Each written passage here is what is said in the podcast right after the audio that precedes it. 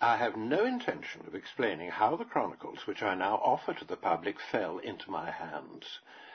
There are two equal and opposite errors into which our race can fall about the devils. One is to disbelieve in their existence, the other is to believe and to feel an excessive and unhealthy interest in them. Listeners are advised to remember that the devil is a liar. Not everything that Screwtape says should be assumed to be true, even from his own angle.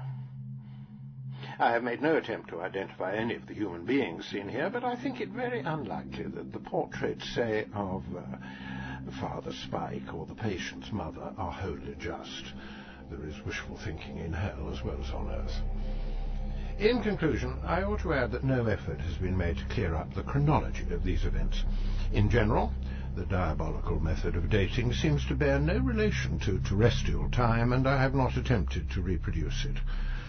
The history of the European war, except insofar as it happens now and then to impinge upon the spiritual condition of one human being, was obviously of no interest to Screwtape. C.S. Lewis, Magdalen College, 5th of July, 1941.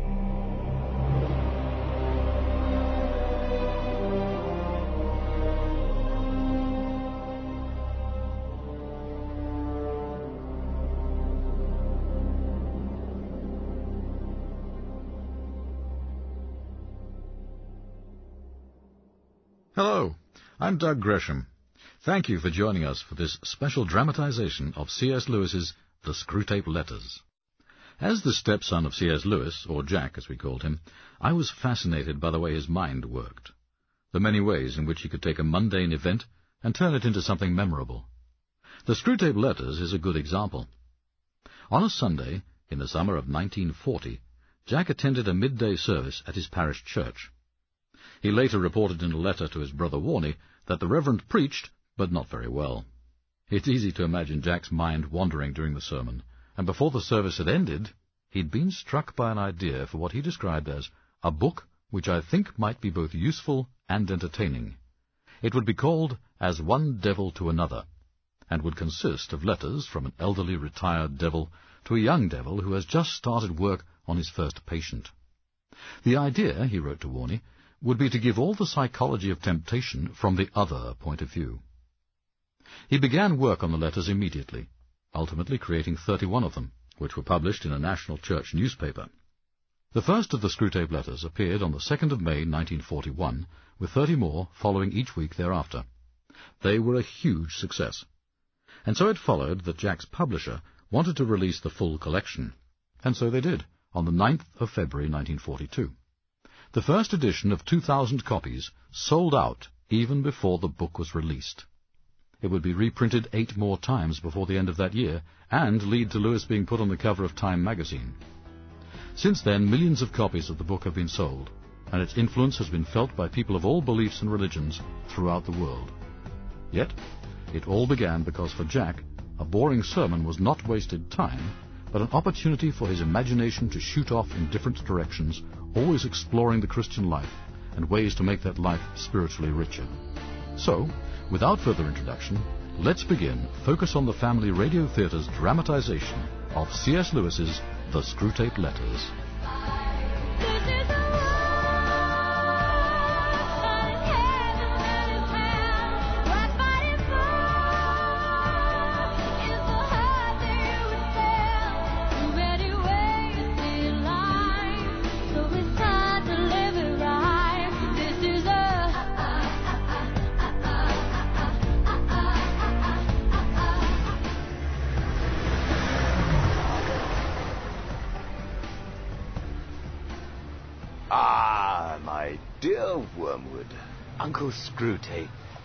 Was kind of you to come.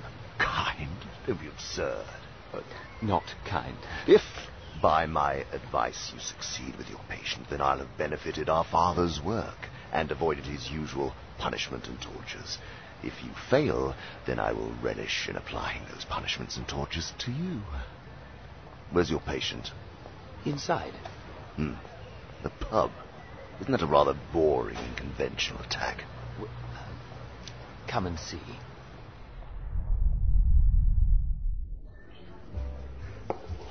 I'm sorry, chaps, but I don't know how far science can go before it turns back on itself, reversing the goodness it purports to create. Hmm? Well, well, what do you mean, Hamilton? How far is too far? I saw in the newspapers this morning that a group of scientists, in Vienna, I think, have invented a means to splice the glands of young apes into old men, which, which renews their generative powers. Truly? Why, that's remarkable, Richard. Well, I would say so. Imagine the impact that it would have. Why, the aging There, you see? This is not about drink or carousing. And your patient is? The one on the right, called John Hamilton. Precisely why we need It's a possibility. Is it so remarkable, Norman? It sounds unnatural to me. Unnatural. Now, explain yourself, Hamilton. How can it be unnatural if a group of men who are as natural as nature itself accomplish it?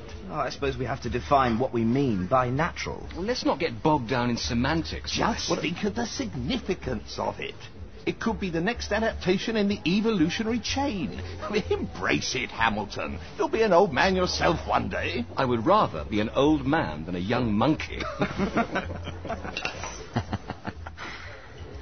You see, I've been guiding his reading and taking care that he spends a good deal of time with his materialist friends. I suppose that strategy has its merits, but are you not being a trifle naive? Naive, Uncle. Well, it seems as if you suppose that argument is the best way to keep him out of the enemy's clutches. Well, Isn't it? Oh, I- suppose it might have worked if he'd lived a few centuries ago. At that time, humans still knew pretty well when a thing was proved and when it was not. And if it was proved, they really believed it. Uh-huh. Yes, yes, they still connected thinking with doing and were prepared to alter their way of life as a result of a chain of reasoning. But what with the weekly press and other such weapons, we have largely altered that. Your man has been accustomed ever since he was a boy to a dozen incompatible philosophies dancing about together inside his head. Hmm. Yes, he doesn't think of doctrines as primarily true or false, but as academic or practical or outworn or contemporary or conventional or ruthless. Jargon, my boy. Not argument is your best ally in keeping him from the church. I see. Don't waste time trying to make him think that materialism is true. make him think that it is strong or stark or courageous. That's the sort of thing he cares about. Oh, uh. The trouble with argument is that it moves the whole struggle onto the enemy's own ground. He can argue too, whereas in really practical propaganda of the kind I am suggesting, he has been shown for centuries to be greatly the inferior of our Father below. By the very act of arguing, you awake the patient's faculty of reason. And once it is awake, who can foresee the result? Even if a particular train of thought can be twisted so as to end in our favor, you will find that you have been strengthening in your patient the fatal habit of attending to universal issues and withdrawing his attention from the stream of immediate sense experiences. Your business is to fix his attention on the stream. Teach him to call it real life. Right, but but what do we mean by real? That is the whole point! Sorry. You mustn't let him ask that question. Remember, he is not, like you, a pure spirit. Never having been a human, oh, that abominable advantage of the enemies, you don't realize how enslaved they are to the pressure of the ordinary. I, I don't understand. Of course you don't. Let me show you an incident from the past. What is this place? Have you never taken your patient to the British Museum? No. Ah, you should. It can be an invaluable tool if handled properly. Hours lost in reading, in viewing great displays of mankind without thinking for a moment about man, meaning the actual human being standing only a few feet away. but you'll see, with my patient reading on that bench, how it almost went pear-shaped for me. 20 years of work, very nearly lost, all because of one idle thought while visiting this museum. What idle thought? Listen. All these displays and artifacts, all these remnants of history. Is this all we have to show for our lives? Ooh, uh-oh. Yes, and this from a sound atheist. The enemy, of course, was at his elbow in a moment ready to nurture that thought, to lead the patient to considering disgusting ideas like the mortality of man and the possibility of eternity. Ah, if I had lost my head and begun to attempt to defense by argument, I should have been undone, but I was not such a fool. I struck instantly at the part of the man which I had best under my control and suggested it was just about time he had some lunch. Hmm, a bacon sandwich. the enemy presumably made the counter suggestion. You know how one can never quite overhear what he says to them. Hmm. That line of thought, is this all we have to show for our lives? At least I think that must have been his line, for I said to the patient, quite. In fact, much too important to tackle at the end of a morning. True. Much better to come back after lunch and go into it with a fresh mind. Of course. Right. There's a lovely cafe just around the corner. Once he was in the streets, the battle was won. I showed him a newsboy shouting the midday paper and uh, a number 73 bus going past, and before he reached the bottom of the steps, I had got into him an unalterable conviction that whatever odd ideas might come into a man's head when he was shut up in a museum with his readings, a healthy dose of real life Meaning the bus and the newsboy. precisely was enough to show him how all that sort of thing just couldn't be true. He knew he'd had a narrow escape, and uh, in later years he was fond of talking about it.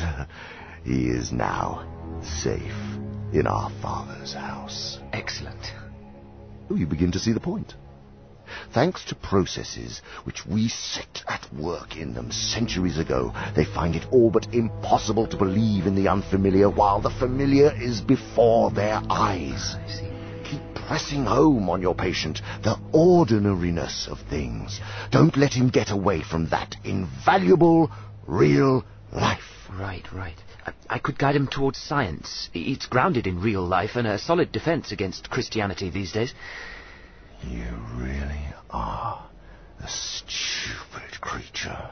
Um, To encourage him to think about science will invite him to think about realities he can't touch and see. There have been sad cases among the modern physicists. If he must dabble in science, then keep him on economics or sociology.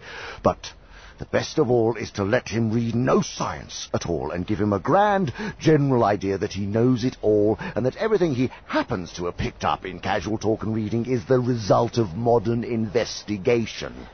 Do remember, you are there to fuddle him. From the way some of you young fiends talk, anyone would suppose it was our job to teach. yes, Uncle. Yes, Uncle, yes, yes, well, get on with it.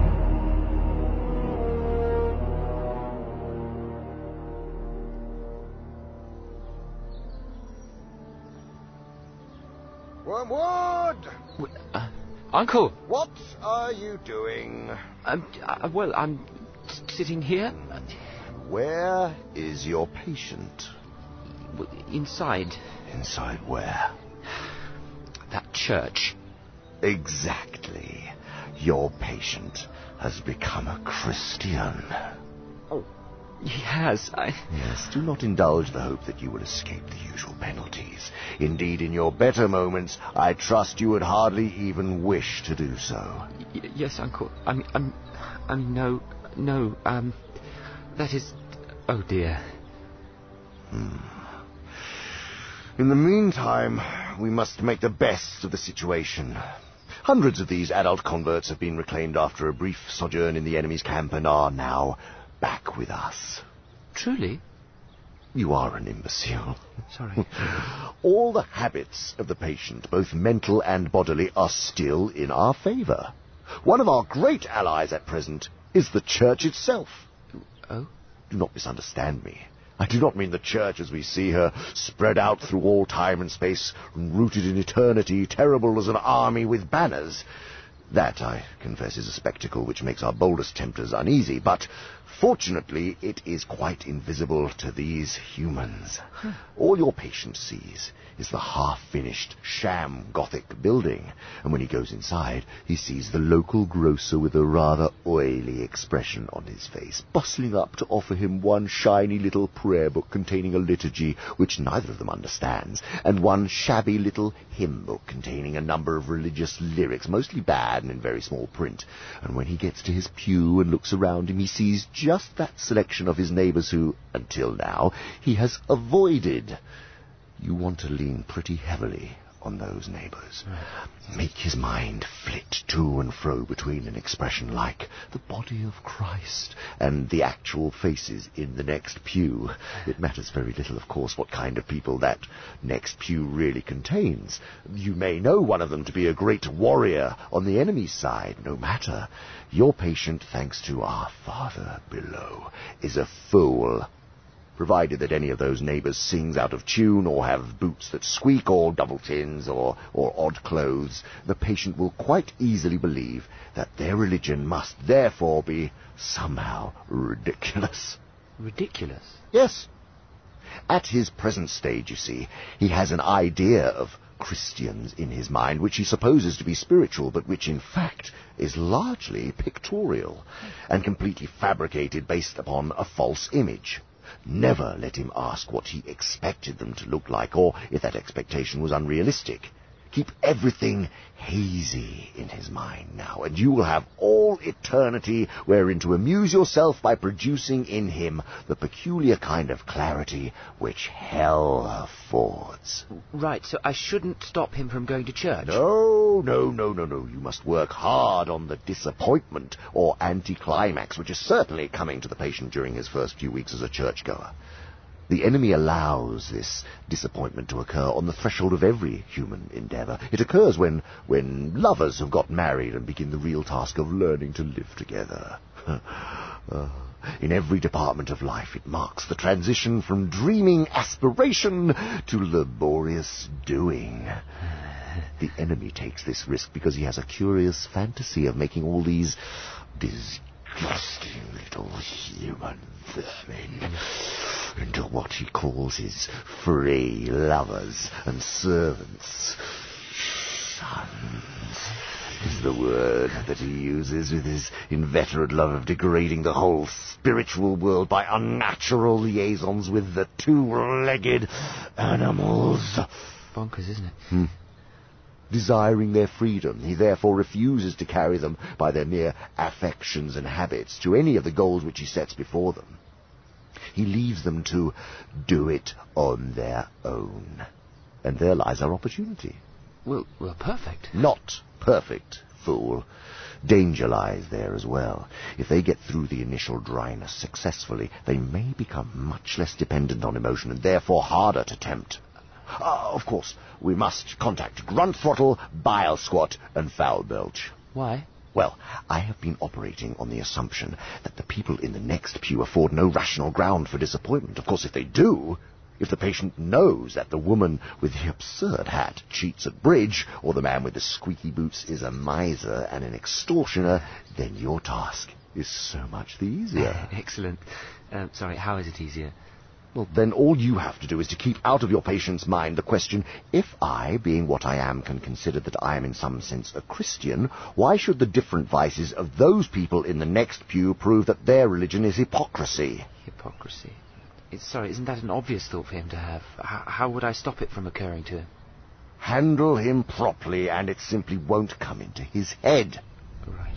He has not been anything like long enough with the enemy to have any real humility yet. What he says, even on his knees, about his own sinfulness is all parrot talk. At bottom, he still believes he has run up a very favourable credit balance in the enemy's ledger by allowing himself to be converted, and he thinks that he is showing great humility and condescension in going to church with these smug, commonplace neighbours at all. Uh-huh. Keep him in that state of mind as long as you can. I will do my best, Uncle. You'd better had, Wormwood.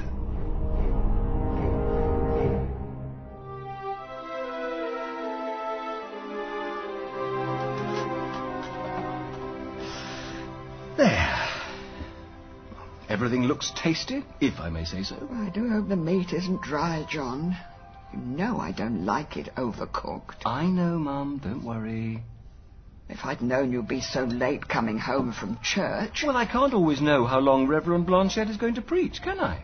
It's not as if I can stand up and shout, Pardon me, Reverend, but could you cut it short? My mother's waiting for me at home and the roast is burning in the oven. Oh, Please pass the gravy. I only meant that we've been eating later and later on Sundays, and the meat has been drier and drier since you've been in this church phase. Phase? Please, Mum, let's not be condescending about it. Well, I don't know what else to call it. Then don't call it anything. Would you like some Yorkshire pudding? Well, if it's not too much trouble. It's not too much trouble.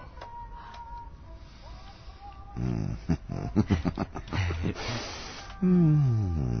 yes, yes. I thought you'd be pleased. Mm, I am.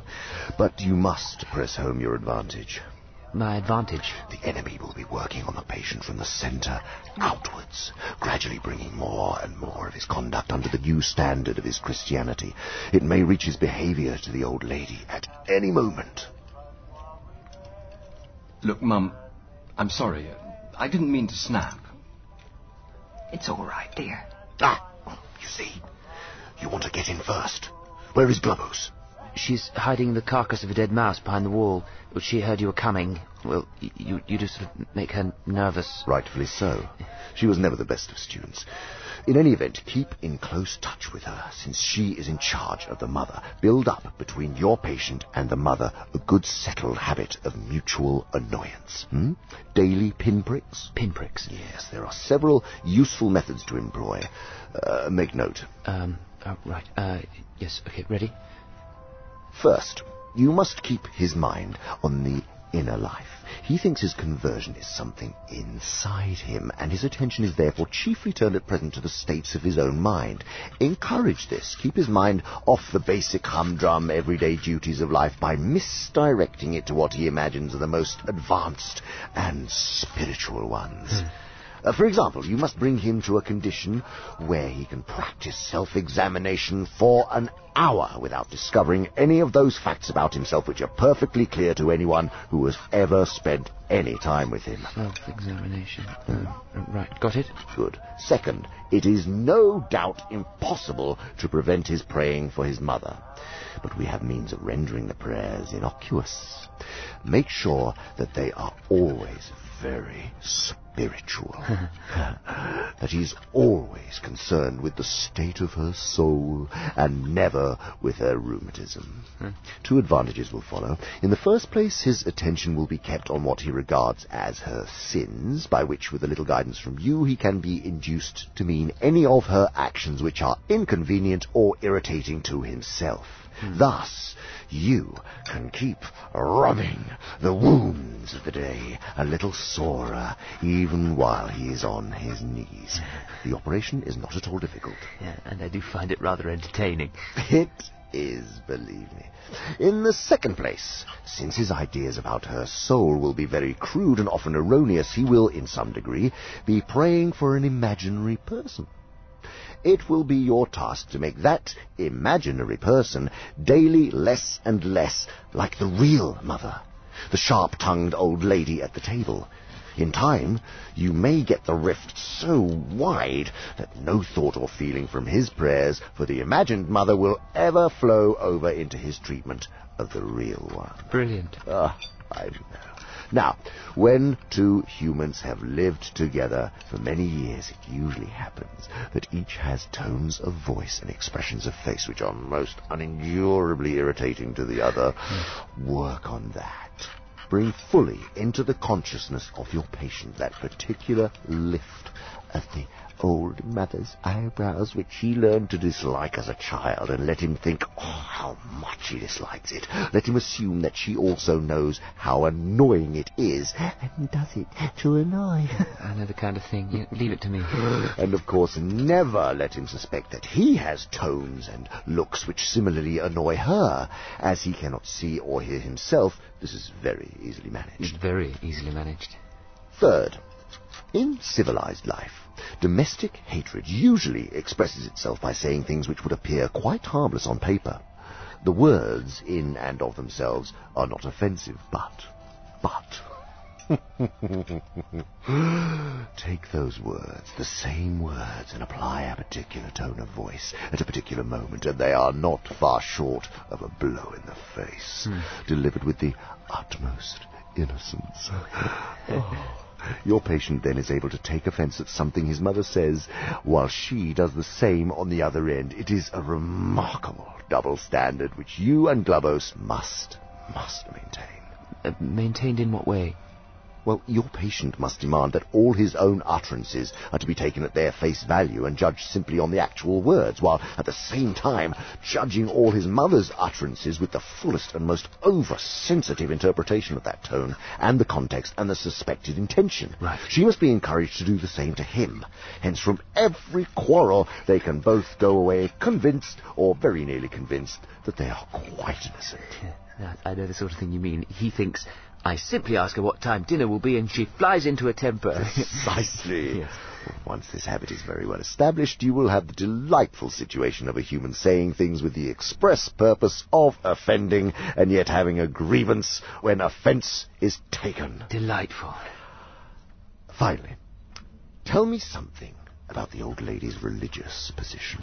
Is she at all jealous of the new factor in her son's life? At all piqued that he should have learned from others, and so late, what she considers she gave him such good opportunity of learning in childhood? Does she feel he is making a great deal of fuss about it, or that he's getting in on very easy terms? Remember the elder brother in the enemy story they call the prodigal son? Right. I'll speak with Glubose. Then, if you don't bungle it, you should have this situation well in hand.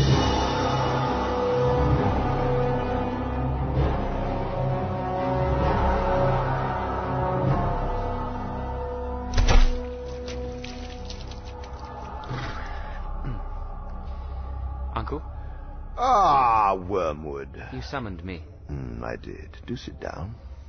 Um, where? On that spike. Right, uh, I, I believe I'll stand. Suit yourself. My dear Wormwood, the amateurish suggestions in your last report warn me that it is it's high time for us to talk about the uh, painful subject of prayer. Prayer. Um, but, but I did as you said, Uncle, and found that your advice about my patient's prayers for his mother proved, well, singularly unfortunate. That is not the sort of thing that a nephew should say to his uncle, nor a junior tempter to the under-secretary of a department. It also reveals an unpleasant desire to shift responsibility. You must learn to pay for your own blunders. I'm at a loss. Indeed.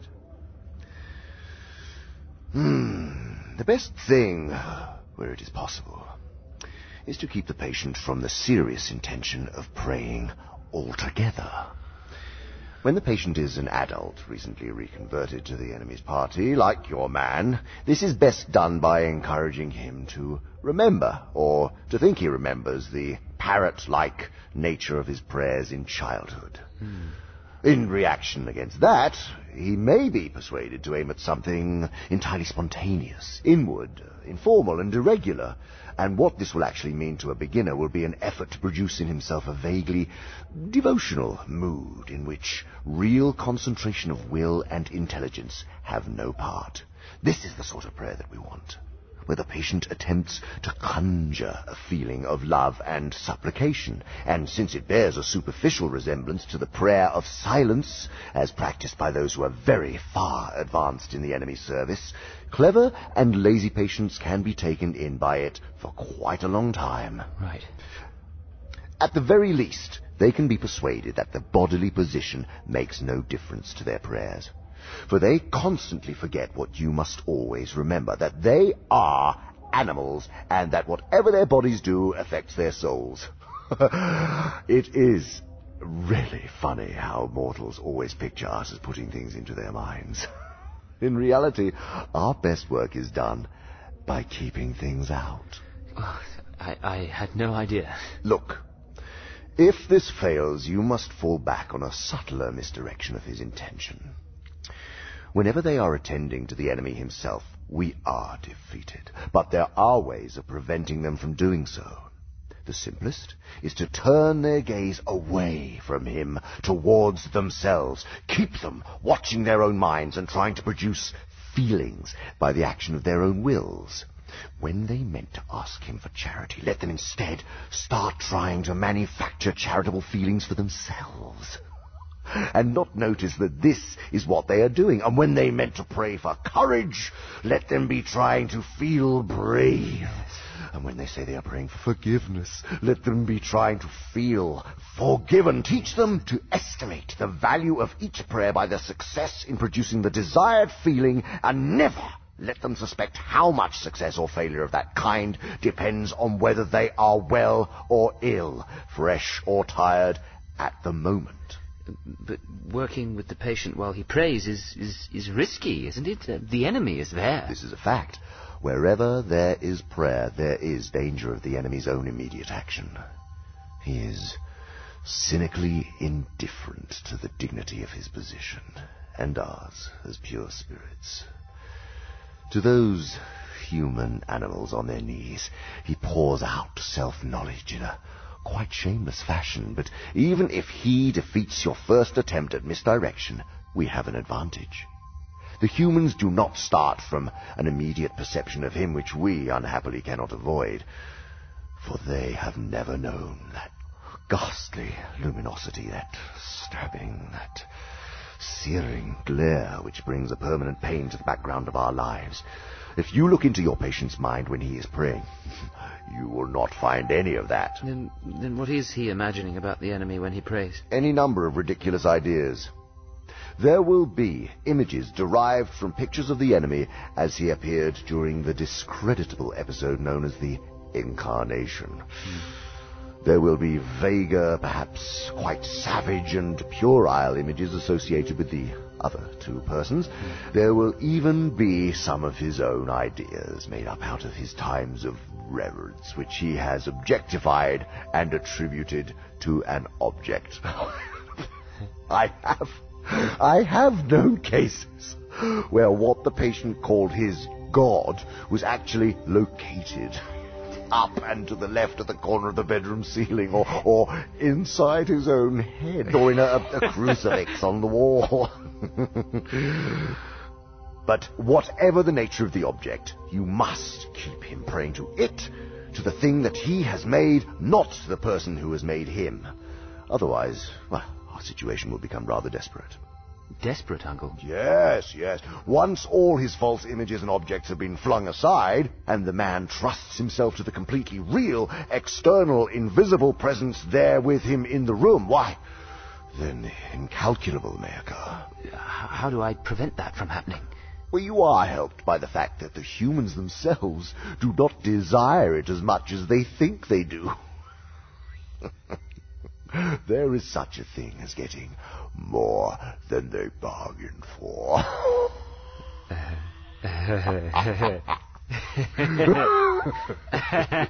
yes. oh, do shut up and get out.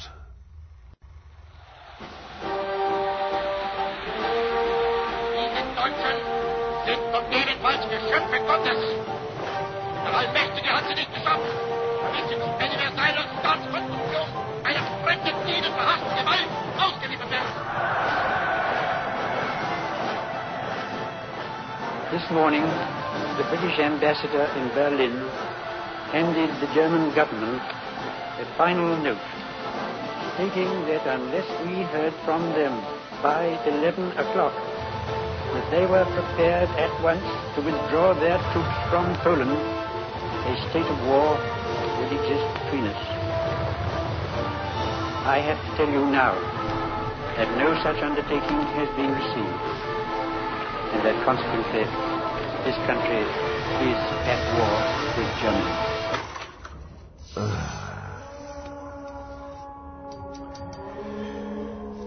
My dear Wormwood, it is disappointing to expect a detailed report on your work and to receive instead such a vague rhapsody as your last letter.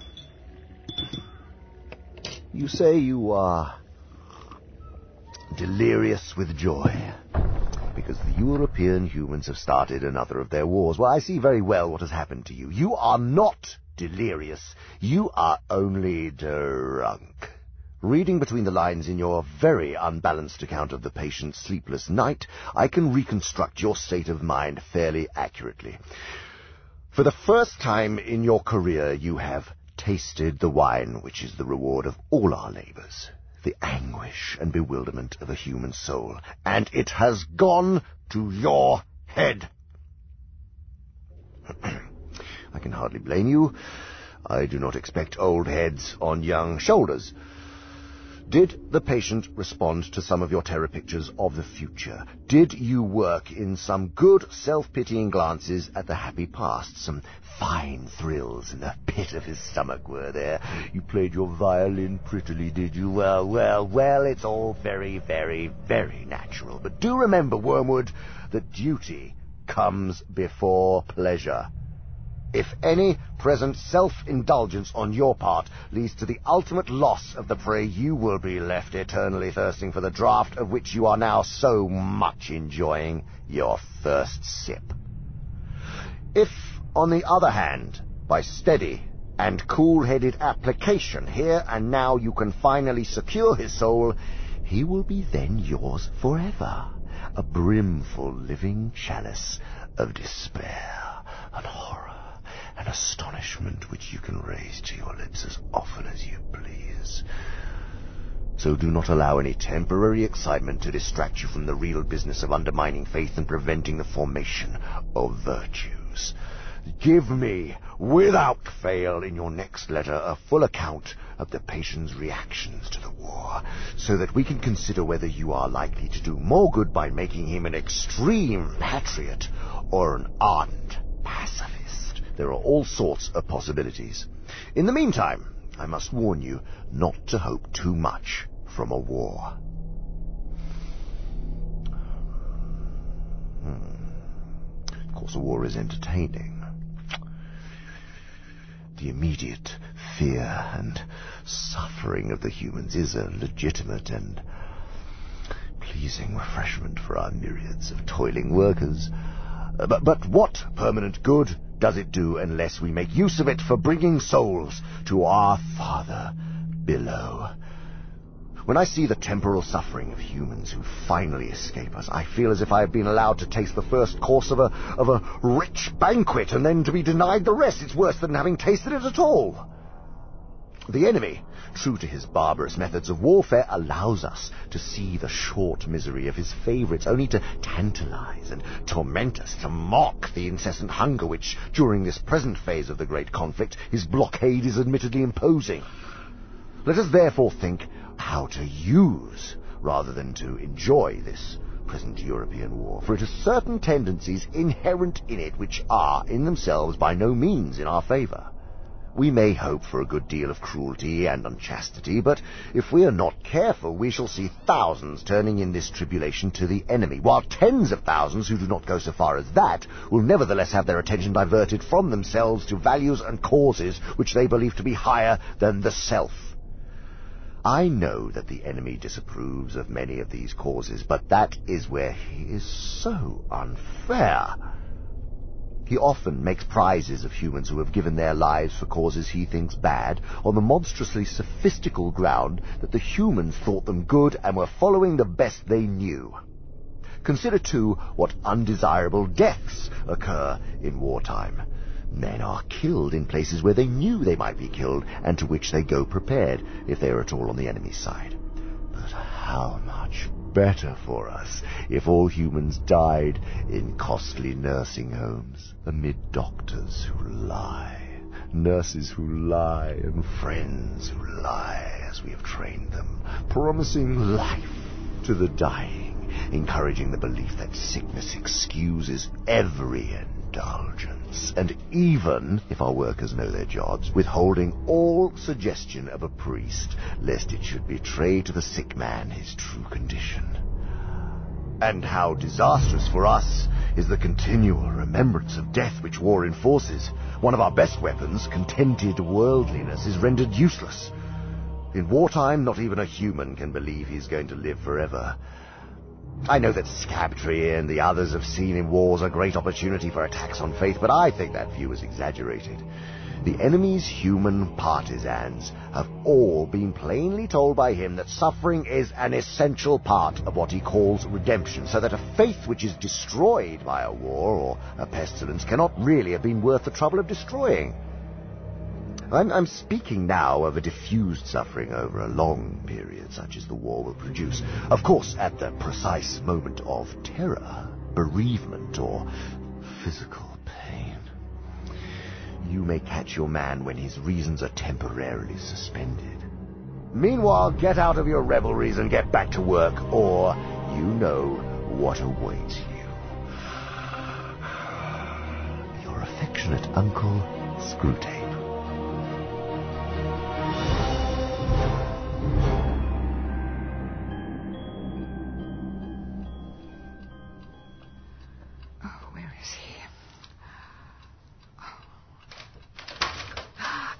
John!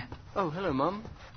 Oh, dear, you haven't been sitting there the whole time, have you? Well, I didn't know what else to do. You could put the kettle on. Well, in a moment. What did they say? Oh, they didn't say much at all, actually. Well, they must have told you something. Nothing helpful, I'm afraid.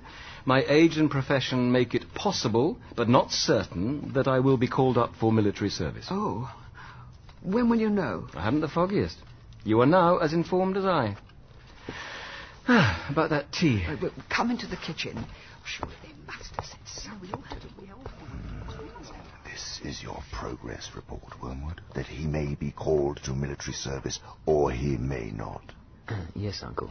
Um, I, I had hoped for a more decisive situation. Mm. Had he been called up, I could have made much of the forthcoming danger.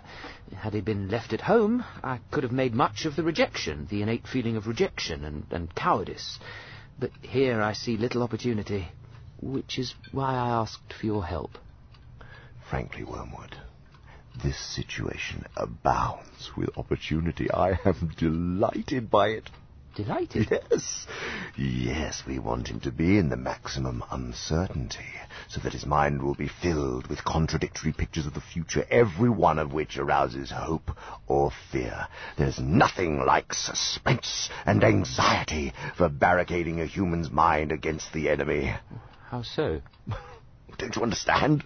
The enemy wants men to be concerned with what they do. Our business is to keep them thinking about what will happen to them. Your patient will, of course, have picked up the notion that he must submit with patience to the enemy's will. What the enemy means by this is primarily that he should accept with patience the tribulation which has actually been dealt out to him. The present anxiety and suspense. It is about this that he is to say, Thy will be done. And for the daily task of bearing this, that the daily bread will be provided. It is your business to see that the patient never thinks of the present fear as his appointed cross, but only of all the things he is afraid of. Let him regard them as his crosses. Let him forget that since they are incompatible, they cannot all happen to him, and let him try to practice fortitude and patience to them all in advance. But isn't it impossible for him to know how to respond to a dozen different and hypothetical fates? it is, but your patient doesn't know that. Listen closely, Wormwood. This is a basic and important spiritual law. All right. You'll remember how I explained that you can weaken his prayers by diverting his attention from the enemy himself to his own states of mind about the enemy. Right. On the other hand, fear becomes easier to master when the patient's mind is diverted from the thing feared to the fear itself, considered as an undesirable state of his own mind. And when he regards the fear as his appointed cross, he will inevitably think of it as a state of mind. It sounds complicated. Uh, Wouldn't it be simpler to use his general feelings of hatred towards the Germans? Uh, Hatred is easy to manipulate. I like hatred. And there you show your lack of experience and education. What do you mean by hatred? Hmm? Hmm? Um, Do you mean those feelings of hatred with its talk of bravado and revenge, which humans are so fond of discussing in their periodicals? Hmm? You must not rely on those. I thought revenge was one of our favourites. To be sure, the patient can, in his anguish, be encouraged to revenge himself by some vindictive feelings directed towards the German leaders, and that is good as far as it goes. But it's usually a sort of uh, melodramatic or mythical hatred directed against imaginary scapegoats. He's never met these people in real life. They are caricatures modelled on what he gets from newspapers. The results of such fanciful hatred are often most disappointing, and of all humans, the English are, in this respect, the most deplorable milksops. they are creatures of that miserable sort who loudly proclaim that torture is too good for their enemies, and then give tea and cigarettes to the first wounded German pilot who turns up at the back door. It's disgustingly true. Do what you will, there is going to be some benevolence as well as some malice in your patient's soul. The great thing is to direct the malice to the immediate neighbours whom he meets every day, and to thrust his benevolence out to the remote circumference to people he does not know. Thus malice becomes wholly real, and benevolence largely imaginary. Uh, there's no good at all in inflaming his hatred of Germans if at the same time a pernicious habit of charity is growing up between him and his mother, his employer, and the man he meets on the train. I understand. Mm. No, you don't. So there's no point in pretending you do. Look, you must think of your man as a series of concentric circles, his will being the innermost, his intellect coming next, and finally his fantasy. You can hardly hope at once to exclude from all the circles everything that smells of the enemy. You mean the Germans? No, no, not them, you fool. I mean the real enemy. Right. He wants virtues to permeate all of those circles within the patient, especially the will, while you must keep on shoving all the virtues outwards until they are finally located in the circle of fantasy. It is only when the virtues reach the will and are there embodied in habits that they are really fatal to us. I, I, I want to be clear. When you say his will, do you mean his, his resolution?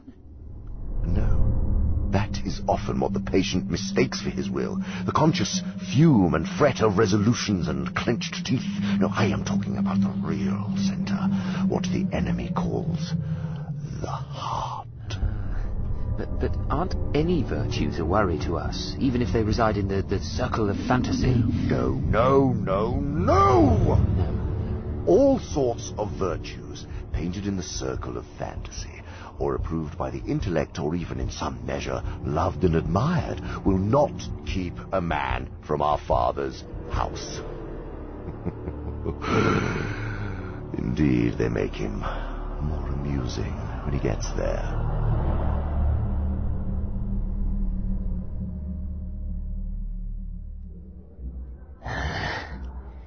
It is me, Mr. Hamilton.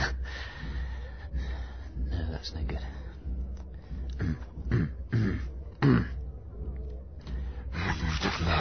Mr. Hamilton. That's too much. Right. so, Hamilton, we meet. Wormwood! Uncle, What are you doing?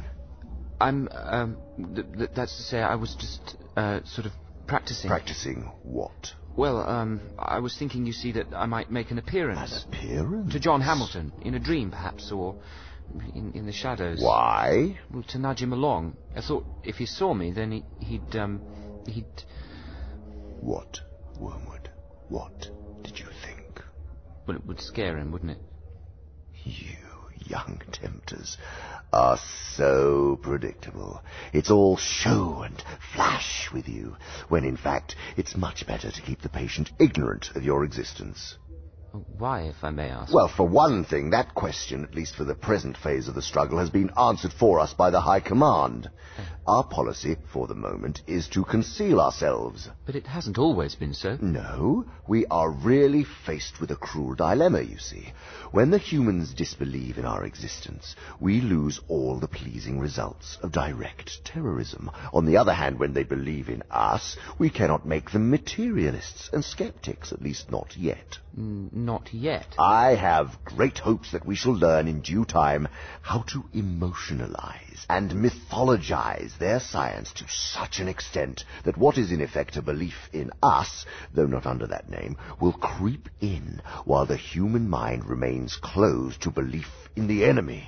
How could we accomplish such a thing? Well, there are many different ways the worship of sex, some aspects of psychoanalysis, this thing some call a, a, life force. They may prove useful. If once we can produce our perfect work, the materialist magician, the man not using but veritably worshipping what he vaguely calls forces, while denying the existence of spirits, then the end of the war will be in sight. Oh, wondrous day. In the meantime, we must obey our orders. I do not think you will have much difficulty in keeping the patient in the dark. The fact that devils are predominantly comic or absurdly exaggerated figures in the modern imagination will help you. If any faint suspicion of your existence begins to arise in his mind, suggest to him a picture of something in red tights. and persuade him that since he cannot believe in that, it is an old textbook method of confusing them. He therefore cannot believe in you. Right. Um, but there is one other bit of business. Mm. Um, you, you were going to tell me whether we should make the patient an extreme patriot Mm. or an extreme pacifist. Though I'm puzzled. Doesn't it serve us better if he's tepid and lukewarm to either cause? All extremes, except extreme devotion to the enemy, are to be encouraged. Not always, of course, but at this period. Some ages are lukewarm and complacent, and then it is our business to soothe them yet faster asleep. Other ages, of which the present is one, are unbalanced and prone to faction, and it is our business to inflame them. Any small clique, bound together by some interest which other men dislike or ignore, tends to develop inside itself a hothouse of mutual admiration, and towards the outer world a great deal of pride and hatred which is entertained without shame because the cause is its sponsor, and it is thought to be impersonal. Hmm. Even when the little group exists originally for the enemy's own purposes, this remains true. We want the church to be small, not only that fewer men may know the enemy, but also that those who do may acquire the uneasy intensity and defensive self-righteousness of a secret society. The church herself is, of course, heavily defended, and we have never yet quite succeeded in giving her all the characteristics of a faction. But subordinate factions within her have often produced admirable results, from the parties of Paul and of uh, Apollos at Corinth, down to the high and the, the low parties in the Church of England. So, what shall it be? Uh, pacifist or patriot? If your patient can be induced to become a conscientious objector, he will automatically find himself one of a small, vocal, organized, and unpopular society. And the effects of this on one so new to Christianity will almost certainly be good. Pacifist, then? Not so fast, I said almost certainly. Has he had serious doubts about the lawfulness of serving in a just war before this present war began? Um, I, I don't know. Is he a man of great physical courage, so great that he will have no half-conscious misgivings about the real motives of his pacifism? Can he, when nearest to honesty, no human is ever very near, feel fully convinced that he is actuated wholly by the desire to obey the enemy? Well- if he is that sort of man, his pacifism will probably not do us much good, and the enemy will probably protect him from the usual consequences of belonging to a sect.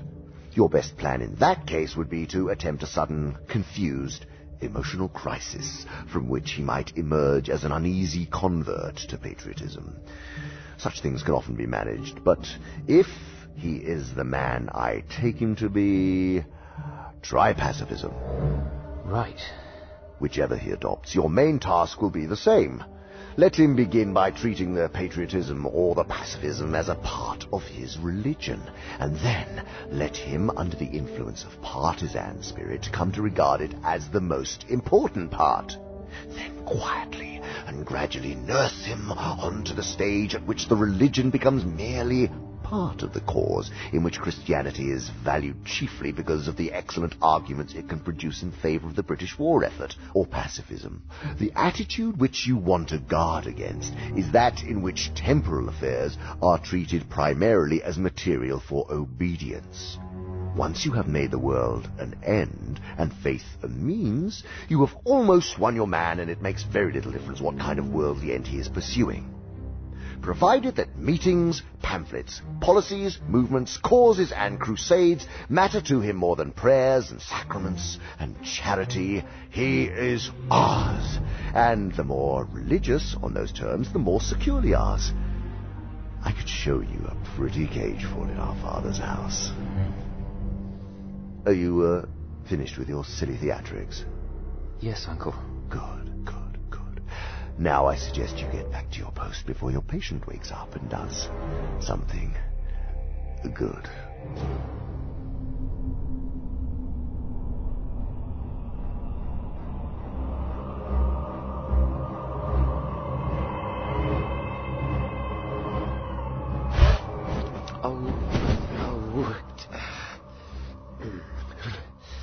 You summoned me, Uncle. I did indeed. I have been reading your latest report. Yes? Yes, you wrote that you have great hopes that the patient's religious phase is dying away. Y- yes, Uncle. I'm most encouraged. Are you? I always thought the training college had gone to pieces since they put old Slubgob at the head of it, and now I'm sure of it. Is something wrong? Has no one ever told you about the law of undulation? Undulation. Humans are amphibians, half spirit and half animal. The enemy's determination to produce such a revolting hybrid was one of the things that determined our father to withdraw his support from him. As spirits, they belong to the eternal world, but as animals, they inhabit time. This means that while their spirit can be directed to an eternal object, their bodies, passions, and imaginations are in continual change. For to be in time means to change. Ah. Their nearest approach to constancy, therefore, is undulation, the repeated return to a level from which they repeatedly fall back, a series of troughs and peaks. If you had watched your patient carefully, you would have seen this undulation in every department of his life. His interest in his work, his affection for his friends, his physical appetites all go up and down. As long as he lives on earth, periods of emotional and bodily richness and liveliness will alternate with periods of numbness and poverty. The dryness and dullness through which your patient is now going are not, as you fondly suppose, your workmanship. They are merely a natural phenomenon which will do us no good unless you make a good use of it. Oh, th- then what am I to do? You must ask what use the enemy wants to make of this trough period, and then do the opposite. You want me to guide my patient to a peak? Yes. It may surprise you, inexperienced as you are, to learn that in his efforts to get permanent possession of a soul, the enemy relies on the troughs even more than on the peaks. Some of his special favorites have gone through longer and deeper troughs than anyone else. Why would the enemy do that? Did they not teach you about this at college? Um, Look, to us, a human is primarily food. yes. Hmm? Our aim is the absorption of its will into ours, the increase of our own area of selfhood at its expense. But the obedience which the enemy demands of men is quite a different thing. One must face the fact that all the talk about his love for men and his service being perfect freedom is not, as one would gladly believe, mere propaganda. It is an appalling truth. He really does want to fill the universe with a lot of loathsome little replicas of himself, creatures whose life on its miniature scale will be qualitatively like his own, not because he has absorbed them, but because their wills freely conform to his. We want cattle who can finally become food. He wants servants who can finally become sons. We want to suck it in. He wants to give it out. We are empty and would be filled. He is full and flows over. Our aim is a world in which our Father below has drawn all other beings into himself. The enemy wants a world full of beings united to him, but still distinct. How distasteful. So it is. And this is where the troughs come in. They are periods when the enemy is growing the vermin into the sort of creature he wants it to be. But how? It makes no sense. In his warped way of thinking, it does.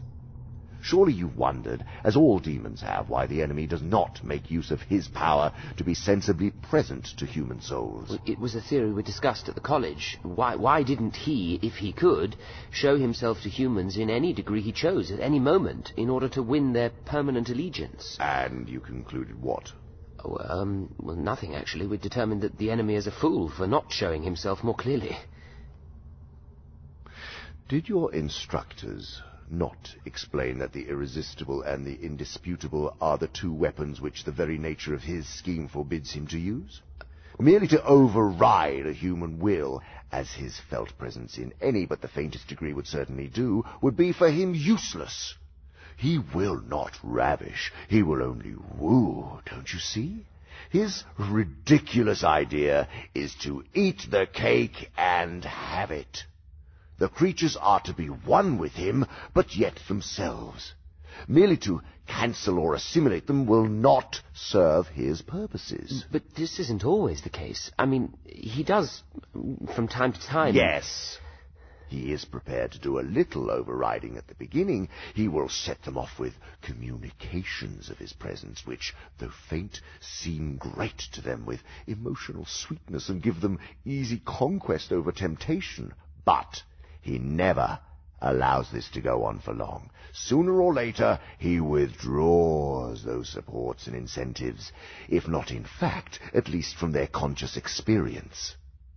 He leaves the creature to stand up on its own legs, to carry out from the will alone duties which have lost all relish. So, now you see the importance of the trough periods. Do I? Don't you? We can drag our patients along by continual tempting because we design them only for our banquet table, and the more their will is interfered with, the better. But he cannot tempt to virtue as we do to vice. He wants them to learn to walk and must therefore take away his hand. And if only the will to walk is really there, he is pleased even with their stumbles. Huh. Do not be deceived, Wormwood. Our cause is never more in danger than when a human no longer desires, but still intends to do our enemy's will. Even as the human looks around a universe from which every trace of him seems to have vanished, even when he asks why he has been forsaken, with all that, he still obeys. But, but surely the troughs afford us opportunities as well. Oh, oh, they do. They do. Come with me, and I'll show you.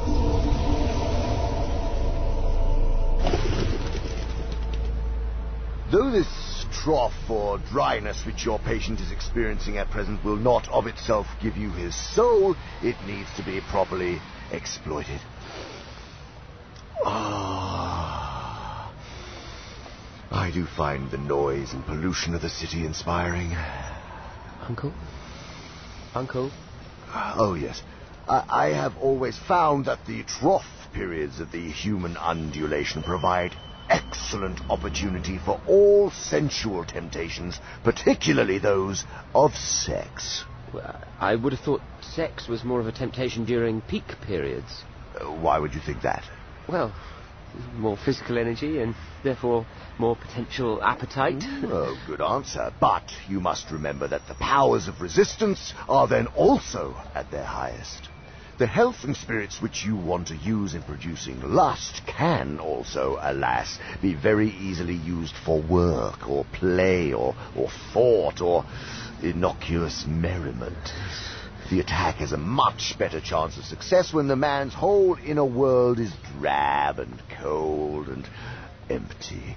And it is also to be noted that the trough sexuality is subtly different in quality from that of the peak, much less likely to lead to the milk and water phenomenon which the humans call being in love.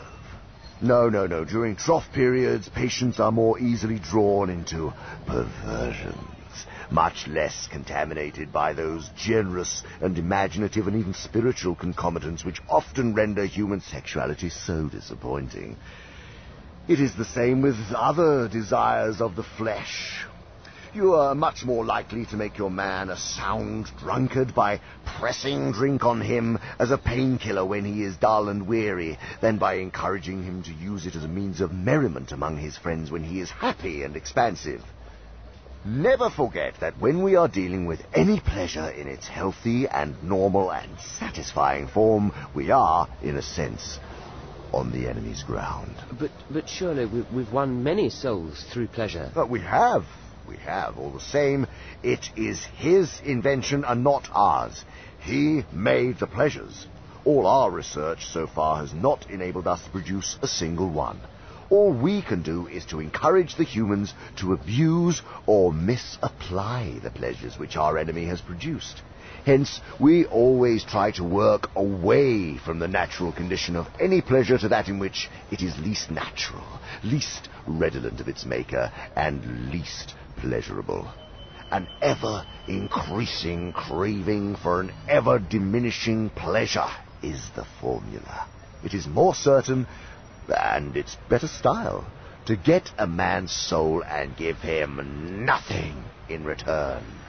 That is what really gladdens our Father's heart, and the troughs are the time for beginning the process. To get the man's soul and give him nothing in return. Brilliant. But there is an even better way of exploiting the trough. Yes? You do it through the patient's own thoughts about it. Ah. As always, the first step is to keep knowledge out of his mind. Do not let him suspect the law of undulation. No. Let him assume that the first ardors of his conversion might have been expected to last, and ought to have lasted forever, and that his present dryness is an equally permanent condition. Having once got this misconception well fixed in his head, you may then proceed in various ways. Right. It all depends on whether your man is of the desponding type who can be tempted to despair, or of the wishful thinking type who can be assured that all is well. The former type is getting rare among the humans. If your patient should happen to belong to it, everything is easy. You have only got to keep him out of the way of experienced Christians. An easy task nowadays. And to direct his attention to the appropriate passages in Scripture. Then to set him to work on the desperate design of recovering his old feelings by sheer willpower and... The game is ours. Hmm. If, however, he is of the more hopeful type, your job is to make him acquiesce in the present low temperature of his spirit, and gradually become content with it, persuading himself that it is not so low after all. In a week or two, you will be making him doubt whether the first days of his Christianity were not perhaps a little excessive. Talk to him about moderation in all things. If you can get him to the point of thinking that religion is all very well up to a point, you can feel quite happy about his soul. Brilliant. A moderated religion is as good for us as no religion at all, and much more amusing. uh, but but when should I attack his faith directly? You know, persuade him that it's all a lot of rubbish. Only when you have caused him to assume that the trough is permanent can you persuade him that his religious phase is going to die away like all his previous phases. In fact, the mere word phase will very likely do the trick. I assume that the creature has been through several of them before, and he always feels superior and patronizing to the ones he has emerged from. Not because he has really evaluated them, but simply because they are in the past. You keep him well fed on hazy ideas of progress and development, I trust. I do. And give him lots of modern biographies to read. The people in them are always emerging from phases, aren't they? so they are. You see the idea? Keep his mind off the plain antithesis between true and false. Nice, shadowy expressions like, uh, it was only a phase, or, uh, I've been through all of that, are indispensable to us. Oh, and uh, don't forget that blessed word, adolescent.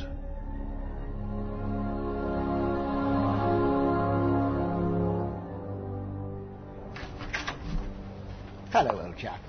No, my dear fellow. What brings you to town? What are you doing here? I know it's terribly against protocol to simply drop by your office like this, but my wife and I came up to do some shopping. Ah. We thought we should pick up one or two things before they're rationed. what with this inconvenient war and all. Do you have a moment to say hello to her? Your wife? Of course. Bring her in. Oh, come in, Viv. John, this is my wife, Vivian. How do you do? Hello. Viv, this is John Hamilton. The one I told you about from the bookshop. Oh. Searching for John Milton, of all Oh, things. Were you? What on earth were you looking for? Paradise Lost. Oh. I had a copy from school, but it seems to have gone missing. My mother probably chucked it out during one of her spring cleanings. I can't abide Paradise Lost. My parents fancied themselves as poets and did dramatic readings in our house every Tuesday evening. It was such a bore. Are you interested in it for religious or literary reasons? If you say I- religious, then I'm afraid we'll have to leave. I simply haven't the time for the pious types. Ah. We won't keep you, Hamilton. but we are having a small party on Saturday night with a few people I believe you'll like. oh, yes, you must come. Darling, we can introduce him to your sister. Yes, that would be lovely. Oh, no, wait, I'm sorry. She's going to a dance at the RAF station. She hopes for me to pilot. I don't understand the fascination myself. Most of them turn out to be mechanics and technical chaps, not the ones with wings. and the place is awfully small and crowded, very hot. It all smells of Brylcreem and sweat. The RAF dance, Hamilton, not our party. Do come. We'll drop you a note with the details. Yes. Thank you. I will. Oh, you have a lovely office, Mr. Hamilton. Not one of those dreary grey things one often sees. Thank you. Well then, cheerio, old chap. Uh, pleasure to meet you, Mrs. Brett. Oh, Viv. You must call me Viv, or we'll never be friends.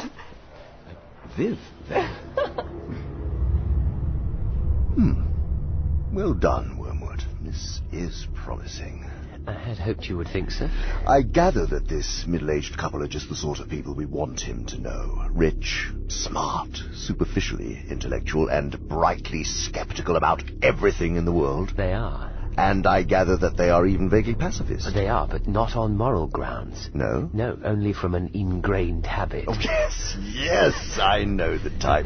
Good at belittling anything that concerns the great mass of their fellow men, and from a dash of purely fashionable and literary communism. This is excellent. I'm attempting to make good use of my patient's social, sexual, and intellectual vanity with a new crowd. Will he commit himself deeply to them? You heard for yourself. I don't mean in words, I mean in the subtle play of looks and tones and laughs, by which a mortal can imply that he is of the same party as those to whom he is speaking. That is the kind of betrayal you should specially encourage, because the man does not fully realize it himself, and by the time he does, you will have made withdrawal difficult. It'll be child's play. Y- you saw how he stumbled all over himself. I expect more at the party on Saturday night. Perhaps, but no doubt he will soon realize that his own faith is in direct opposition to the assumptions on which all the conversation of his new friends is based. I don't think that matters, provided that you can persuade him to postpone any open acknowledgement of the fact, and this with the aid of shame, pride, uh, modesty, and vanity will be easy to do. As long as the postponement lasts, he will be in a false position. He will be silent when he ought to speak, and laugh when he ought to be silent. He will assume, at first only by his manner, but presently by his words, all sorts of cynical and skeptical attitudes, which are not really his, but If you play him well, they may become his. Yes, I'm beginning to learn that all mortals tend to turn into the thing they're pretending to be. This is elementary. The real question is how to prepare for the enemy's counterattack. Right. The first thing is to delay as long as possible the moment at which he realizes this new pleasure as a temptation. Since the enemy's servants have been preaching about the world as one of the great standard temptations for 2,000 years, this might seem difficult to do. Hmm. But, but, fortunately, they have said very little about it recently. In modern Christian writings, I see few of the old warnings about mammon, worldly vanities, the choice of friends, and the value of time. All of that your patient would probably classify as Puritanism. And may I say, the value we have given to that word is one of the really solid triumphs of the last hundred years. Puritanism? By it, we rescue thousands of humans from temperance, chastity, and sobriety of life. Ah. Sooner or later, however, the real nature of his new friends must become clear to him, and then your tactics must depend on the patient's intelligence. If he is a big enough fool, you can get him to realize the character of the friends only while they are absent. Their presence can be made to sweep away all criticism. If this succeeds, he can be induced to live, as I have known many humans live for quite long periods, two parallel lives.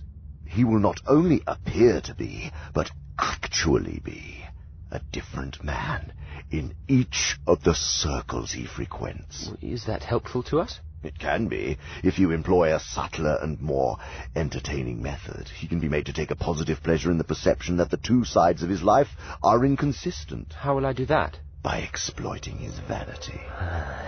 He can be taught to enjoy kneeling beside the grocer in church on Sunday just because he remembers that the grocer could not possibly understand the urbane and mocking world which he inhabited on Saturday evening.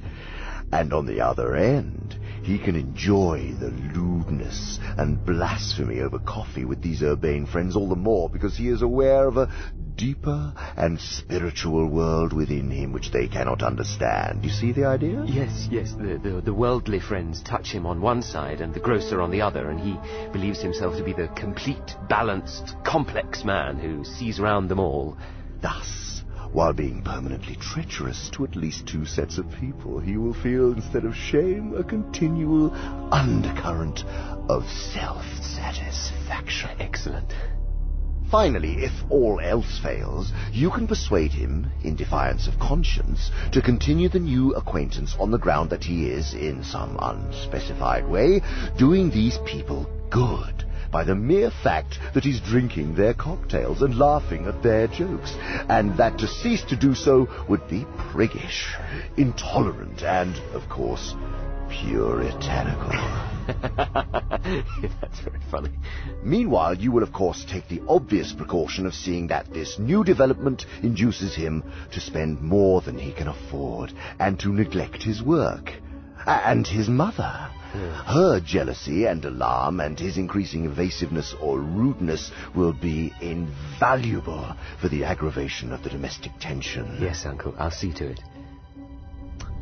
You know, I have had my doubts about you, Wormwood. Yes. If you don't botch this up, I may revise them. Oh. Uh. Thank you, Uncle.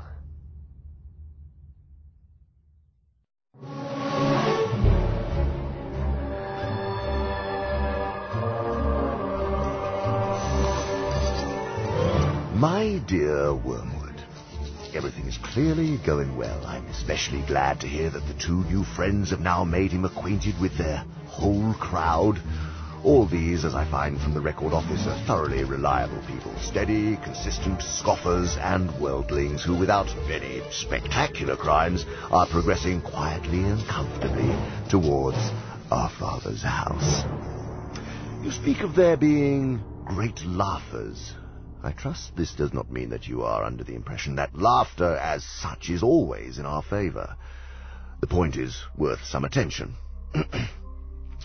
I divide the causes of human laughter into joy, fun, the joke proper, and flippancy.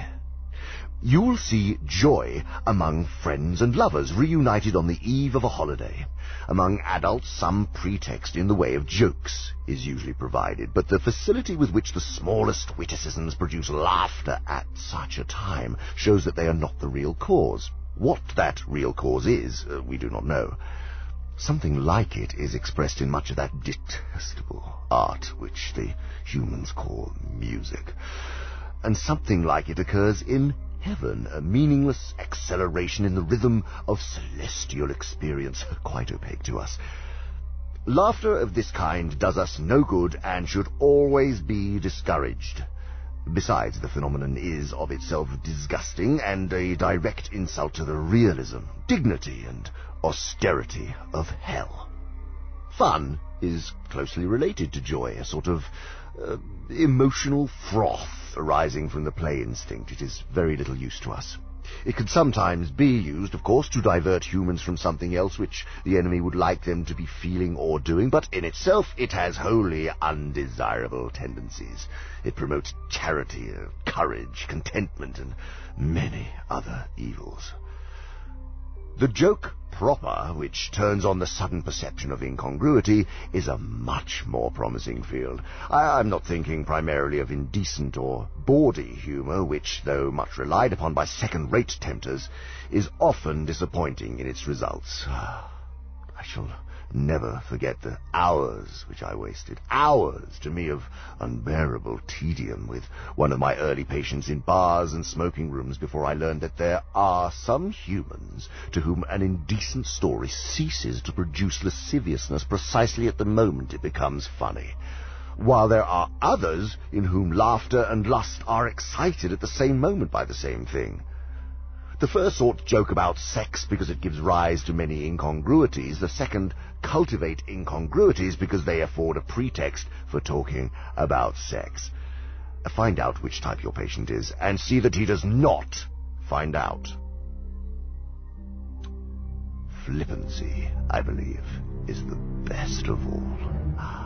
In the first place, it is very economical. Only a clever human can make a real joke about virtue or indeed about anything else, but a flippant human is able to talk as if virtue were funny without actually making a joke. You see, among flippant people, the joke is always assumed to have been made. no one actually makes it. But every serious subject is discussed in a manner which implies that they have already found a ridiculous side to it. If prolonged, the habit of flippancy builds up around a man the finest armor plating against the enemy that I know, and it is quite free from the dangers inherent in the other sources of laughter. It is a thousand miles away from joy. It deadens instead of sharpening the intellect, and it makes no affection between those who practice it. Your affectionate Uncle Screwtape.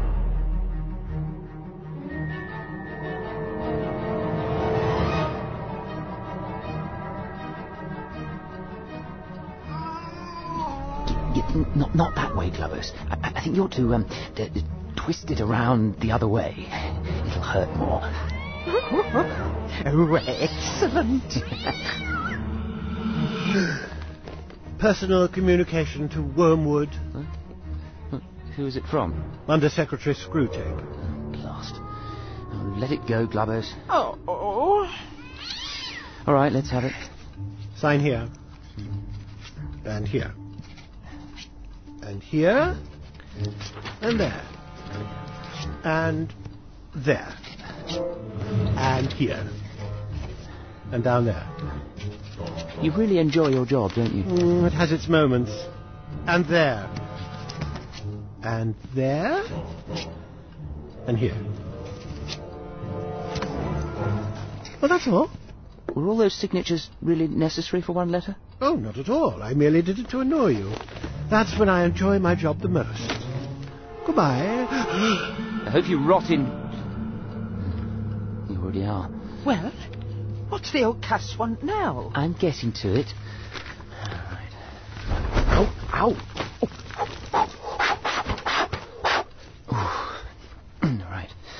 Right. My dear Wormwood, obviously you are making excellent progress. A compliment? Yeah? Mm only as a means to criticize. Listen. My only fear is lest in attempting to hurry the patient, you awaken him to a sense of his real position. For you and I, who see that position as it really is, must never forget how totally different it ought to appear to him. We know that we have introduced a change of direction in his course, which is already carrying him out of his orbit around the enemy. But he must be made to imagine that all the choices which have effected this change of course are trivial and easily accomplished. Right. He must not be allowed to suspect that he is now, however slowly, heading right away from the sun on a line which will carry him into the cold and dark of utmost space. Oh, that's not so bad. Uh. Look, my patient is about to have tea with some of her friends, and I really want that cat to mess up the whole affair. What? Go on then. Come on, kitty, kitty, kitty, kitty. Petty fool. Right. Um, on a line which will carry him into the cold and dark of utmost space. Right. For this reason, I am almost glad to hear that he is still a churchgoer and a communicant. I know there are dangers in this, but anything is better than that he should realize the break he has made with the first months of his Christian life. As long as he retains externally the habits of a Christian, he can still be made to think of himself as one who has adopted a few new friends and amusements, but whose spiritual state is much the same as it was six weeks ago. And while he thinks that, we do not have to contend with the explicit repentance of a definite, fully recognized sin, but only with his vague though uneasy feeling that he hasn't been doing very well lately. This dim uneasiness needs careful handling. If it gets too strong, it may wake him up and spoil the whole game.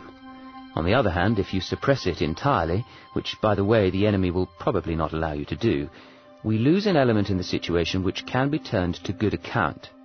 If such a feeling is allowed to live, but not allowed to become irresistible and flower into real repentance, it has one invaluable tendency. It increases the patient's reluctance to think about the enemy. All humans at nearly all times have some such reluctance, but when thinking of him involves facing and intensifying a whole vague cloud of half-conscious guilt, this reluctance is increased tenfold. They hate every idea that suggests him, just as men in financial embarrassment hate the very sight of a bank book. In this state, your patient will not neglect, but he will increasingly dislike his religious duties. He will think about them as little as he feels he decently can beforehand, and forget them as soon as possible when they are over. A few weeks ago, you had to tempt him to unreality and inattention in his prayers, but now you will find him opening his arms to you and almost begging you to distract his purpose and benumb his heart. He will want his prayers to be unreal, for he will dread nothing so much as effective contact with the enemy. His aim will be to let sleeping worms lie. As this condition becomes more fully established, you will be gradually freed from the tiresome business of providing pleasures as temptations. As the uneasiness and his reluctance to face it cut him off more and more from all real happiness, and as habit renders the pleasures of vanity and excitement and flippancy at once less pleasant and harder to forego, for that is what habit fortunately does to a pleasure, you will find that anything or nothing is sufficient to attract his wandering attention. You no longer need a good book which he really likes to keep him from his prayers or his work or his sleep. A column of advertisements in yesterday's paper will do. You can make him waste his time not only in conversation he enjoys with people whom he likes, but in conversations with those he cares nothing about, on subjects that bore him. You can make him do nothing at all for long periods. You can keep him up late at night, not roistering, but staring at a dead fire in a cold room. All the healthy and outgoing activities which we want him to avoid can be inhibited, and nothing given in return, so that at last he may say, as one of my own patients said on his arrival down here, I now see that I spent most of my life in doing neither what I ought nor what I liked. right, uh, liked. The Christians describe the enemy as one without whom nothing is strong. And nothing is very strong. Strong enough to steal away a man's best years, not in sweet sins, but in a dreary flickering of the mind over it knows not what, and knows not why.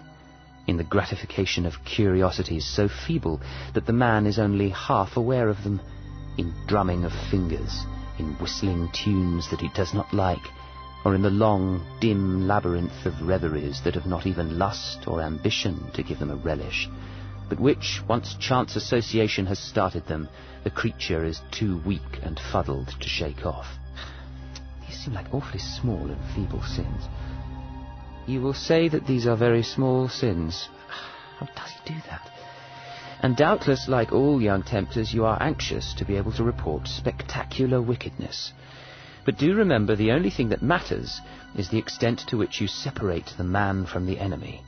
It does not matter how small the sins are, provided that their cumulative effect is to edge the man away from the light and out into the nothing. Murder is no better than cards, if cards can do the trick. Indeed, the safest road to hell is the gradual one, the gentle slope, soft underfoot, without sudden turnings, without milestones, without signposts. Your affectionate uncle, Screwtape. He thinks he's so clever. I'll show him the difference between small sins and spectacular ones.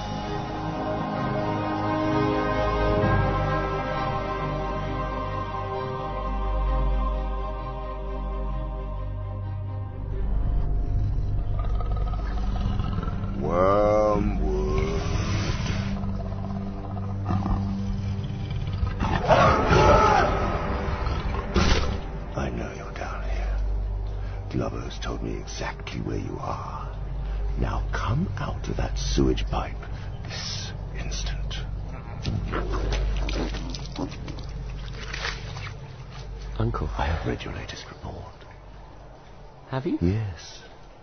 You took a great many pages to tell a very simple story. The long and short of it is that you have let a man slip through your fingers. Well, n- not entirely. Oh, no, no, no, no, dear nephew. You won't downplay your condition. The situation is very grave, and I see no reason why I should try to shield you from the consequences of your inefficiency. A repentance and renewal of what the other side call grace, on the scale of which you described, is a defeat of the first order. It amounts to a second conversion, and probably on a deeper level than the first. I don't know what happened, Uncle. It was going so well. My patient was walking along by the old mill, in an ideal frame of mind, I thought. And I was coming in for a grand attack when suddenly there was uh, an asphyxiating cloud, blinding and, and, and choking me. Had you not been such a fool, you would have recognized that the asphyxiating cloud is a well-known phenomenon. It is the enemy's most barbarous weapon and generally appears when he is directly present to the patient under certain modes not yet fully classified. Some humans are permanently surrounded by it and therefore inaccessible to us. Right. Um, thank you for explaining, Uncle. Um, I- I'll be going now. No, no, no. We are not yet finished.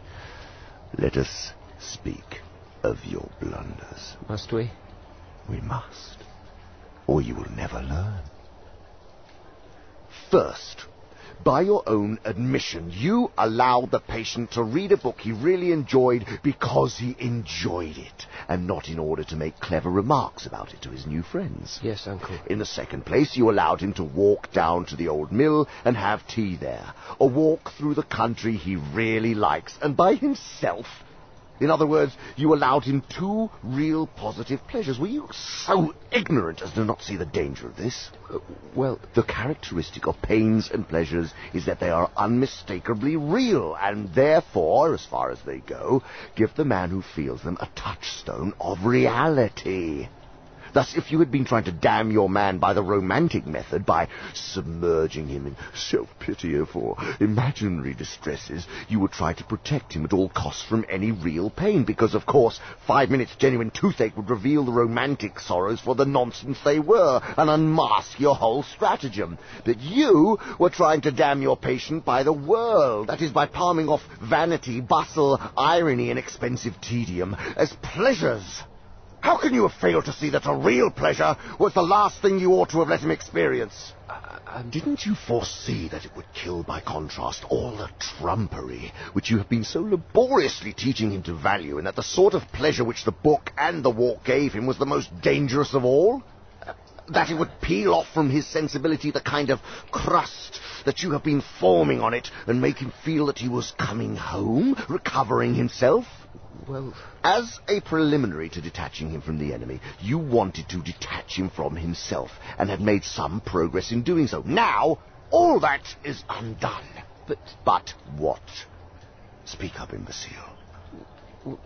By detaching the patient from himself, aren't we doing what the enemy wants us to do? The enemy wants to detach men from themselves, but in a different way from our purposes. Remember always that he really likes the little vermin, and sets an absurd value on the distinctness of every one of them. When he talks of losing themselves, he only means abandoning the clamour of self-will. Once they have done that, he really gives them back all their own personality, and boasts, I'm afraid sincerely, that when they are wholly his, that they will be more themselves than ever.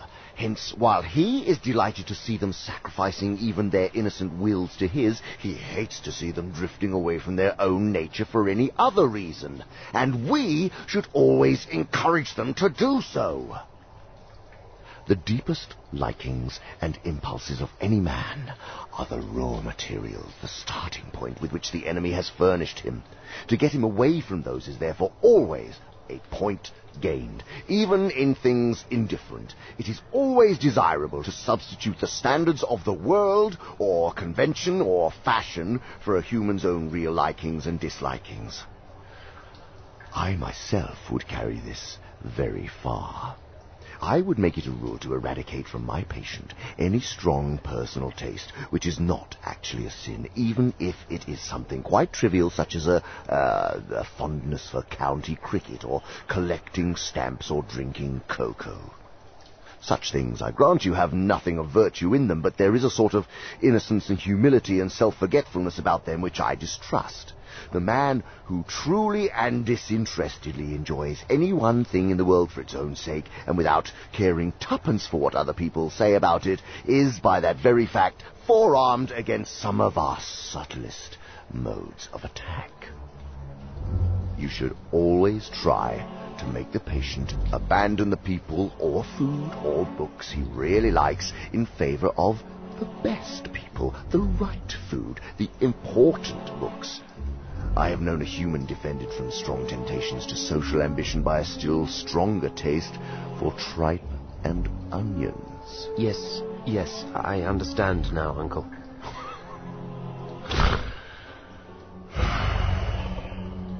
It remains to consider how we can retrieve this disaster.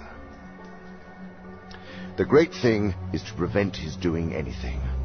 As long as he does not convert it into action, it does not matter how much he thinks about this new repentance. Let the little brute wallow in it. Let him, if he has any bent that way, write a book about it. That is often an excellent way of sterilizing the seeds which the enemy plants in a human soul. Let him do anything but act. No amount of piety in his imagination and affections will harm us if we can keep it out of his will. The more he feels without acting, the less he will ever be able to act. And in the long run, the less he will be able to feel. Yes. You'd better fix this, Wormwood. Or you know what will happen to you. Yes, Uncle. I was a fool. So you are. Now, this.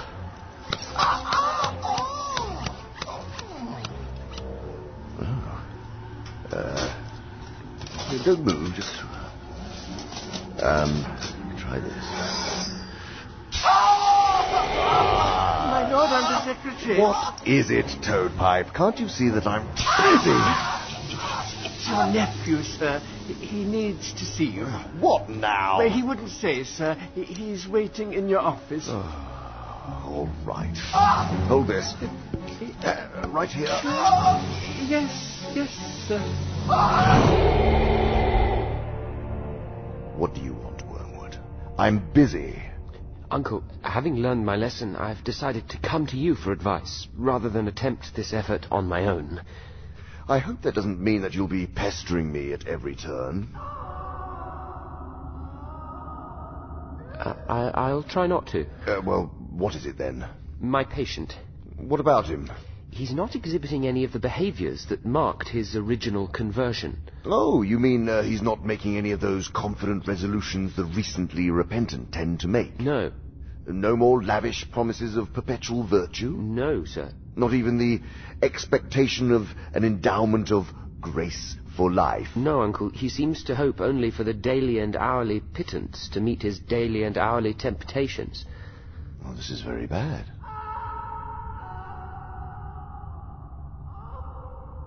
Right. Hmm. I see only one thing to do at the moment. Your patient has become humble. Have you drawn his attention to the fact? Uh, uncle?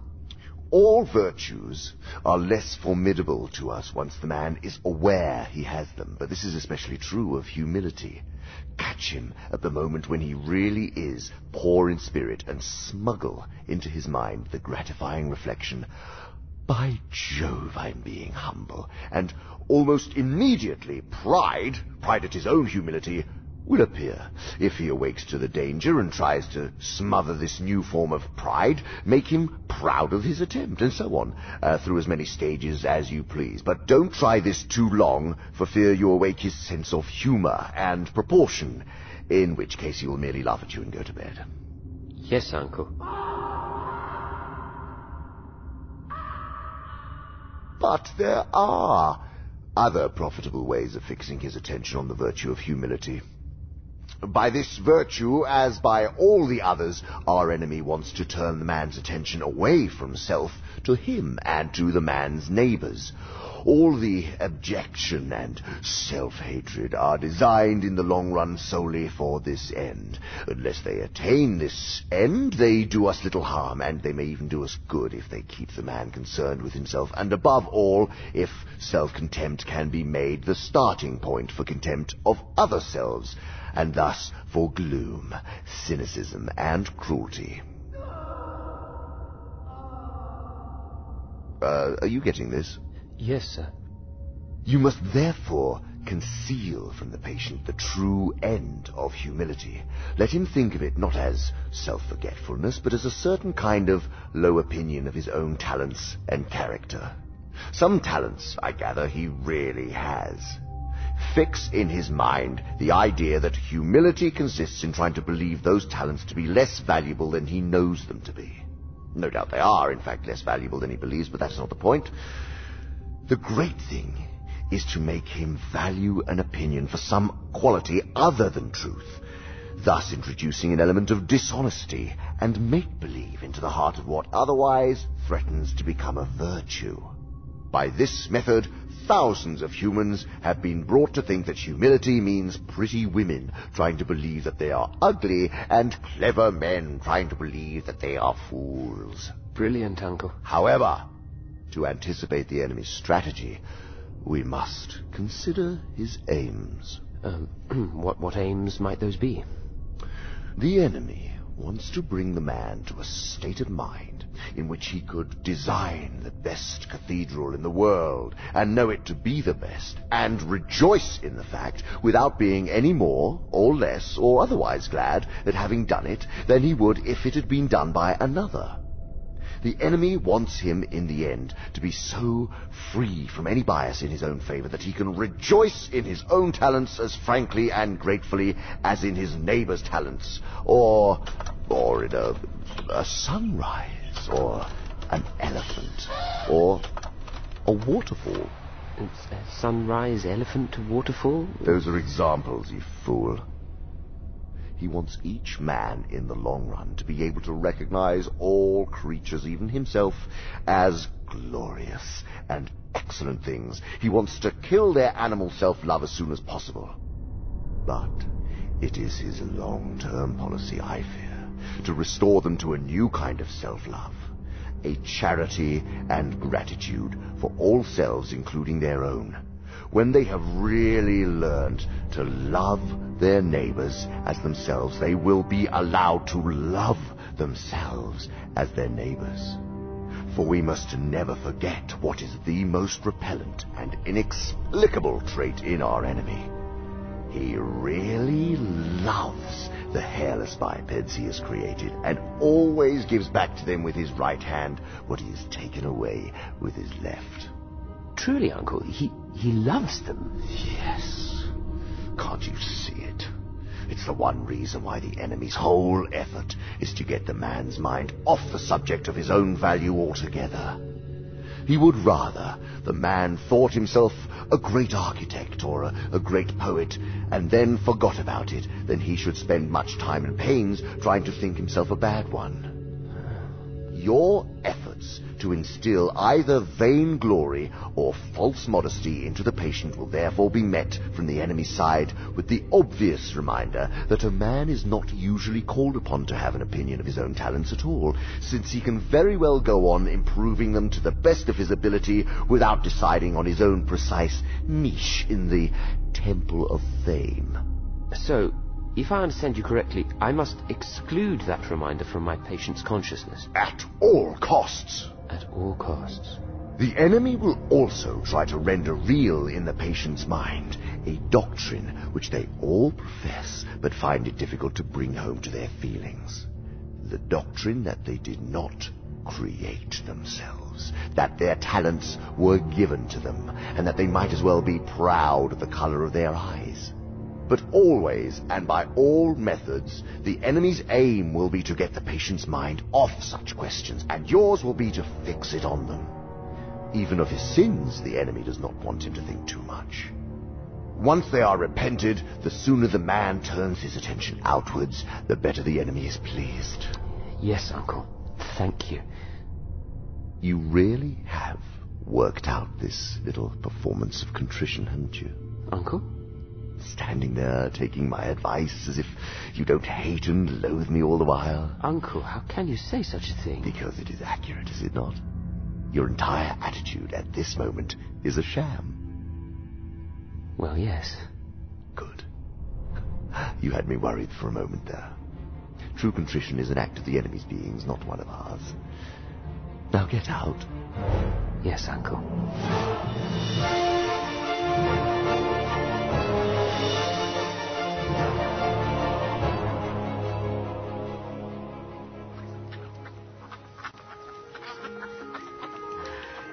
It's a lovely day, isn't it? It is. Do you see what's happening? My situation is near impossible. It's all happiness and contentment. Mm, yeah, it is due in part to the lull in their European war. Mum, I think I'll take a stroll around the lake. All right, John. I'll stay here. quack, quack, quack, quack. Oh, I'll be back in a little while. Where is Glubose? She shouldn't leave the mother alone to enjoy herself. She's hiding behind the moss on that oak tree. Let's follow your patient around the lake. Hmm? An opportunity may come to spoil his walk. Meanwhile, we will consider our overall strategy. Oh, I, I do detest these days of rest and relaxation. Though i- if it fattens them up for us. Oh, well, yes, there is that. But I am not surprised that there is a corresponding lull in this war of theirs and your patient's anxieties.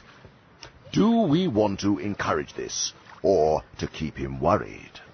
Um, encourage it. No, no, keep him worried. Um, I don't know. Tortured fear and stupid confidence are both desirable states of mind. Our choice between them raises important questions. What kinds of questions?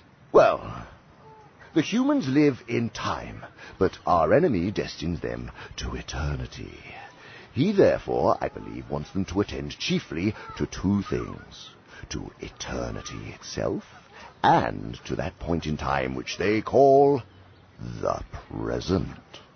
For the present is the point at which time touches eternity. Of the present moment, and of it only, humans have an experience analogous to the experience which our enemy has of reality as a whole. In it alone, freedom and actuality are offered to them.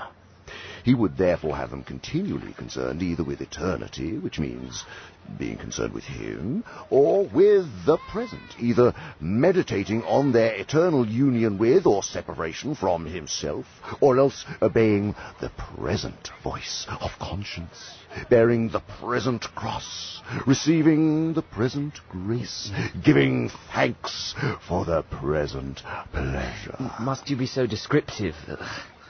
You must understand and deeply despise the disgusting nature of his activities.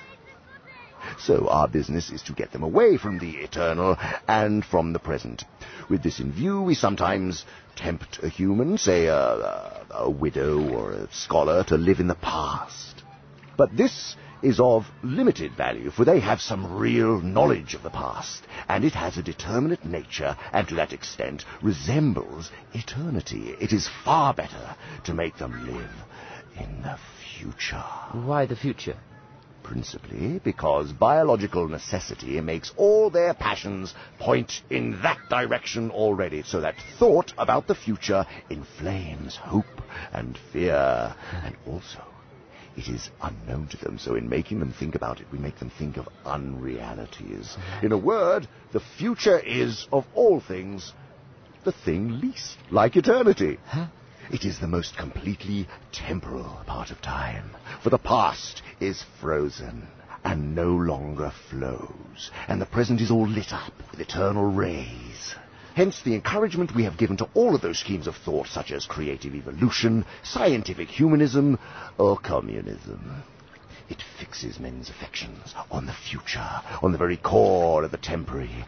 That's why nearly all vices are rooted in the future. Gratitude looks to the past, and love to the present. Fear, avarice, lust, and ambition look ahead. But surely the enemy wants men to think of the future too. Just so much as is necessary now for planning the acts of justice or charity, which will probably be their duty tomorrow. What, what does that leave us, then? We want a man hag-ridden by the future. Haunted by visions of an imminent heaven or hell upon earth. Ready to break the enemy's commands in the present, if by so doing we can make him think he can attain the one or avert the other. This places his whole attention on the success or failure of schemes whose end he will not live to see. How clever. We want a whole race perpetually in pursuit of the rainbow's end, never honest, nor kind, nor happy now, but always using every real gift which is offered to them in the present as mere fuel to heap on the altar of their future.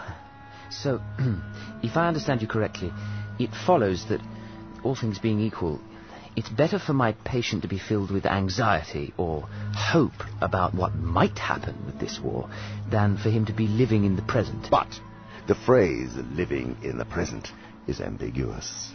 It may describe a process which is really just as much concerned with the future as anxiety itself. Your man may be untroubled about the future not because he is concerned with the present, but because he has persuaded himself that the future is going to be agreeable. As long as that is the real source of his tranquility, his tranquility will do us good because it is only piling up more disappointment and therefore more impatience for him when his false hopes are dashed. If, on the other hand, he is aware that horrors may be in store for him, and is praying for the virtues wherewith to meet them, and meanwhile concerning himself with the present, because there and there alone all duty, all grace, all knowledge, and all pleasure dwell, his state is undesirable, and should be attacked at once. Right. But to watch him now, it is most likely that he is living in the present because his health is good and he is enjoying his work. I should break it up if I were you. Why should the creature be happy? Uh, my sentiments exactly. Uh, shall I have one of those ducks do something to him? Don't be such an amateur, Wormwood.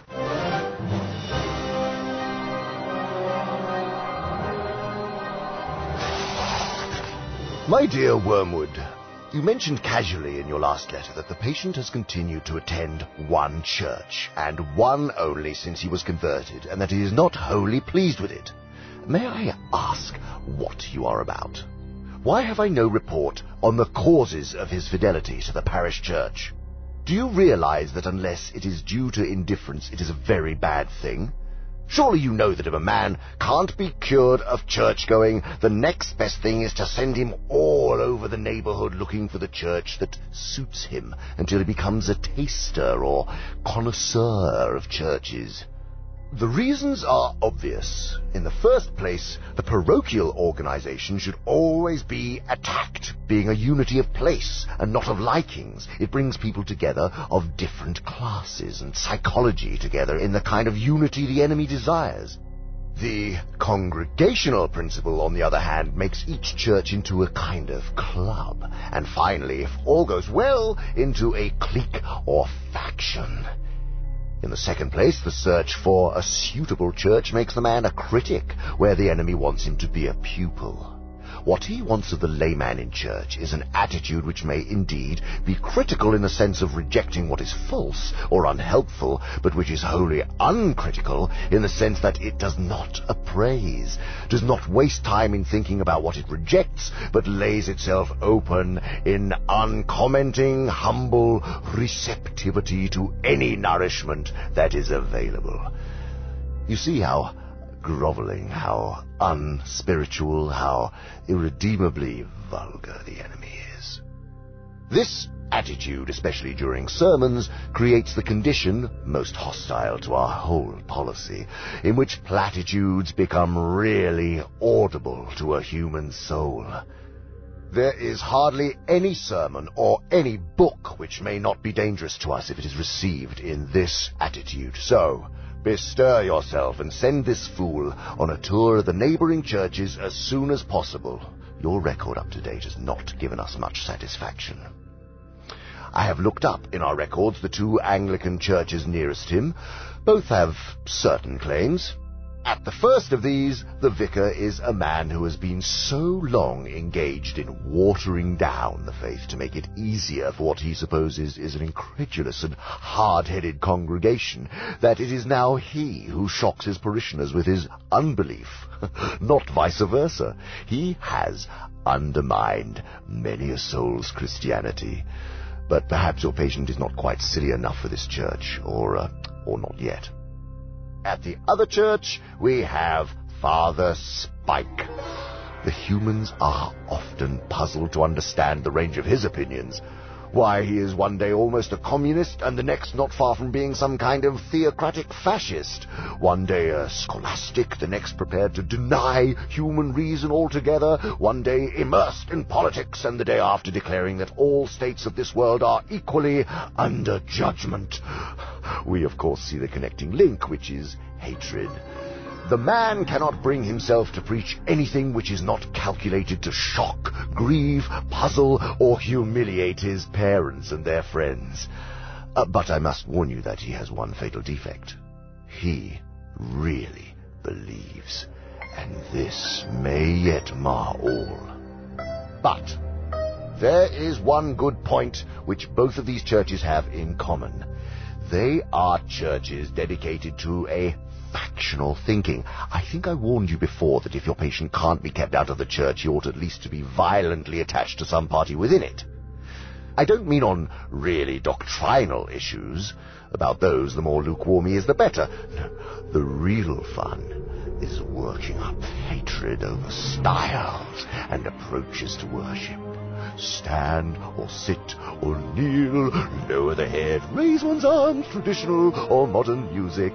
These issues are an admirable ground for our activities. Without them, the church might have become a positive hotbed of charity and humility.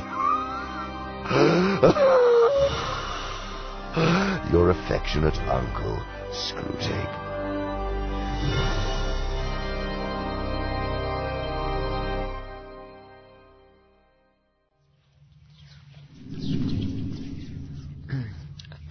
You sent for me, Uncle. Yes, I, I did, Wormwood. Do come in. Oh. Well, what is this? I've arranged to give you a demonstration. Oh. Yes, the rather contemptuous way in which you spoke of gluttony as a means of catching souls in your last report showed me, yet again, how ignorant you are. How so? One of the great achievements of the last hundred years has been to deaden the human conscience on the subject of gluttony, so that by now you will hardly find a sermon preached or a conscience troubled about it in the whole length and breadth of Europe. This has largely been effected by concentrating all our efforts on gluttony of delicacy, not gluttony of excess. By way of example, I invite you to turn your attention to this record of your patient's mother on the screen. Good afternoon, madam. Table for two, is it? No, no, no, just So- for one. So these images came from Glubose? Indeed, at my request. Your patient's mother is a good example of using gluttony for our purposes. She would be astonished, one day I hope will be, to learn that her whole life is enslaved to this kind of sensuality, which is quite concealed from her by the fact that the quantities involved are small. But what do quantities matter provided we can use our human belly and palate to produce querulousness, impatience, uncharitableness, and self-concern? Glubose has this old woman well in hand. You surprise me. Indeed. You are in sorry shape when I have to use Glubose as a good example by which to teach you. I'm willing to learn. Then see for yourself. Your patient's mother is a positive terror to hostesses and servants. Here it is. Um, notice on the screen the woman at an otherwise civil little tea party. Would madam like the afternoon special? Oh, please, please, all I want is a cup of tea. Weak, but not too weak. And the teeniest, weeniest bit of really crisp toast. Yes, madam. You see? Because all she wants is smaller and less costly than what has been set before her, she never recognizes as gluttony her determination to get what she wants, however troublesome it may be to others. At the very moment of indulging her appetite, she believes she's practicing temperance. Here, here here she is, exhibiting the same behavior in a crowded restaurant. Here we are. Oh, that's far, far too much. Take it away and bring me about a quarter of it. Yes, madam. If challenged, she would say she was doing this to avoid waste. In reality, she does it because the particular shade of delicacy to which we have enslaved her is offended by the sight of more food than she happens to want. Impressive. The real value of the quiet, unobtrusive work which Glubose has been doing for years on this old woman can be gauged by the way in which her belly now dominates her whole life. The woman is in what may be called the all I want state of mind. Ah, all I want is a cup of tea properly made, or an egg properly boiled, or a slice of bread properly toasted. But she never finds any servant or any friend who can do these simple things properly, because her properly conceals an insatiable demand for the exact and almost impossible palatal pleasures which she imagines she remembers from the past. A past described by her as Oh, those were the days when you could get good service from the help. But, of course, they're known to us as the days when her senses were more easily pleased and she had pleasures of other kinds which made her less dependent on those of the table. Meanwhile, the daily disappointment produces daily ill temper. Cooks give notice, and friendships are cooled. If ever the enemy introduces into her mind a faint suspicion that she's too interested in food, Glubose counters it by suggesting to her that she doesn't mind what she eats herself, but does like to have things nice for her boy. Hmm. In fact, of course, her greed has been one of the chief sources of his domestic discomfort for many years. Yes, I know. Now, your patient is his mother's son. While working your hardest, quite rightly, on other fronts, you must not neglect a little quiet infiltration in respect of gluttony. Being a male, he is not so likely to be caught by the all I want camouflage. Males are best turned into gluttons with the help of their vanity. To think they know all about food, and not only food, but the best food. What's your patient? Well, it's true. It's the only restaurant in town where the steaks are properly cooked. Hmm. What begins as vanity can then be gradually turned into habit.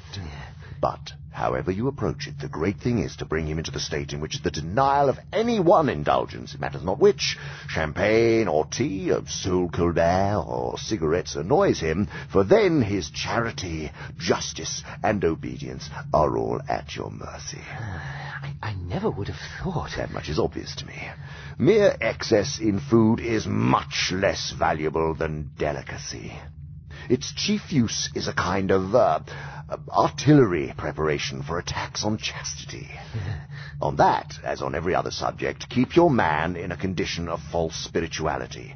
Never let him notice the physical aspect. Keep him wondering which vice has delivered him into your hands, when a simple inquiry into what he has been eating or drinking for the last 24 hours would show him the truth. If he must think of the physical side of chastity. Feed him the grand lie which we have made the humans believe, that physical exercise in excess and consequent fatigue are especially favorable to this virtue. How they can believe this in the face of the notorious lustfulness of sailors and soldiers may well be asked. Speaking of chastity, Uncle, I've been wanting to ask you about techniques regarding sexual temptation. Or would you have me speak with Glubose about it, since she seems to be your current favourite? Don't be snide with me, nephew. Then what would you advise? It's such a tedious discussion. Surely, even under Slubgob, you must have learned the most routine techniques. I did, but... But your training is still lacking, I am sure. All right. For that discussion, let us relocate. A railway station? Uh, bear with me. At this point in time, the enemy's demand on humans takes the form of a dilemma. Either complete abstinence or unmitigated monogamy. Ever since our father's first great victory, we have rendered the former very difficult to them. The latter, for the last few centuries, we have been closing up as a means of escape. Well, how have we accomplished such a thing? Here. Notice the wares of this bookseller. You see the title? Romance, passion, intrigues. We have used poets and novelists to persuade the humans that a curious and usually short-lived experience which they call being in love is the only respectable ground for marriage. That marriage can and ought to render this excitement permanent, and that a marriage which does not do so is no longer binding. This idea is our parody of an idea that came from the enemy. How amusing. Yes.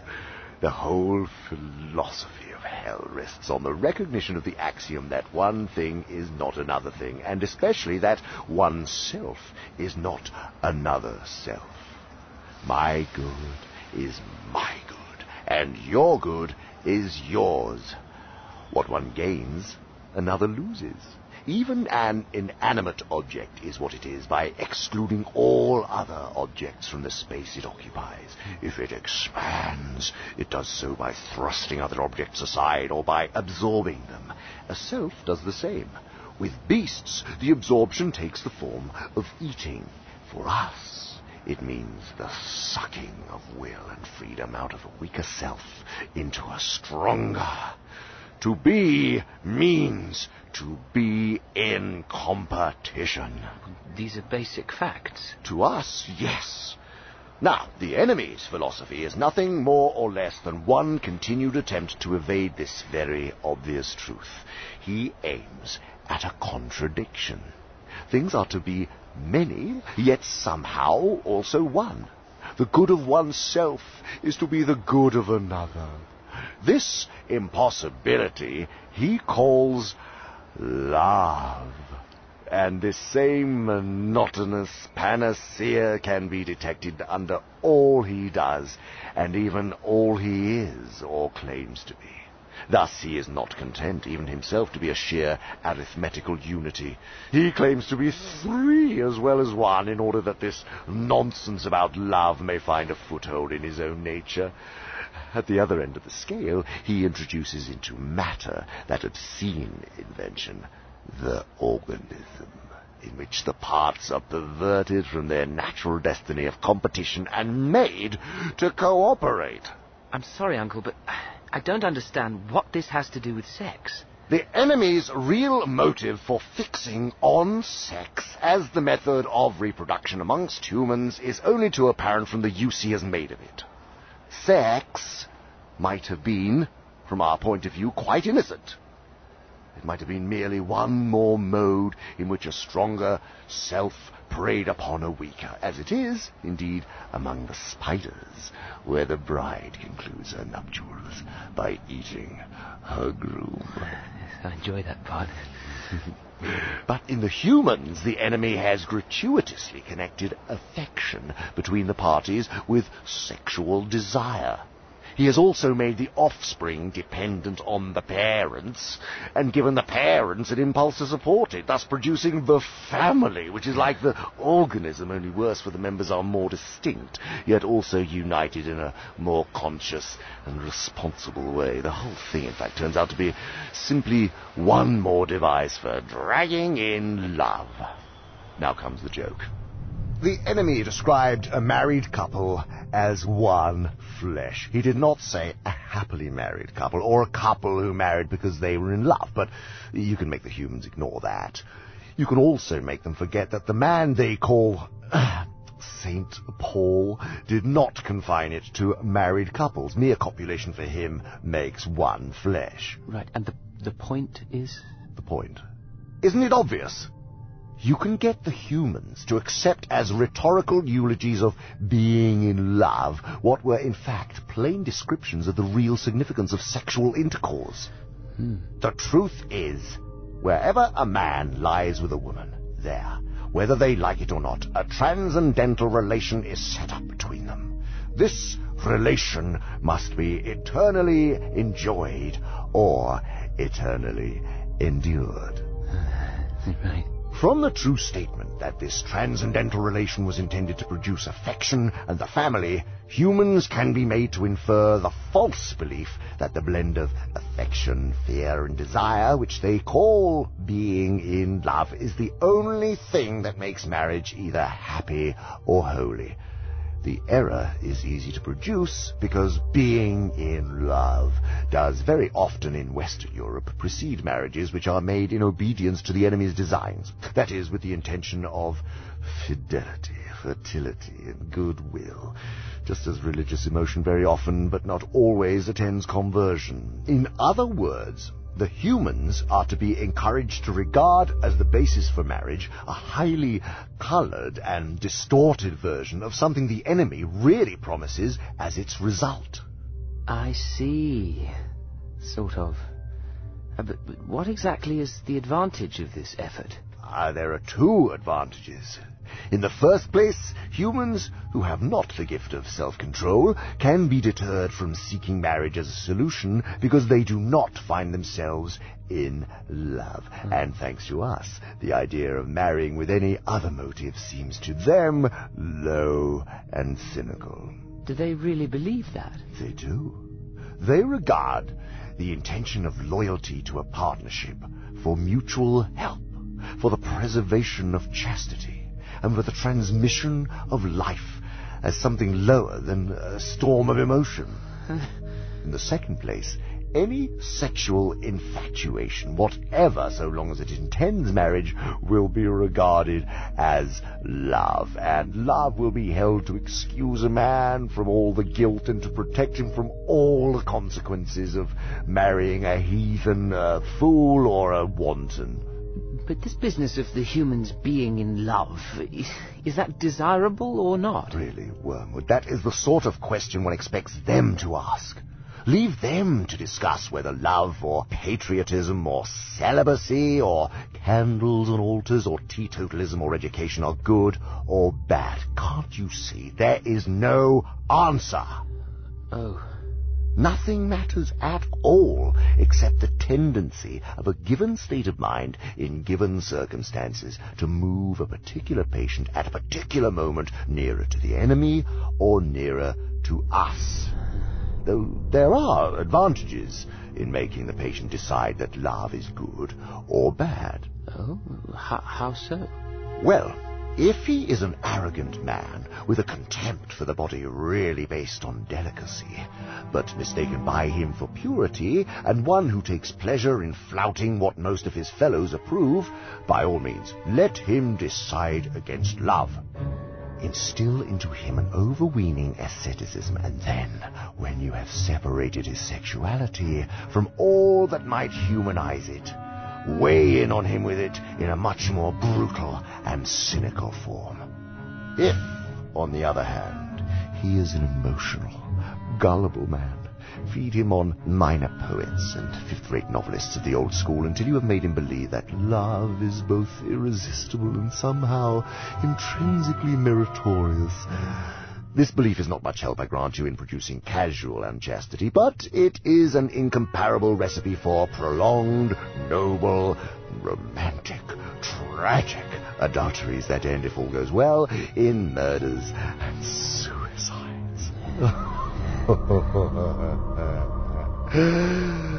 Failing that, it can be used to steer the patient into a useful marriage. Oh? Well, there must be several young women in your patient's neighborhood who would render the Christian life intensely difficult to him if only you could persuade him to marry one of them. Please send me a report on this. Yes, sir. In the meantime, get it quite clear in your own mind that this state of falling in love is not itself necessarily favorable either to us or to the other side. It is simply an occasion which we and the enemy are both trying to exploit. Like most of the other things which humans are excited about, such as health and sickness, age and youth or war and peace, it is, from the point of view of the spiritual life, mainly raw material. Got it? Yes, Uncle.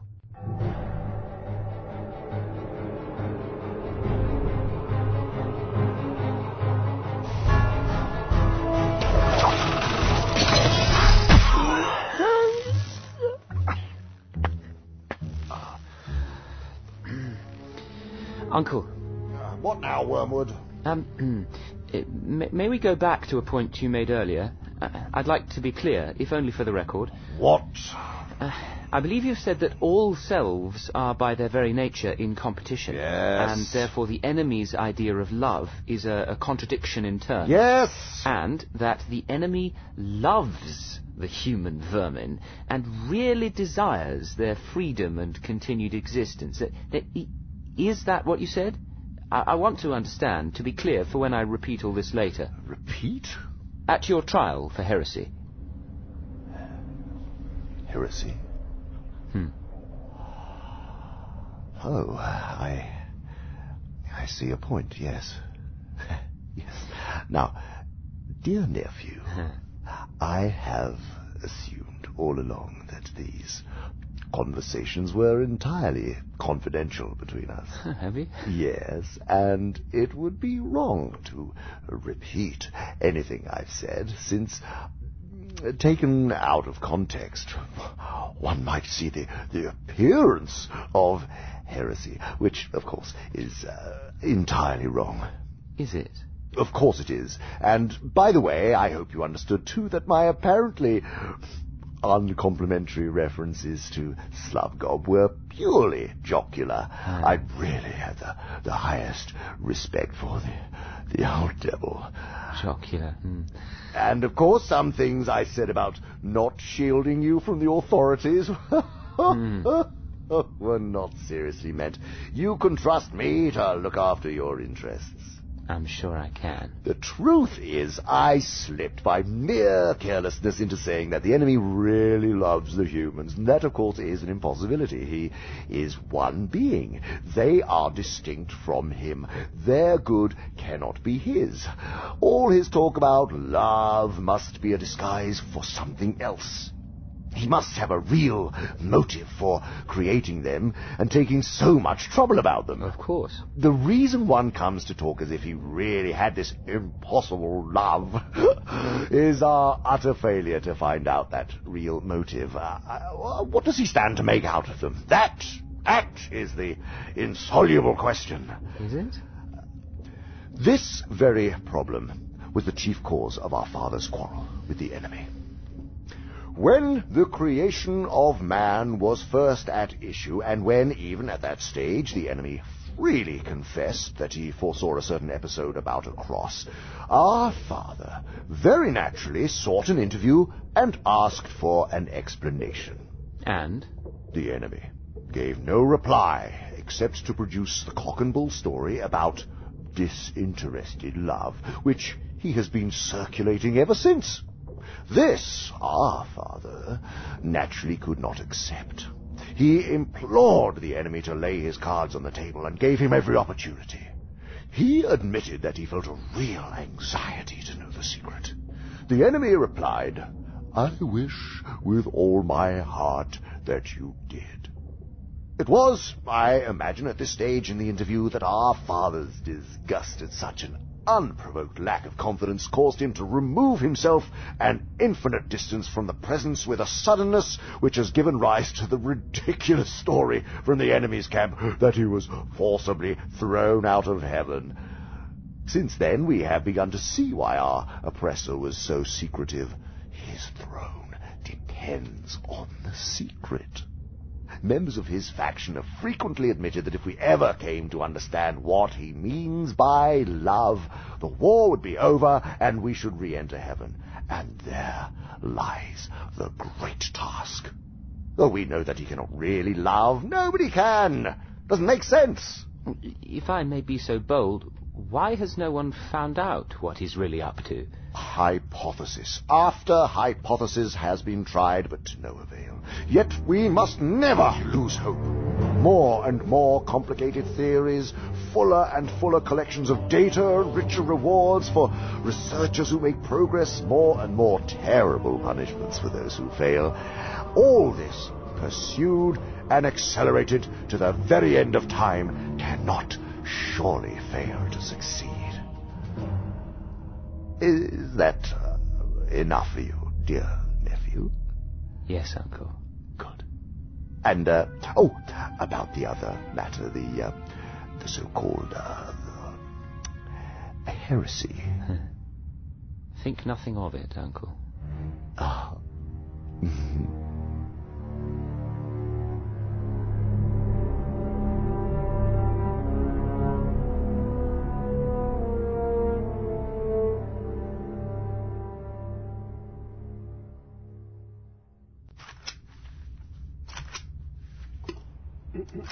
Sir, What now, Toadpipe? I called for you on the hotline, sir. Wormwood.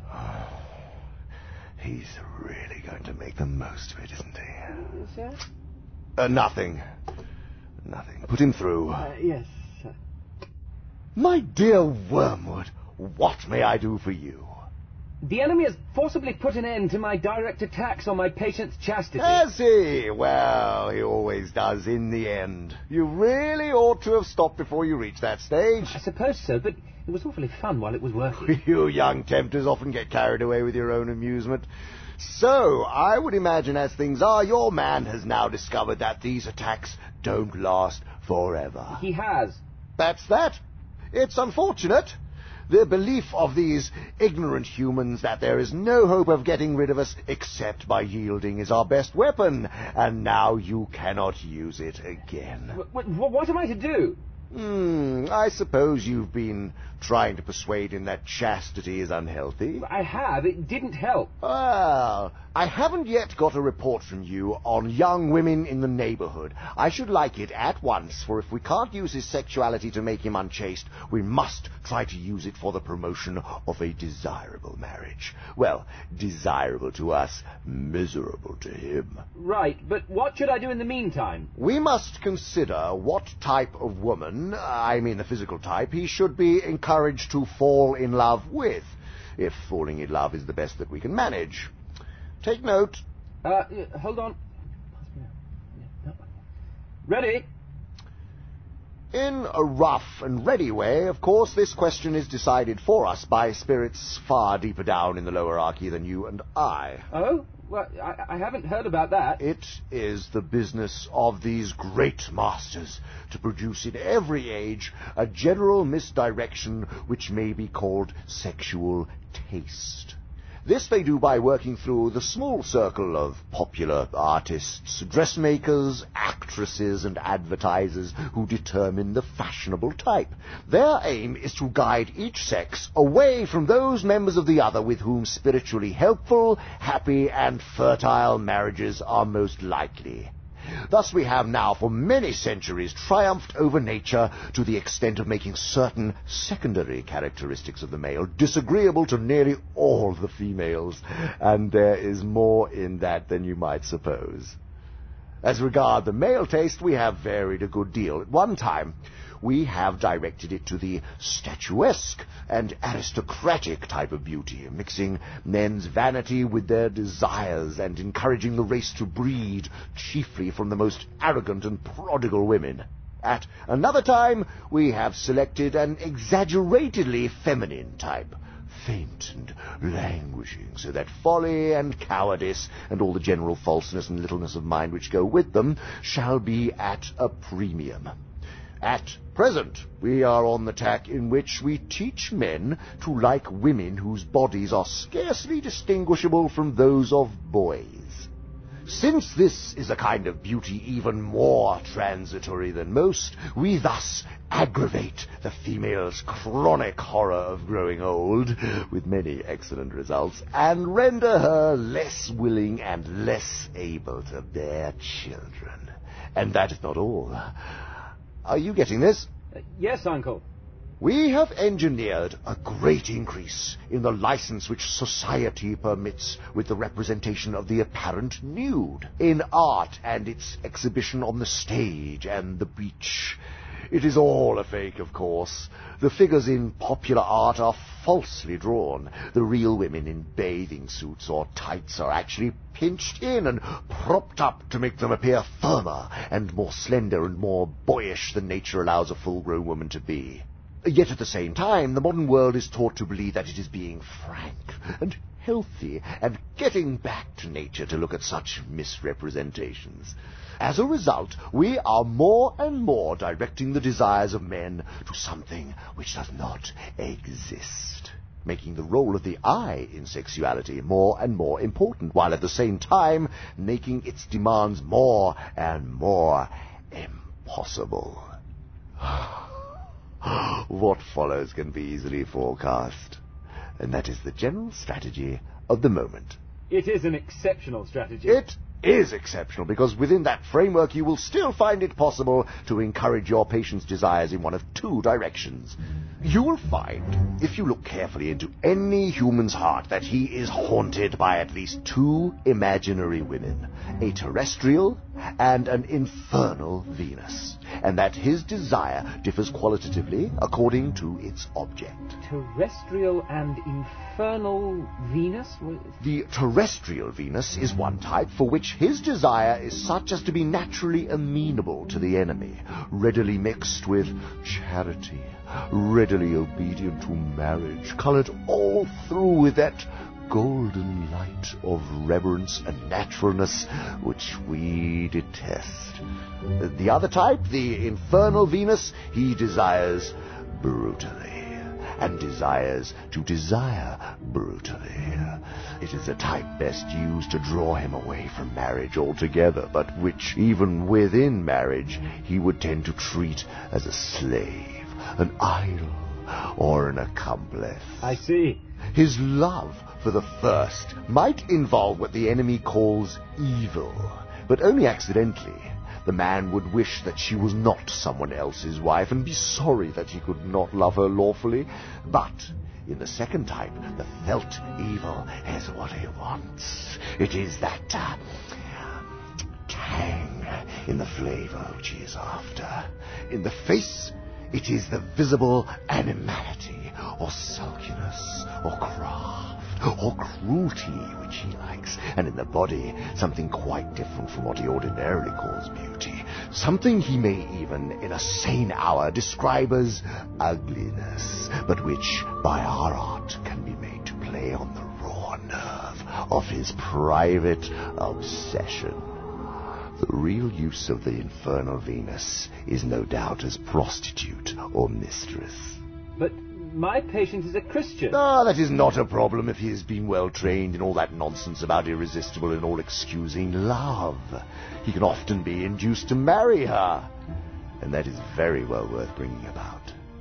You will have failed as regards fornication and solitary vice, but there are other and more indirect methods of using a man's sexuality to his undoing. And, uh, by the way, they are not only efficient, but delightful. The unhappiness produced is of a very lasting and exquisite kind. Did you get all that? Every word, Uncle. I will treat it as gospel. Ah, mind your language. I'll expect a full report of your progress imminently.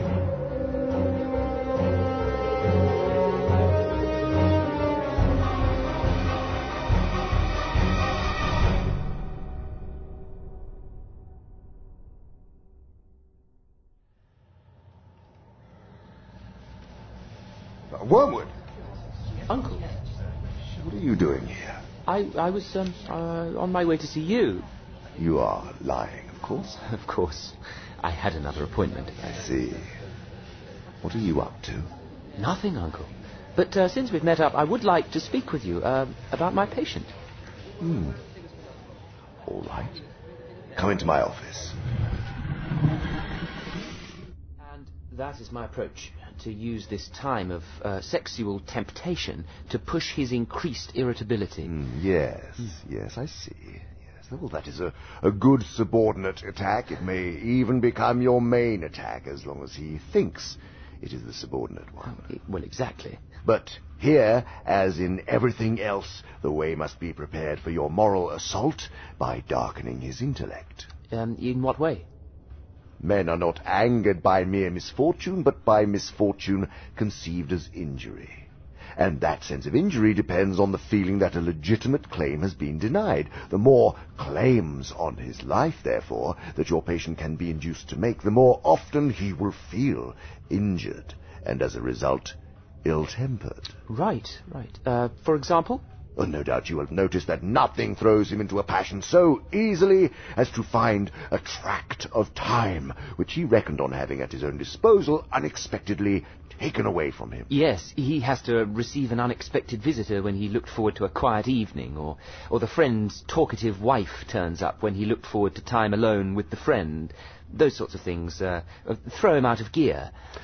Presumably, he is not yet so uncharitable or slothful that these small demands on his courtesy are in themselves too much for it. Uh, no, but they still anger him, because he thinks of his time as his own, and he feels that it's being stolen. So you must therefore zealously guard in his mind the curious assumption, my time is my own. Let him have the feeling that he starts each day as the lawful possessor of twenty-four hours. Let him feel as a grievous burden that portion of his time which he has to give over to his employers, and as a generous donation that further time which he allows to his religious duties. But what he must never be permitted to doubt is that the total from which these deductions have been made was, in some mysterious sense, his own personal birthright. That's a bit tricky. Indeed, it's a delicate task. The assumption which you want him to go on making is so absurd, if it is ever questioned, even we cannot find a shred of argument in its defense. The man can neither make nor retain one moment of time. It all comes as a pure gift. He might as well regard the, the sun and moon as his servants. I dare say these humans think they can. He is also, in theory, committed to a total service of the enemy. And if the enemy appeared to him in bodily form and demanded that total service for even one day, he would not refuse.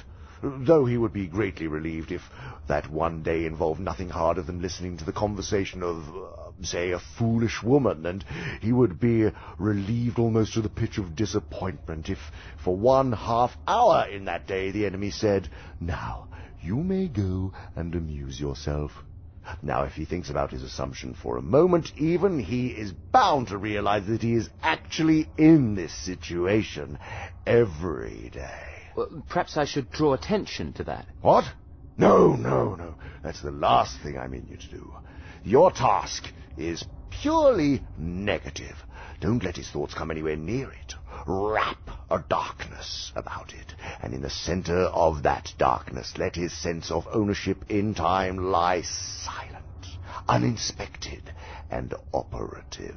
Then I should encourage him in his sense of ownership. Ah, now you're getting the idea. Right. You see, the humans are always putting up claims to ownership which sound equally funny in heaven and in hell. And we must keep them doing so. For example, much of the modern resistance to chastity comes from men's belief that they own their bodies. Fools. It is as if a royal child whom his father has placed for love's sake in titular command of some great province under the real rule of wise counselors should come to fancy he really owns the cities, the forests, and the corn in the same way that he owns the bricks on the nursery floor.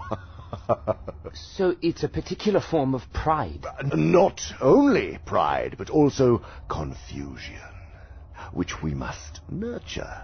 We teach them not to notice the different senses of the possessive pronoun, the finely graded differences that run all the way from my boots through my dog, my servant, my wife, my father, my master, and my country to my God they can be taught to reduce all these senses to that of my boots, the my of ownership. Even in the nursery, a child can be taught to mean by my teddy bear, not the old imagined recipient of affection to whom it stands in a special relation, for that is what the enemy will teach him to mean if we're not careful, but the my bear I can pull to pieces if I like. And at the other end of the scale, we have taught men to say, my God, in a sense not really very different from my boots, meaning the God on whom I have a claim for my distinguished services and whom I exploit from the pulpit. But don't they see what a joke they are? Humans can't use the word mine in its fully possessive sense about anything. It is true, but they must never know that. In the long run, either our father or the enemy will say mine of each thing that exists, and especially of each man. They will find out in the end, never fear, to whom their time, their souls, their bodies really belong. Certainly not to them, whatever happens. At present, the enemy says mine of everything on the pedantic, legalistic ground that he made it. Our Father hopes in the end to say mine of all things on the more realistic and dynamic ground of conquest. What is this? Under Secretary Screwtape? Yes, French cut, you know perfectly well who I am. You are to come with us. Why? Squat Weasel, the head of the secret police, would like a word with you. About what? Charges of heresy have been levelled against you. Heresy? Who would dare to... Wormwood. Uncle? You didn't. You wouldn't. Wouldn't do what, Uncle? You would. You did. Come quietly, or we'll have to use the prod. I'm coming. Uh, perhaps we'll use the prod anyway. Oh, I, I do hope it all works out, Uncle. you haven't Ah! The last. Ah! Me, Wormwood. Uh,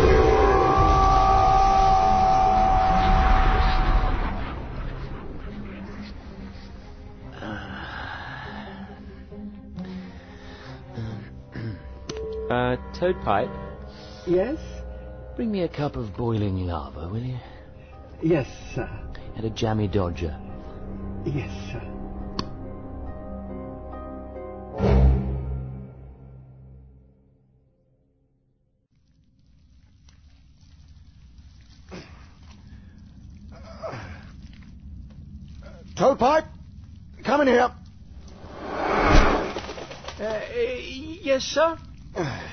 I want you to place a call to Wormwood. Either do it myself, but, uh, well, my limbs haven't grown back yet from the interrogation. Uh, of course, sir. Put it on the uh, speaker gizmo and stay here in case I need anything else. Uh, yes, sir.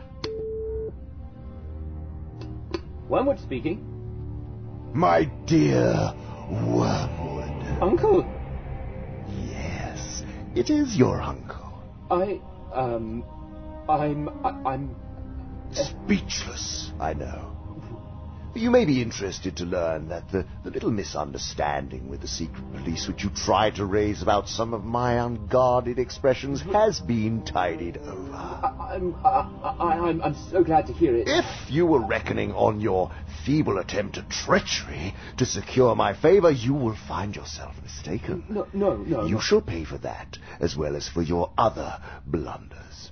Meanwhile, I am sending you a little booklet just issued on the new House of Correction for incompetent tempters. It is profusely illustrated, and you will not find a dull page in it. Th- thank you, sir. I, I look forward Do to... dispatch the booklet, Toadpipe. Oh, yes, sir.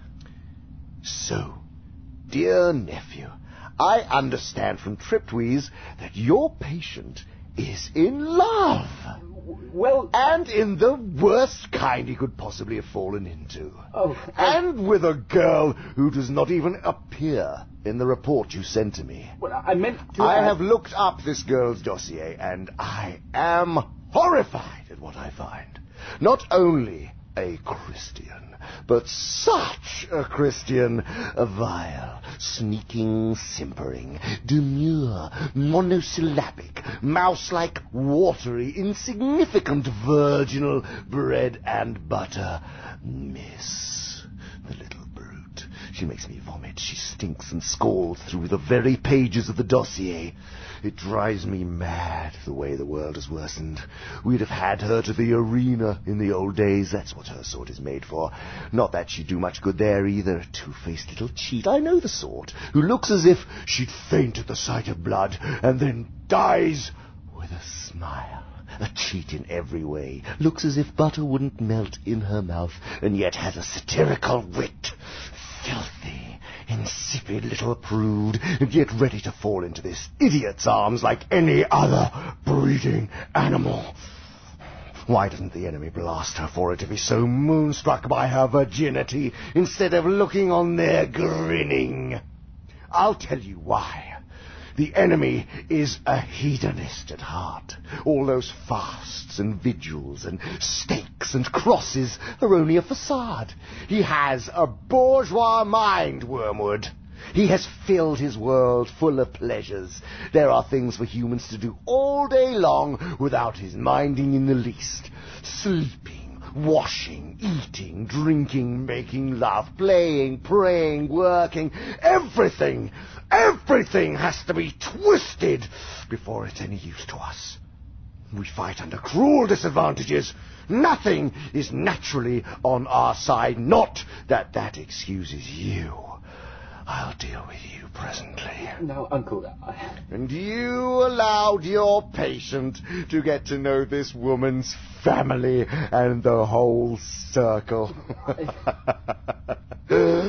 Unbelievable! Could you not see that the very house she lives in is one of those he never ought to have entered? The whole place reeks of that deadly odor, that impenetrable mystery that comes from the enemy. We are certain it is a matter of first principles that each member of the family must in some way be using the others. We just can't find out how. They guard as jealously as the enemy himself the secret of what really lies behind this pretense of disinterested love. The whole house and garden is one vast obscenity. It bears a sickening resemblance to the description one human writer made of heaven. The regions where there is only life, and therefore all that is not music is silence. Music and silence! How I detest them both! How thankful we should be that ever since our father entered hell, no square inch of infernal space and no moment of infernal time has been surrendered to either of those abominable forces. All has been occupied by noise. Noise! The great dynamism the audible expression of all that is exultant, ruthless, and virile, noise which alone defends us from silly qualms, despairing scruples, and impossible desires. We will make the whole universe a noise in the end.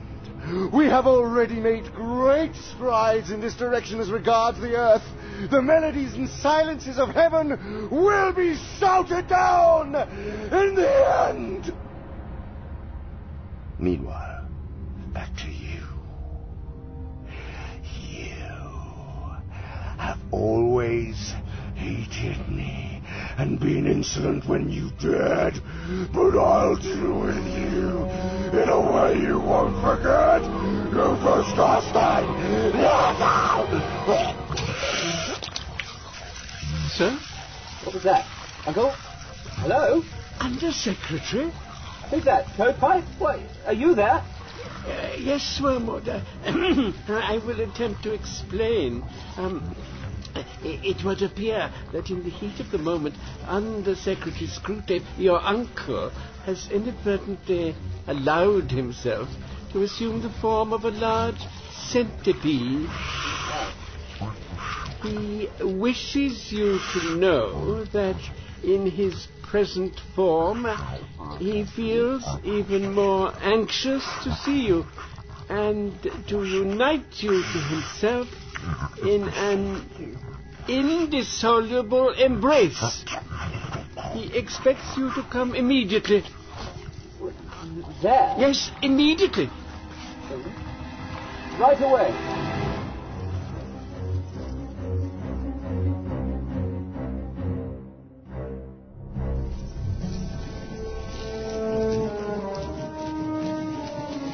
Wormwood. Merely to improve upon your inferior education, I will explain about my transformation into a centipede. It is a periodical phenomenon. No doubt you've heard the rumor that has reached the humans, and a distorted account of it appears in the poet Milton, with the ridiculous addition that such changes of shape are a punishment imposed on us by the enemy. A more modern writer, someone with a name like Pshaw, has, however, grasped the truth. Transformation proceeds from within and is a glorious manifestation of that life force which our Father would worship if he worshipped anything but himself. I am fully recovered now, limbs and all, and look forward to renewing our teacher-pupil relationship, among other things. Insatiably yours, Screwtape.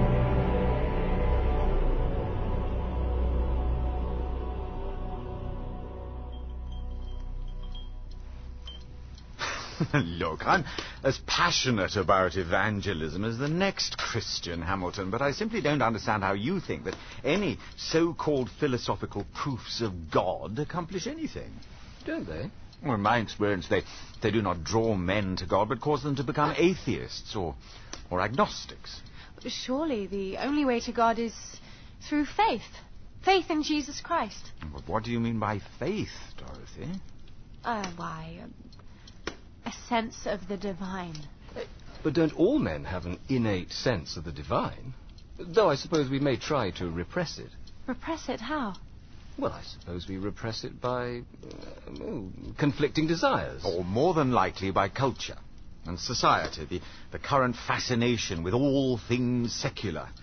I mean, we're all fairly comfortable and without any sense of urgency. We're not even driven by the potency of our primitive passions and desires. Steady on, Humphrey. Mixed company and all that. Oh, John, you are so sweet. Oh, thank you for noticing. But honestly, I don't fear that this is a secular society as much as it is becoming a pagan one. Ah, would that were true. At least a true pagan would give Christians something to work with.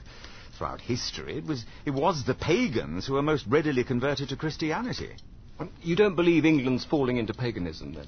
well, until we see Parliament opened by the slaughtering of a garlanded bull in the House of Lords, or, or cabinet ministers leaving sandwiches in Hyde Park as an offering for dryads, I don't believe we need worry about paganism. You really have let the situation get out of hand, haven't you, Wormwood? I, I, I don't know what happened. It's obvious what happened. Through this girl and her disgusting family, the patient is now getting to know more Christians every day, and very intelligent Christians, too. Too many for me to handle alone. You're not alone. Each one has his own tempter, and we may need a council between us to assess the situation. Hmm. But you can be sure that for a long time it will be quite impossible to remove spirituality from his life. Which leaves me with what, Uncle? Obviously, we must corrupt it. No doubt you have often practiced transforming yourself into an angel of light as a parade ground exercise. Yes, I have. Now is the time to do it in the face of the enemy. The world and the flesh have failed us. A third power remains. Spiritual corruption. And success of this third kind is the most glorious of all. A spoiled saint, a Pharisee, an inquisitor, or a magician makes better sport in hell than a mere common tyrant or narcissist. Well, um, what do you suggest? Looking round at your patient's new friends, I find that the best point of attack would be the borderline between theology and politics. Several of his new friends are very much alive to the social implications of their religion. That in itself is a bad thing, but good can be made out of it. How so? You insist on being spoon-fed, don't you? Let's return to the conversation and note the views of the one who spoke a moment ago about paganism. Look, for my money, Christianity began to go off the rails very early on. What do you mean, off the rails? It departed from the core teachings of Jesus. People began adding to the simplicity of what he taught, twisting it all up. Anyone who looks at the historical Jesus will see the essence of pure Christian tradition. What did this historical Jesus teach? It's clear from the Gospels that he was all for empowering the common man, rising up and throwing off the shackles of the rich. So you're saying Jesus was the Karl Marx of the first century? to put it simply, yes. Good heavens, I never thought of it like that. Yeah, do you see? The historical Jesus, for some, is very Marxian, operating along revolutionary lines, whereas it wasn't so long ago that we constructed a historical Jesus on purely liberal and humanitarian lines.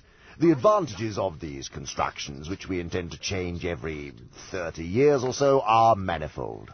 Are they? Um, in what way? In the first place, they all tend to direct men's devotions to something which does not exist. For each historical Jesus is unhistorical. The ghastly documents they call the Bible say what they say and cannot be added to. Well, if that's the case, then how do you create new versions of the historical Jesus? By suppressing one point of Jesus' teaching and exaggerating another. Uh-huh. That single emphasis takes what he taught completely out of context and distorts the rest. what is left but subjective guesswork that inevitably caters to the human's own predispositions and political views? Right. And of course, all such constructions place the importance of their historical Jesus in some peculiar theory he is supposed to have promulgated. We thus distract men's minds from who he truly is and what he actually did. I see. So, uh, for example, we render him solely a good moral teacher. And then conceal the reality that he simply couldn't have made the claims he made about himself and still be considered good or moral. Right. Perfect. Our third aim with these constructions is to destroy the devotional life. We replace the real presence of the enemy, otherwise experienced by men in prayer and sacrament, with a substitute. A merely probable, remote, shadowy, and uncouth figure who spoke a strange language and died a long time ago. Such an object cannot in fact be worshipped. Instead of the Creator adored by its creature, you soon have merely a leader acclaimed by a follower, and finally a distinguished character approved by a judicious historian. Uh, yes, I understand. I sincerely doubt it. Fourthly, besides being unhistorical in the Jesus it depicts, religion of this kind is false to history in another sense. No nation and few individuals are really brought into the enemy's camp by the historical study of the biography of Jesus simply as biography. Indeed, materials for a full biography have been withheld from men. The earliest converts were converted by a single historical fact the resurrection, and a single theological doctrine, the redemption, operating on a sense of sin which they already had. The Gospels came later and were not written to make Christians, but to edify Christians already made. How do you know all this hideous rubbish? I paid attention in class, little fool.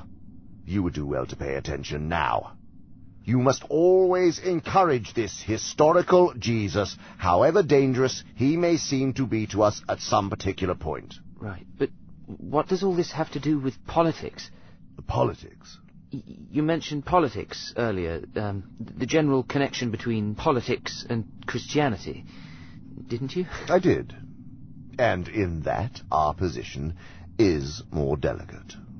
Certainly we do not want men to allow their Christianity to flow over into their political life, for the establishment of anything like a really just society would be a major disaster. On the other hand, we do want, and very much want, to make men treat Christianity as a means preferably, of course, as a means to their own advancement, but failing that as a means to anything, even to social justice. Well, surely not. I don't mean social justice as a reality. I mean We must get a man at first to value social justice as a thing which the enemy demands, and then work him to the stage at which he values Christianity because it may produce social justice. Do you see? No. I'll try again. The enemy will not be used as a means to an end. Right. Men or nations who think they can revive the faith in order to make a good society might just as well think they can use the stairs of heaven as a shortcut to the nearest chemist's shop. Ah. Fortunately, it is quite easy to coax humans around this little corner. Only today I have found a passage in a Christian writer where he recommends his own version of Christianity on the ground that only such a faith can outlast the death of old cultures and the birth of new civilizations. Do you see the little rift? Believe this not because it is true, but because it serves a purpose. Ah. See, that's the game. Yes. Now, round up the other tempters we need to meet. Uh, yes, sir. Who exactly? Let us begin with Slumtrimpet. She is in charge of your patient's young woman. Right. I'll find her. You won't need to look far. I can see her beady little eyes in the ashes behind the fire grate.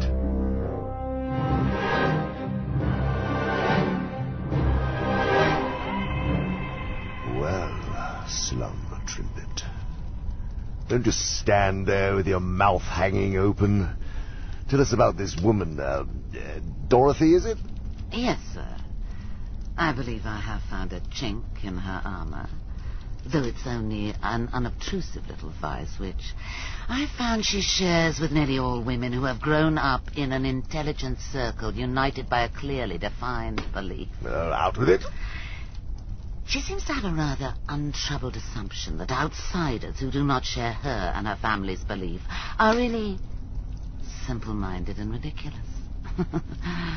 it is a sort of confidence which she supposes to be due to faith, but is in reality largely due to the mere color she has taken from her surroundings. Yes, yes, I, I know the type. It's not very different from the conviction she would have felt at, say, the age of ten, that the kind of butter knives used in her father's house were the proper or normal or real kind, while those of the neighboring families were not real butter knives at all.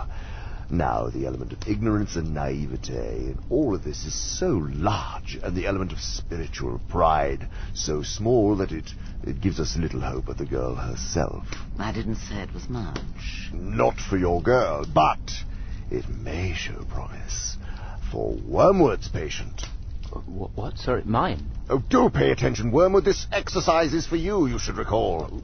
Yes, I know, but uh, I, I'm sorry, I don't see the connection between her butter knives and bringing down my patient. In this new circle of friends, your patient is a novice. Right. Every day he is encountering a quality of Christian life he never before imagined and seeing it all through an enchanted glass because he is in love. Hmm. He is anxious. Indeed, the enemy commands him to imitate this quality. Yes. Uh, the girl has a strong influence on him. Right. Can you get him to imitate this defect in her and to exaggerate it until what was venial in her becomes in him the strongest and most beautiful of all the vices? Spiritual pride. Oh, I see now, right. Are you finished with me, sir? Mm. You may go, Slumtrimpet. This has not helped you, but I'll put in a good word with your supervisor for your cooperation. Much obliged, sir. Yes, Wormwood, this is a promising approach. Conditions seem ideally favorable. The new circle in which he finds himself is one of which he is tempted to be proud for many reasons other than its Christianity. It is a better educated, more intelligent, more agreeable society than any he has yet encountered. He is also under some degree of illusion as to his own place in it.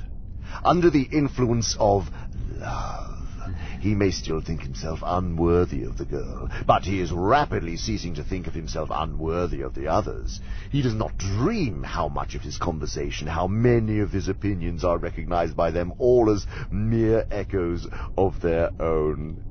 Still less does he suspect how much of the delight he takes in these people is due to the erotic enchantment which the girl, for him, spreads all over her surroundings. He thinks that he likes their talk and way of life because of some congruity between their spiritual state and his, where in fact they are so far beyond him that if he were not in love he would be merely puzzled and repelled by much which he now accepts. Yes, yes, perfect. Here is your chance. While the enemy, by means of sexual love, and of some very agreeable people far advanced in his service, is drawing the young barbarian up to levels he could never otherwise have reached, you must make him feel that he is finding his own level, that these people are his sort, and that coming among them, he has come home. When he turns from them to other society, he will find it dull, partly because almost any society within his reach is, in fact, much less entertaining, but still more because he will miss the enchantment of the young woman. You must teach him to mistake this contrast between the circle that delights and the circle that bores him for the contrast between Christians and unbelievers. He must be made to feel, though without ever putting it into words, how different we Christians are. And by we Christians he must really, but unknowingly mean my set. And by my set, he must mean not the people who in their charity and humility have accepted me, but the people with whom I associate by right. So I should guide him to be proud of being a Christian? No! No? Success here depends on confusing him. Right. If you try to make him explicitly and professedly proud of being a Christian, you will probably fail. The enemy's warnings are too well known. If, on the other hand, you let the idea of we Christians drop out altogether and merely make him complacent about his set, you will produce not true spiritual pride, but mere social vanity, which, by comparison, is a puny little sin. What you want is to keep a sly self-congratulation mixing with all his thoughts, and never allow him to raise the question, what precisely am I congratulating myself about? The idea of belonging to an inner ring, of being in a secret, is very sweet to him. Play on that nerve. Teach him, using the influence of this girl when she is silliest, to adopt an air of uh, amusement when he is around unbelievers. The great thing is to make Christianity a mystery religion in which he feels himself one of the special and exclusive initiates. You are dismissed. D- dismissed, Uncle? Well, You know what you must do. Now go and do it.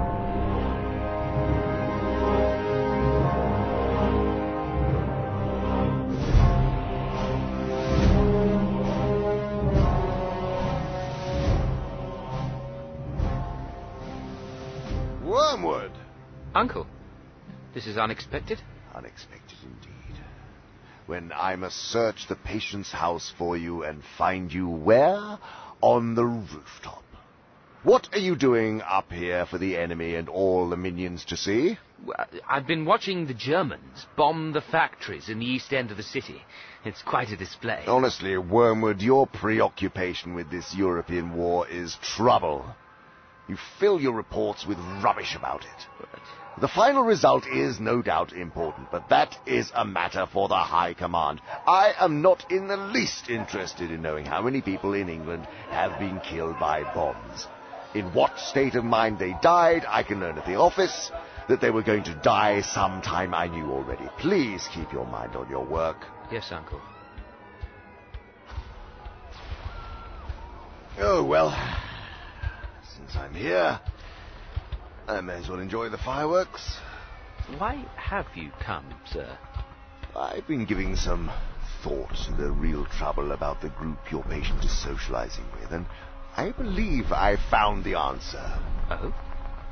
They are merely Christian. Merely Christian. They all have individual interests, of course, but the bond that remains is called mere Christianity. It is centered on the fundamentals, the pure orthodoxy of the Christian creed. Isn't that expected? Expected, but not what we want. What we want, if men become Christians at all, is to keep them in the state of mind I call Christianity and you know, Christianity and social welfare, Christianity and the new psychology, Christianity and the new order, Christianity and faith healing, Christianity and psychical research, Christianity and vegetarianism, Christianity and spelling reform. If they must be Christians, let them at least be Christians with a difference. Substitute for the faith itself some fashionable idea that has a Christian coloring. And how do I do that? You must work on their horror of the same old thing. The same old thing. The horror of the same old thing is one of the most valuable passions we have produced in the human heart. An endless source of heresies in religion, folly in counsel, infidelity in marriage, and inconstancy in friendship. I'm, I'm not following, sir. You'll have to explain. Uh, the humans live in time and experience reality successively. To experience much of it, therefore, they must experience many different things. In other words, they must experience change. And since they need change, the enemy, being a hedonist at heart, has made change pleasurable to them just as he has made eating pleasurable. But since he does not wish them to make change an end in and of itself, he has balanced the love of change in them by a love of permanence. Right, but isn't that contradictory? Not at all. He has contrived to gratify both tastes together in the very world he has made by that union of change and permanence which we call rhythm.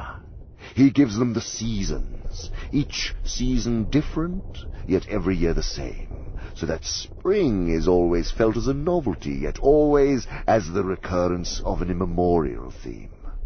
He gives them in his church a spiritual year. They change from a fast to a feast, but it is the same feast as before.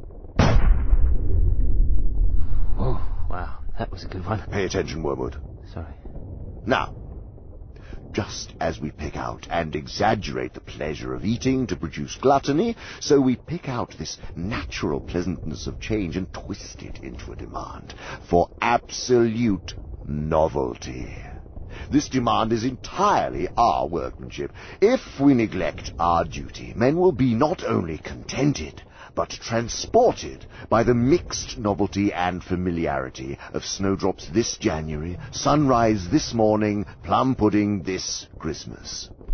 Children, until we have taught them better, will be perfectly happy with a seasonal round of games in which football succeeds hopscotch as regularly as autumn follows summer. Only by our incessant efforts is the demand for infinite or unrhythmical change kept up. And the value of all of this is... is what, sir? It's valuable in various ways. It diminishes pleasure while increasing desire. Desire for what? Novelty! Uh-uh. You see, the pleasure of novelty is, by its very nature, subject to the law of diminishing returns. It doesn't last. That's why we stoke the human's desire for it. They work harder and harder for a novelty that yields little in return. And continued novelty costs money, so the desire for it spells avarice or unhappiness or both. And again, the more rapacious this desire, the sooner it must eat up all the innocent sources of genuine pleasure and lead on to those things the enemy forbids. We do this by inflaming their fear of the same old thing? Yes! For example, we have recently made the arts less dangerous to us than perhaps they have ever been. Lowbrow and highbrow artists alike are being regularly drawn into fresh excesses of lasciviousness, unreason, cruelty, and pride. Yeah, I like the theatre. Finally, the desire for novelty is indispensable if we are to produce trends or vogues. The use of trends in thought is to distract the attention of men from their real dangers. We direct the trendy outcry of each generation against those vices of which it is least in danger, and fix its approval on the virtue nearest to that vice which we are trying to make endemic. The game is to have 'em all running about with fire extinguishers whenever there is a flood, and all crowding to that side of the boat which is already nearly submerged. Thus, we make it fashionable to expose the dangers of spiritual enthusiasm at the very moment when they are all really becoming worldly and lukewarm. A century later, when we are really making them all drunk with emotion, the trendy outcry is directed against the dangers of intellectualism. Cruel ages are put on guard against their sentimentality, feckless and idle ones against respectability, lecherous ones against puritanism. And whenever all men are really hastening to be slaves or tyrants, we make liberalism the prime worry. but the greatest triumph of all is to elevate this horror of the same old thing into a philosophy so that nonsense in the intellect may reinforce corruption in the will. How so? The enemy loves platitudes.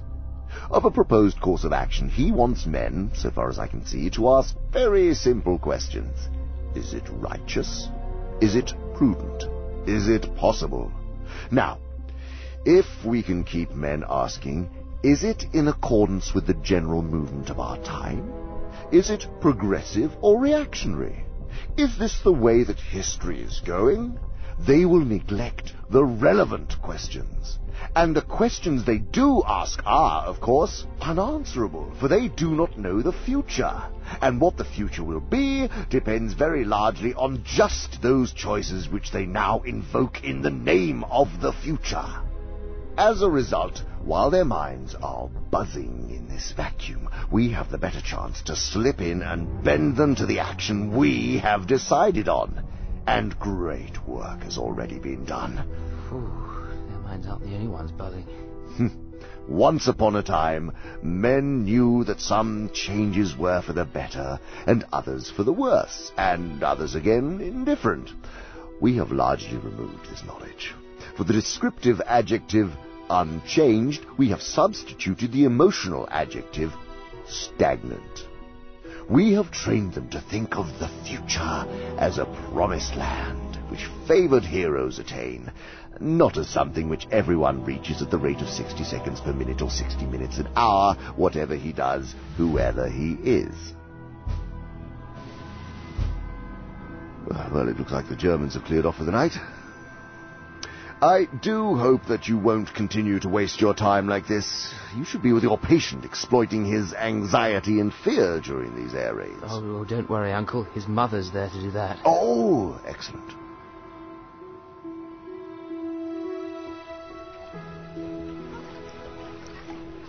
Oh, what a glorious day. Hmm. They say it might rain this afternoon. I do hope so. That'd spoil our time at the lake. No, but if it rains this evening, it may put off the Germans from bombing us tonight. Oh, I hadn't thought of that. Ah. You're so clever. Thank you, my dear. Shall we paddle round to the other side? There's a little shop that still serves fresh cream with their tea. Yes, please. A nauseating thing to witness. Should I capsize the boat? No.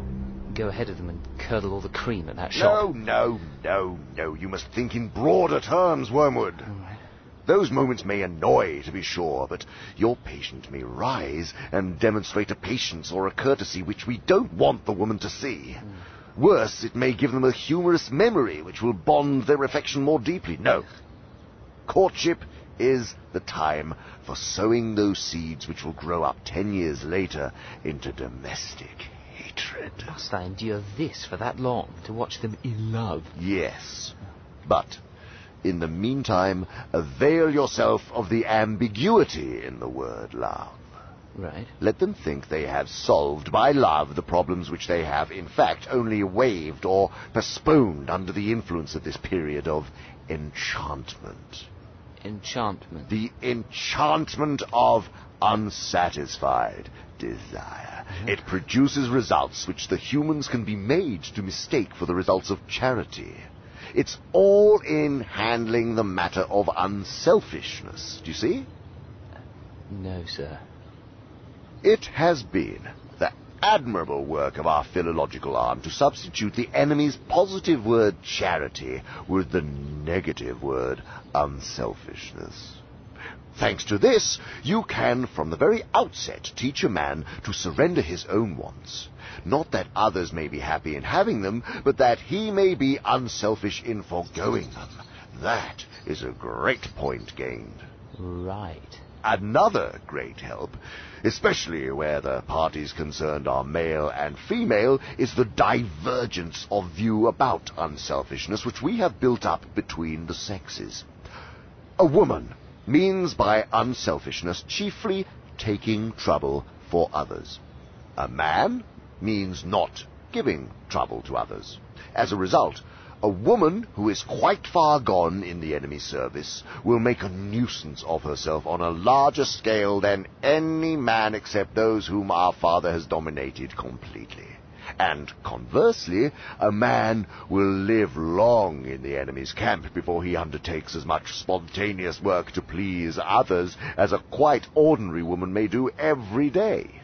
Thus, while the woman thinks of doing good offices and the man of respecting other people's rights, each sex, without any obvious unreason, can and does regard the other as radically selfish. How diabolical. Hmm. On top of these confusions, you can now introduce a few more. The erotic enchantment produces a mutual complacence in which each is really pleased to give in to the wishes of the other. They also know that the enemy demands of them a degree of charity in this matter, which, if attained, would result in similar actions. You must make them establish as a law for their whole married life that degree of mutual self-sacrifice which is at present sprouting naturally out of the enchantment, but which, when the enchantment dies away, they will not have charity enough to enable them to perform. They will not see the trap, since they are under the double blindness of mistaking sexual excitement for charity, and of thinking that the excitement will last. When once a sort of official, legal, or nominal unselfishness has been established as a rule, a rule for keeping of which their emotional resources have died away and their spiritual resources have not yet grown, the most delightful results follow. Right. Can you explain that in simpler terms? Well, for example, in discussing any joint action, it becomes obligatory that John should argue in favor of Dorothy's supposed wishes and against his own, while Dorothy does the opposite. It is then nearly impossible to find out either party's real wishes. With luck, they end by doing something that neither wants, while each feels a glow of self-righteousness and, at the same time, harbors a secret claim to preferential treatment for the unselfishness shown, while also holding a secret grudge against the other for the ease with which the sacrifice has been accepted. Ah, sounds wonderfully entangled. Hmm. Mind-numbingly so. Later on, you can venture on what may be called the generous conflict illusion. This game is best played with more than two players, in a family with grown-up children, for example. Something quite trivial like having tea in the garden is proposed. One member takes care to make it quite clear, though not in so many words, that he would rather not, but is of course prepared to do so out of unselfishness. The others instantly withdraw their proposal, ostensibly through their unselfishness, but really because they don't want to be used as a sort of lay figure on which the first speaker practices petty altruisms. But he is not going to be done out of his debauch of unselfishness either. He insists on doing what the others want. They insist on doing what he wants. Passions are roused. Soon, someone is saying, "Ah, very well, then I, I won't have any tea at all. And a real quarrel ensues with bitter resentment on both sides. You see how it's done? If each side had been frankly contending for its own real wish, they would have all kept within the bounds of reason and courtesy. But just because the contention is reversed and each side is fighting the other side's battle, all the bitterness which really flows from thwarted self-righteousness and obstinacy and accumulated grudges of the last ten years is concealed from them by the nominal or official unselfishness of what they are doing, or at least they expect to be excused by it.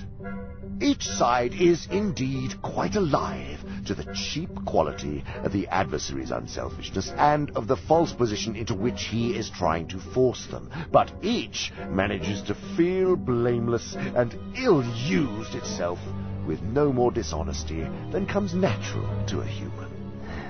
Delightful. And all this can be begun even in the period of courtship. A little real selfishness on your patient's part is often less value in the long run for securing his soul than the first beginnings of that elaborate and self-conscious unselfishness which may one day blossom into the sort of thing I have described. Some degree of mutual falseness, some surprise that the girl does not always notice just how unselfish she is being, can be smuggled in already. Oh, cherish these things, and above all, don't let the young fools notice them. If they notice them, they will be on the road to discovering that love is not enough. That true charity is needed and not yet achieved, and that no external law can supply its place. Uh, meanwhile, I wish Slumtrimpet could do something about undermining that young woman's sense of the ridiculous. It does get in the way of our efforts. Have a word with her, will you? Yes, sir.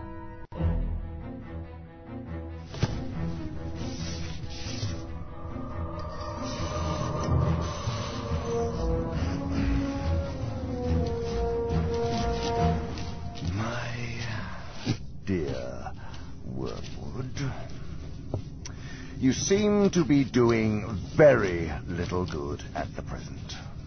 The use of your patient's love to distract his mind from the enemy is, of course, obvious, but you reveal what poor use you are making of it when you say that the whole question of distraction and his wandering mind has become one of the chief subjects of his prayers.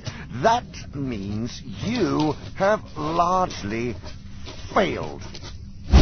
When this or any other distraction crosses his mind, you ought to encourage him to thrust it away by sheer willpower and to try to continue the normal prayer as if nothing had happened. Once he accepts the distraction as his present problem and lays that before the enemy and goes so far as to make it the main theme of his prayers and his endeavors, then, so far from doing good, you have done harm. Anything even a sin which has the total effect of moving him close up to the enemy, works against us in the long run. A promising line is the following.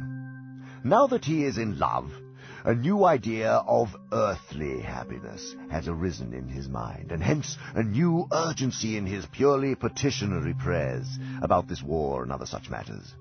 Now is the time for raising intellectual difficulties about petitionary prayers of that sort.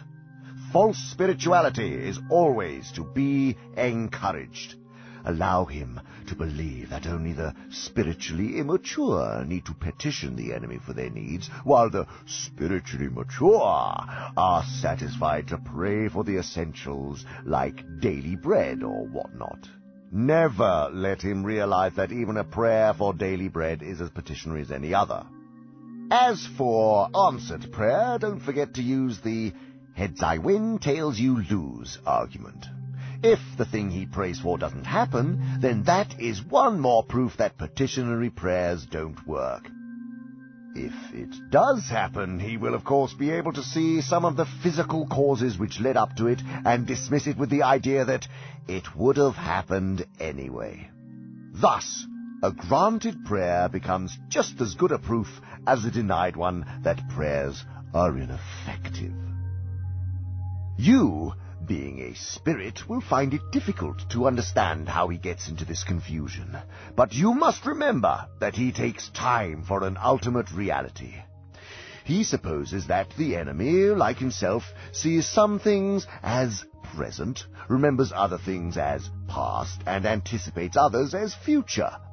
Or even if he believes the enemy does not see things that way, in his heart of hearts he doesn't really believe that the enemy sees things as they really are. If you try to explain to him that men's prayers today are one of the innumerable coordinates with which the enemy harmonizes the events of tomorrow, he would complain that the enemy always knew men were going to make those prayers, and if so, they did not pray freely but were predestined to do so. What he ought to say, of course, is obvious to us that the problem of coordinating particular events to the particular prayers is only a problem for creatures trapped in time, and who must experience that time as a series of successive events. The enemy is unfettered by that constraint and sees his creation operate at every point of space and time. Why he leaves room for their free will in his creation is the problem of problems, the secret behind the enemy's nonsense about love.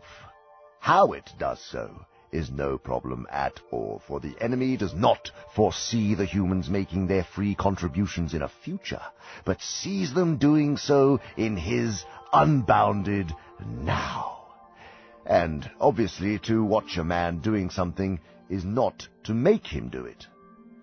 Some meddlesome human writers in ancient times have attempted to let this secret out, but we have neutralized them in this modern age by inculcating the historical point of view.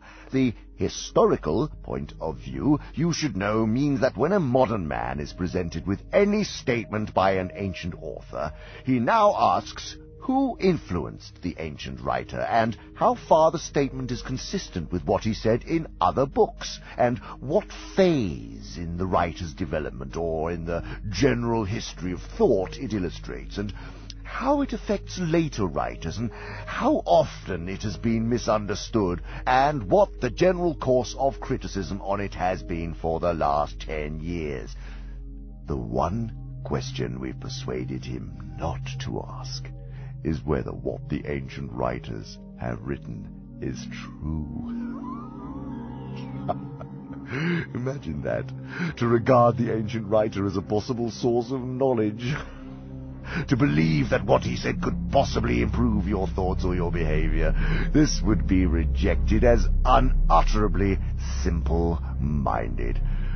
Thanks be to our Father and the historical point of view great scholars are now as little nourished by the past as the most ignorant school students who believe that history is bunk. Your affectionate uncle, Screwtape.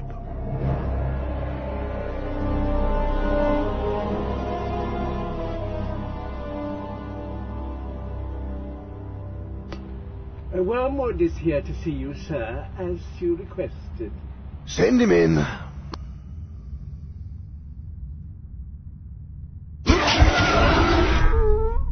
Uncle. Wormwood, what am I to do with you? What have I done now? When I told you not to fill your letters with rubbish about the war, I meant, of course, that I did not want to hear your rather infantile rhapsodies about the death of men and the destruction of cities. Oh. However, I want full reports about the manner in which the war concerns the spiritual state of your patient. Why are you so singularly obtuse on this issue? Uh, obtuse? This latest report, for example, you tell me with glee that there is reason to expect heavy air raids on the town where the creature lives. Yes. I have complained to you about this already. Your readiness to forget the main point in your enjoyment of human suffering. Do you not know that bombs kill men? Um, well, yes, I got that. Then do you not realize that the patient's death at this moment is precisely what we want to avoid? Do we? Yes. Look at your situation. He has escaped the worldly friends with whom you tried to entangle him, am I right? Uh, yes. He has fallen in love with a very Christian woman and is temporarily immune from your attacks on his chastity, correct? Yes. And am I wrong to conclude that your various methods of corrupting his spiritual life have thus far been unsuccessful? Yes. I, I mean, no, you're not wrong. And though he has not been called to military service, he is now volunteering as the local air raid warden, serving his neighbors more charitably than ever before, and garnering the girl's respect all the more for it. Right. And to his utter surprise, he is enjoying his efforts more than he ever suspected and daily increasing his conscious dependency on the enemy. Um, well, yes. So, at the present moment, as the full impact of the war draws nearer and his worldly hopes take a proportionately lower place in his mind, he will almost certainly be lost to us if he is killed tonight. Oh. I sometimes wonder if you young fiends are not kept out on temptation duty too long at a time. The humans, of course, are meant to regard death as the prime evil and survival as the greatest good, but that is because we have taught them to do so. Do not let us be infected by our own propaganda.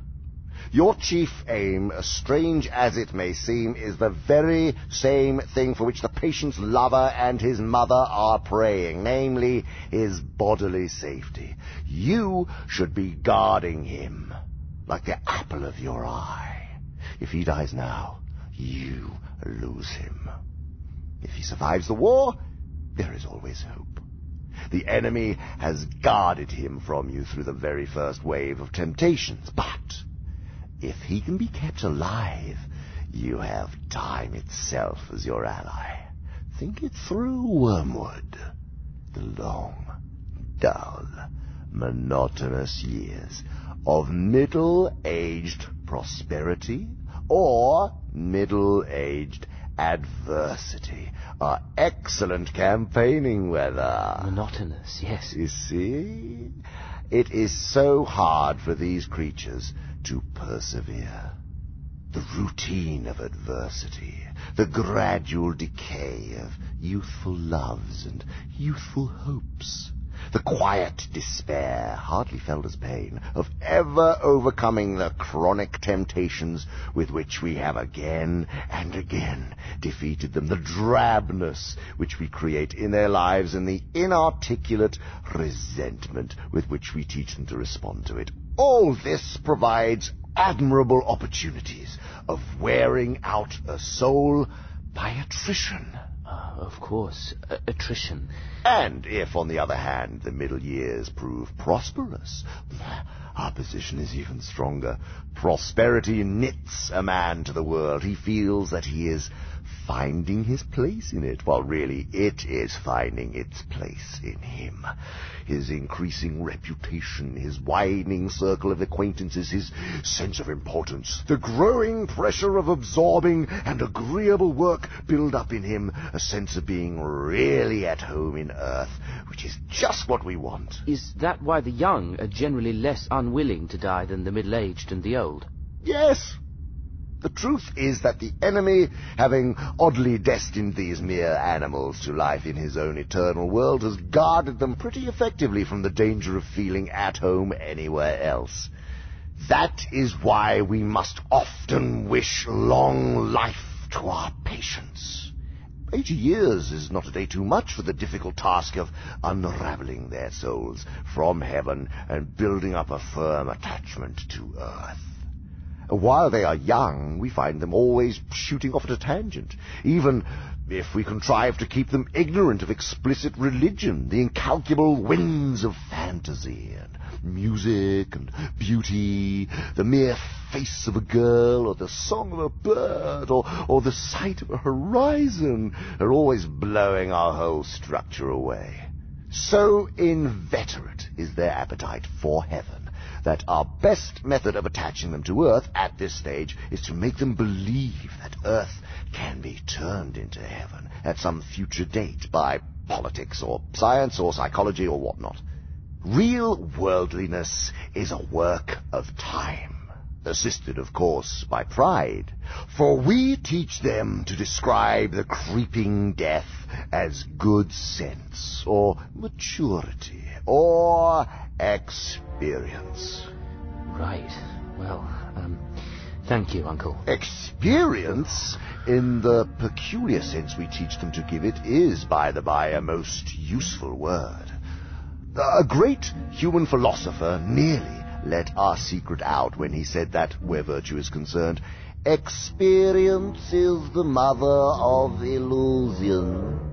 But thanks to a change in thinking, and also, of course, due to the historical point of view, we have largely rendered his words innocuous. I've got it, Uncle. Experience, death, time. Um, all very important. You may gauge the value of time by the fact that the enemy allows us so little of it. Uh, What are we given to do our work? A paltry 60 or 70 human years? Well, there is our opportunity. The smaller the amount of time, the better we must use it. Right, sir. Right. Hear me well, Wormwood. Yes. Whatever you do, keep your patient as safe as you possibly can. Oh, I will, sir. I will. You, you can count on me.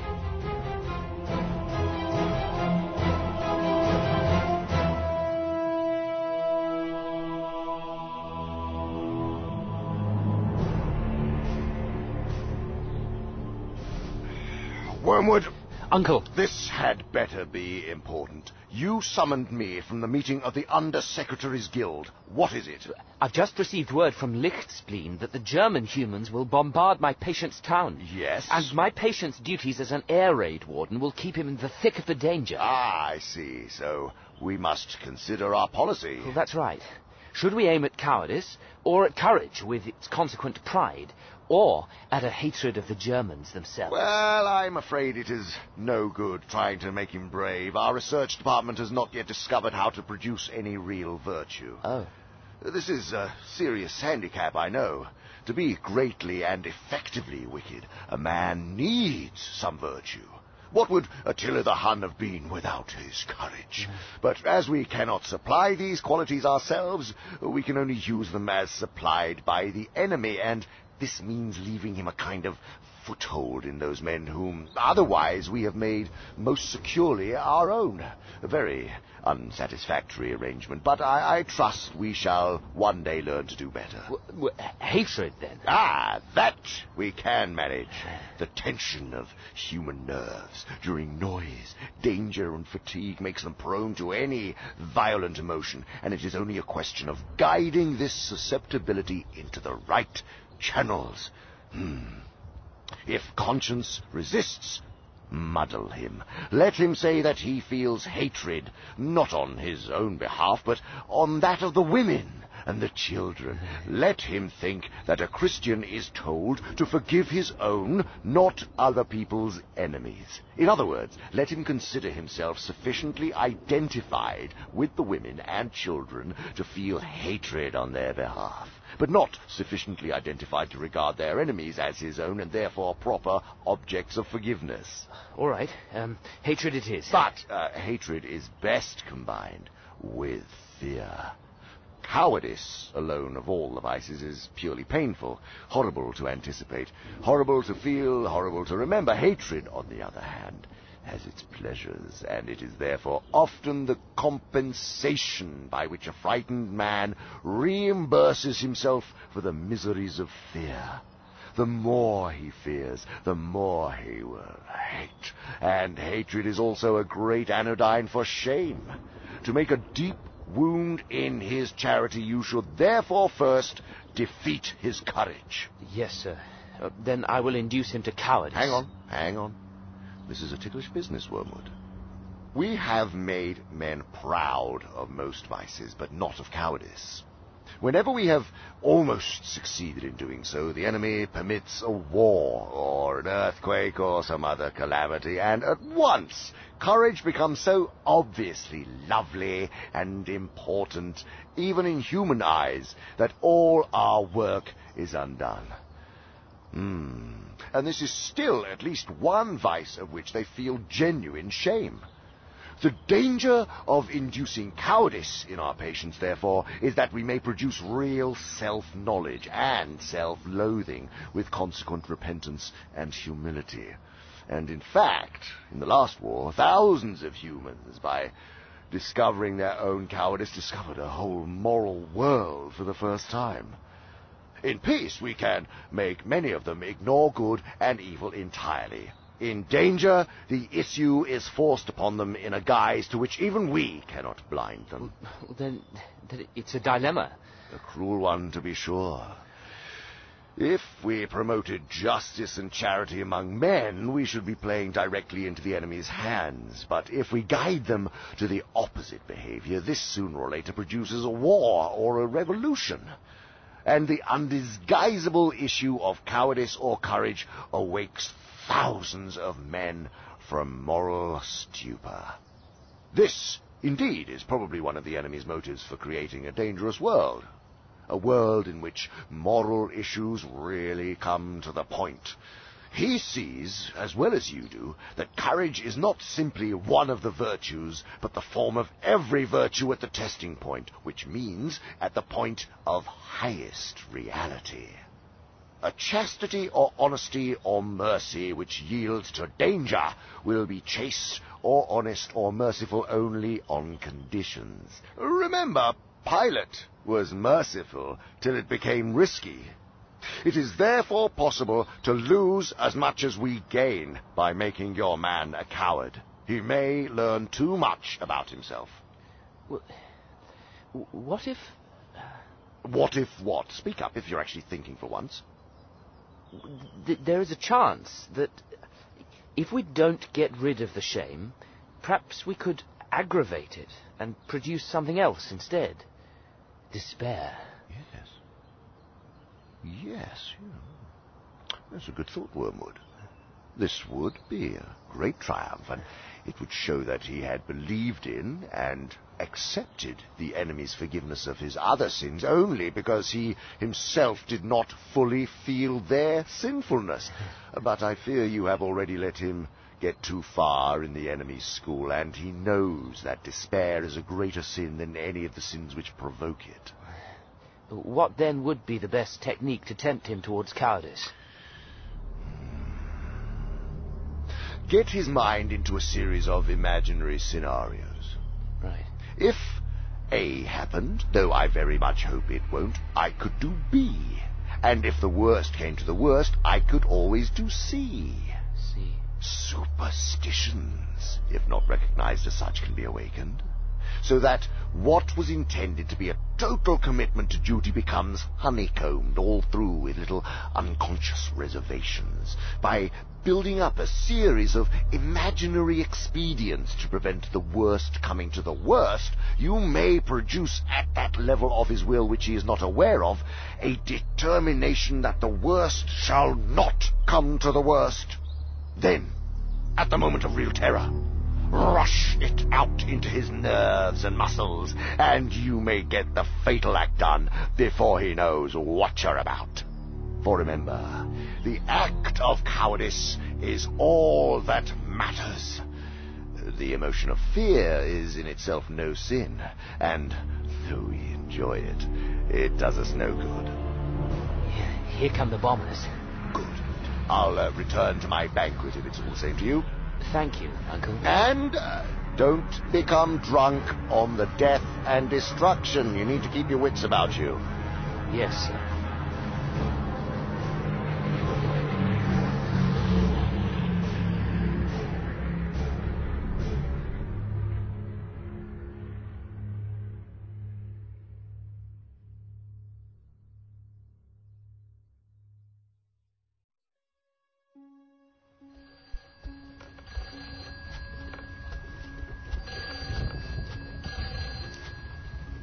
Double two three nine. Hello, John?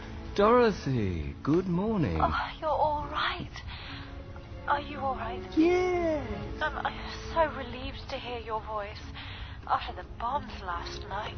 Were there bombs last night? I hadn't noticed. Don't tease me. I've been worried sick about you. Was it awful? Mostly awful, with occasional reprieves when it was purely terrifying. Do be serious. Did you get to a shelter? We were far too busy for that. A bomb crashed through the roof of Mr. Bannon's house, number 14, and blew him and his sofa through the front window and onto the street. No. Apart from a few scratches, he was right as rain. Which is more than I can say for Mrs. Postlethwaite, number 22. She was. Well, it was. Didn't think the bombs would stop falling. They kept coming and coming. The gas mains were hit and a fire started in the old warehouse. While the brigade tried to get that under control, more bombs fell on the trucks and then. Oh, darling. You're so brave. Brave? Only if bravery involves shaking knees, sweaty palms, dry mouth, and a comical, wild eyed expression. I do love you, you know. Do you? You know I do. Shall we meet at the lake tomorrow? I'm on duty again tonight, but by midday. Yes, of course. Tomorrow. Well? I. I don't know what to say. I sometimes wonder whether you think you've been sent into the world for your own amusement. No, sir. Actually, I. Your patient's behavior during the air raid was the worst possible. Yes, well. He has been very frightened and he thinks himself a great coward and therefore feels no pride. But he has done everything his duty demanded and perhaps a bit more. And you, Wormwood, against all this disaster, all you can produce on the credit side is a burst of ill temper with a dog that tripped him up, some excessive cigarette smoking, and the forgetting of a bra! You weren't there. You couldn't understand what I was up against. Don't whine to me about your difficulties. If you are proceeding on the enemy's idea of justice, then I am not sure that a charge of heresy does not lie against you. At any rate, you will soon find that the justice of hell is purely realistic and concerned only with results. Bring us back food, or be food yourself. Yes, Uncle. But I still expect good results from his fatigue. You heard how tired he was. Ah, that is well enough. But it won't fall into your hands. Fatigue can produce extreme gentleness and quiet of mind, and even something like vision. If you have often seen men led by it into anger, malice, and impatience, that is because those men have had efficient tempters. Oh, right. The paradoxical thing is that moderate fatigue is better soil for irritability than absolute exhaustion. This depends partly on physical causes, but partly on something else. It is not fatigue simply as such that produces the anger, but unexpected demands on a man already tired. Whatever men expect, they soon come to think that they have a right to it. The sense of disappointment can, with very little skill on our part, be turned into a sense of injury. It is after men have given in to the irremediable, after they have despaired of relief and ceased to think even half an hour ahead, that the dangers of humbled and gentle weariness begin.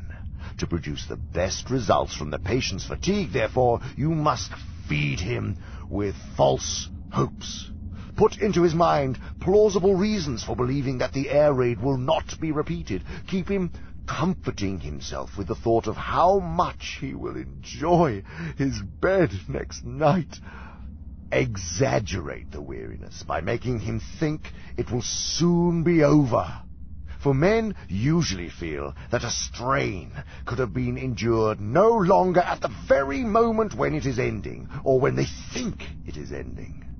In this, as in the problem of cowardice, the thing to avoid is the total commitment. Total commitment? Whatever he says, let his inner resolution be not to bear whatever actually comes to him, but to bear it for a reasonable period. And let the reasonable period be shorter than the trial is likely to last. It need not be much shorter, though. In attacks on patience, chastity, and fortitude, the fun is to make the man yield just when, had he but known it, relief was almost in sight. As you heard, he is planning to meet the girl. When he does, I could make full use of the fact that fatigue makes women talk more and men talk less. I could see to it that she really annoys him. Yes, well, yes, that is something. Uh, work it out with Slumtrimpet. And I could use his experiences during the bombing for an intellectual attack on his faith. I'm afraid your previous failures have put that out of your power. Oh, right. But there is a sort of attack on the emotions which can still be tried. Yes? You must help him to feel when first he sees human remains plastered on a wall that this is what the world is really like, and that all his religion has been a fantasy. You will notice that we've got them completely fogged about the meaning of the word real.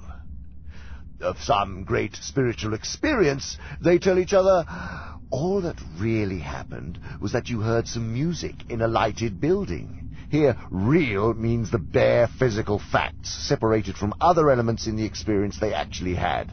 On the other hand, they will also say, it's all very well discussing that high dive as you sit here in an armchair, but wait till you get up there and see what it's really like. Here, real is being used in the opposite sense, to mean not the physical facts, which they know already while discussing the matter in armchairs, but the emotional effect those facts will have on a human consciousness. Either application of the word could be defended, but our business is to keep the two going at once, so that the emotional value of the word real can be placed now on one side of the account, now on the other, as it happens to suit us. You mean, for example, how in birth the blood and pain are real, but the rejoicing is a, a mere subjective point of view, or in death the terror and ugliness reveal what death really means. That's right. Wars and poverty are really horrible. Peace and plenty are mere physical facts about which men happen to have certain sentiments. The creatures are always accusing one another of wanting to eat the cake and have it, but thanks to our labors, they are more often in the predicament of paying for the cake and not eating it. Your patient, properly handled, will have no difficulty in regarding his emotion at the sight of human entrails as a revelation of reality, and his emotion at the sight of happy children or fair weather as mere sentiment. Yes, yes, perfect. I hope you understand the distinction, Wormwood. You had better. This is your last chance, and I do mean the last. If you fail, our next meeting will not be so pleasant. Well, not for you. yes, Uncle.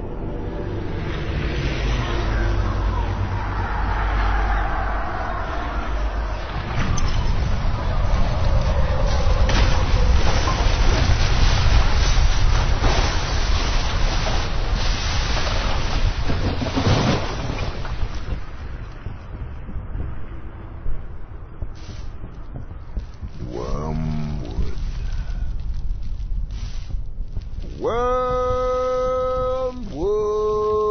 Wormwood. My dear. My very dear Wormwood.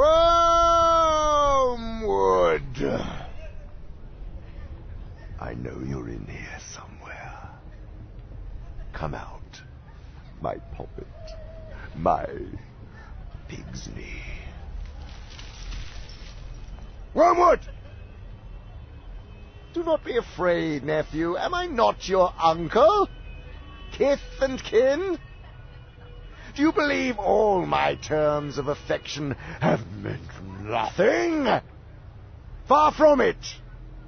Rest assured my love for you and your love for me are like as two peas in a pod. I have always desired you, as you, pitiful fool, desired me. Do I love you? Why, yes. As dainty a morsel as ever I grew fat on. Come out. Come out, Wormwood. I think they will give you to me now.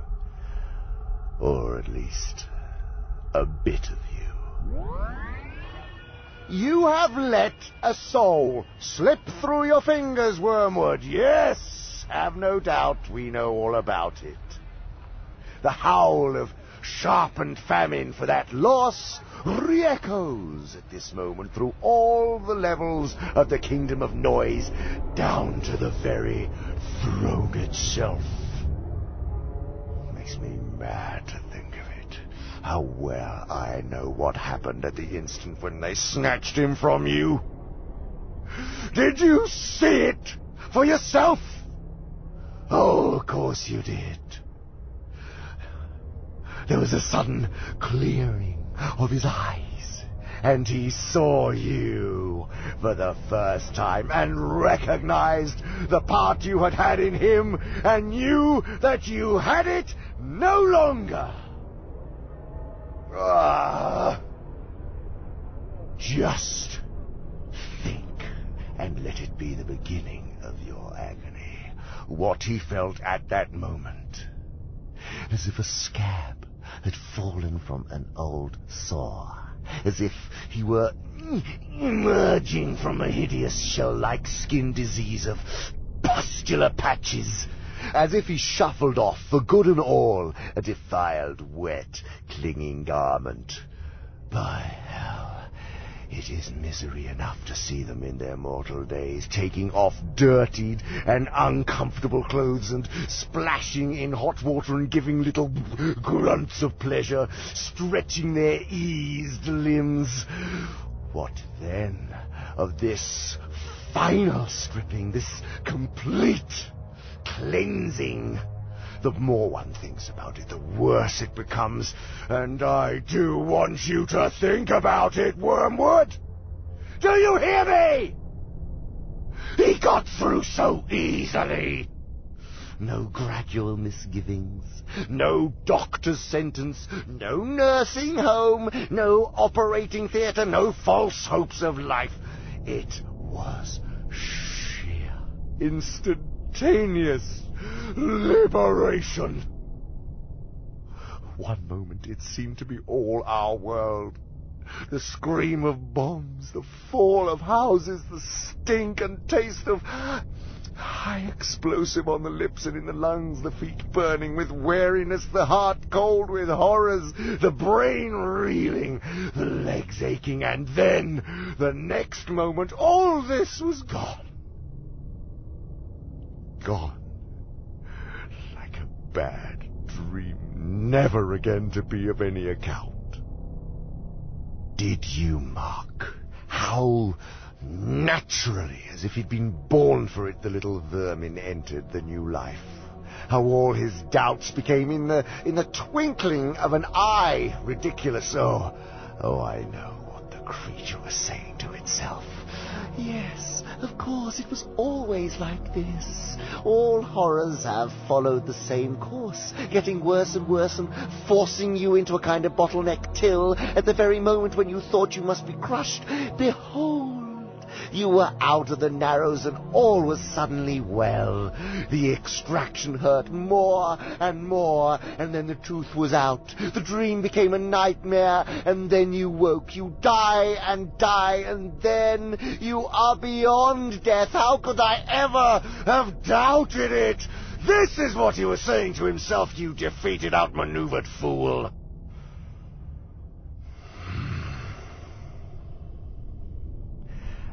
As he saw you, he also saw them. I know how it was. You reeled back, dizzy and blinded, more hurt by them than he had ever been by bombs. Oh, the degradation of it. That this thing of earth and slime could stand upright and converse with spirits before whom you, a spirit, could only cower.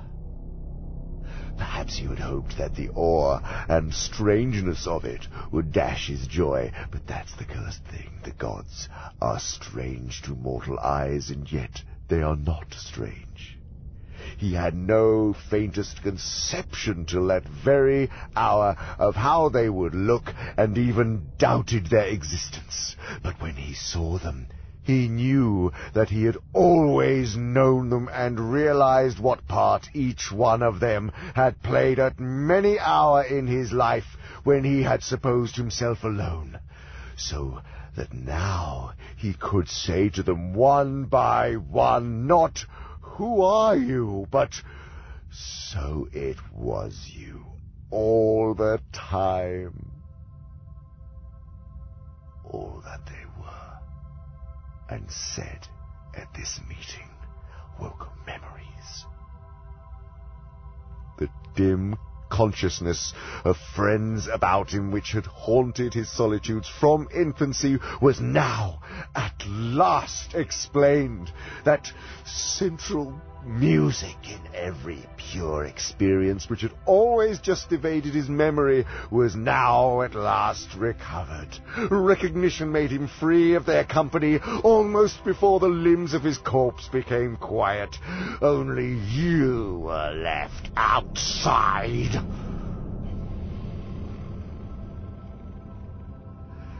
He saw not only he saw him. This animal, this thing begotten in a bed, could look on him. What is blinding, suffocating fire to you is now cool light to him is clarity itself, and wears the form of a man. I am sure you would like, if you could, to interpret the patient's prostration in the presence, his self-abhorrence and utter knowledge of his sins. Yes, Wormwood a clearer knowledge even than yours, on the analogy of your own choking and paralyzing sensations when you encounter the deadly air that breathes from the heart of heaven. But it's all nonsense. Pains he may still have to encounter, but they embrace those pains. They would not barter them for any earthly pleasure. All the delights sense or heart or intellect with which you could have once tempted him, even the delights of virtue itself, now seem to him in comparison but as the half nauseous attractions of a raddled harlot would seem to a man who hears that his true beloved whom he has loved all his life and whom he has believed to be dead is alive and even now at his door. Is caught up into that world where pain and pleasure take on transfinite values and all our efforts are dismayed. Once more, the inexplicable meets us. If only we could find out what he is really Sometimes I am almost in despair.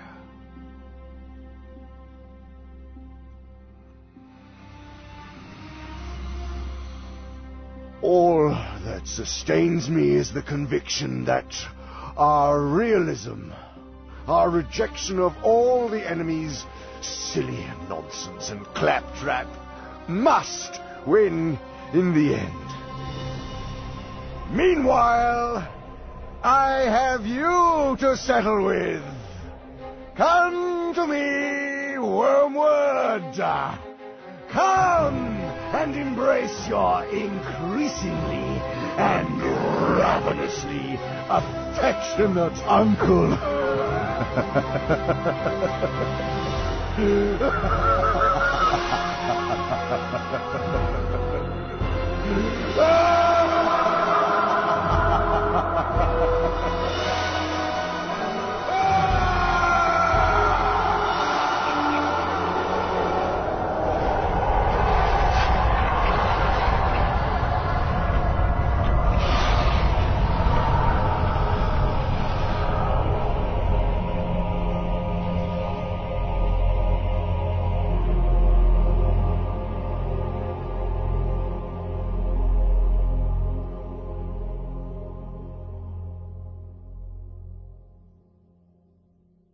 Astute fans of C.S. Lewis's The Screwtape Letters are aware of the particular literary approach C.S. Lewis used in this work, employing a technique that he called teaching in reverse.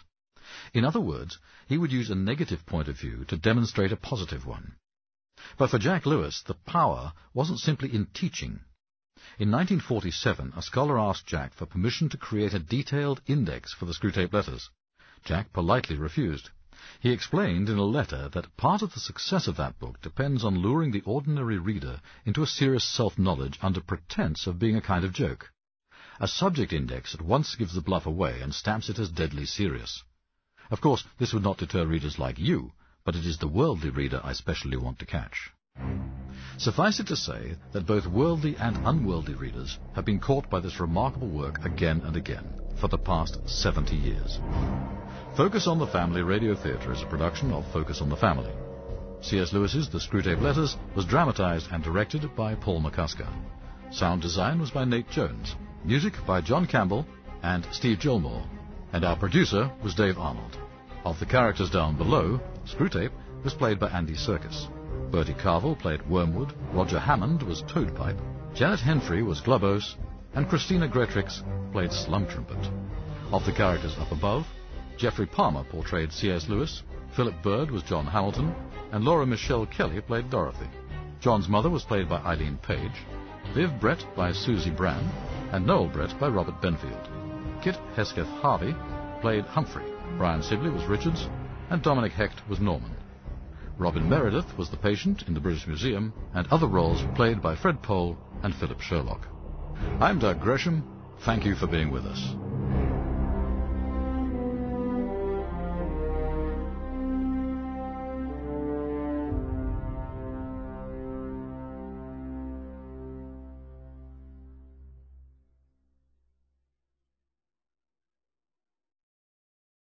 I have no intention of explaining how the chronicles which I now offer to the public fell into my hands.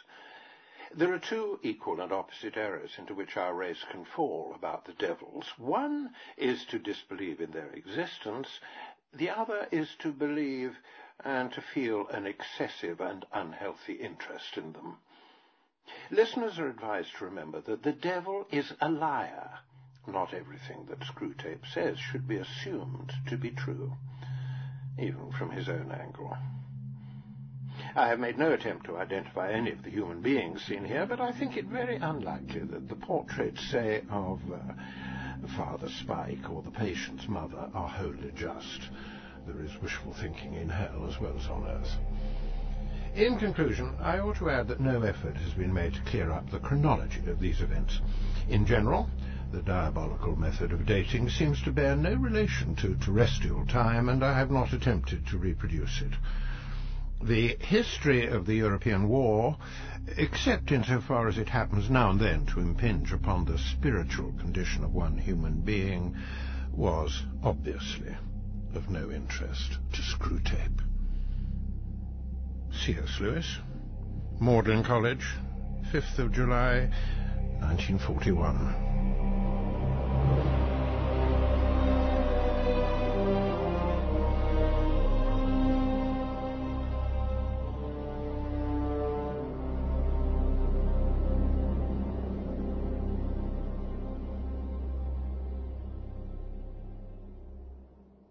Hello, I'm Doug Gresham. Thank you for joining us for this special dramatization of C.S. Lewis's The Screwtape Letters.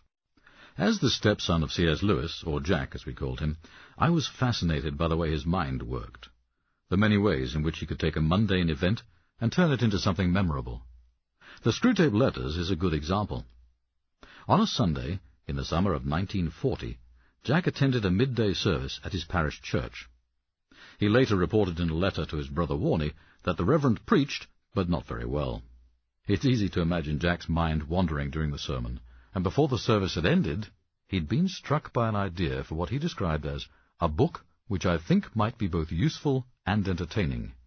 It would be called As One Devil to Another, and would consist of letters from an elderly retired devil to a young devil who has just started work on his first patient. The idea, he wrote to Warnie, would be to give all the psychology of temptation from the other point of view. He began work on the letters immediately, ultimately creating 31 of them, which were published in a national church newspaper. The first of the Screwtape letters appeared on the 2nd of May 1941, with 30 more following each week thereafter. They were a huge success. And so it followed that Jack's publisher wanted to release the full collection. And so they did, on the 9th of February 1942.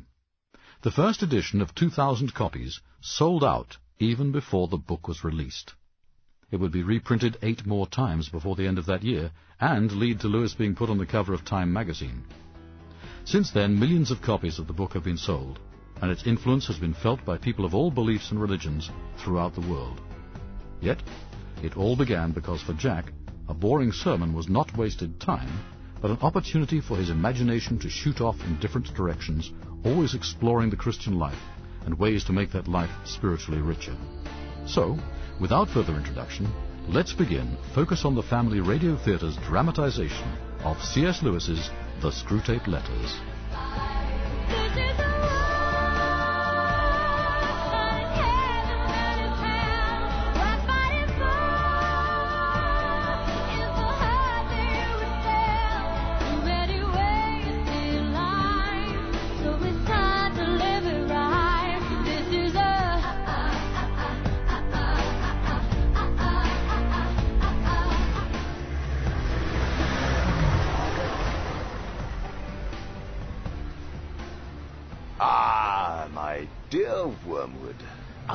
Uncle Screwtape, it, it was kind of you to come. Kind? Don't be absurd. But not kind. If by my advice you succeed with your patient, then I'll have benefited our father's work and avoided his usual punishment and tortures. If you fail, then I will relish in applying those punishments and tortures to you. Where's your patient? Inside. Hmm. The pub. Isn't that a rather boring and conventional attack? Come and see.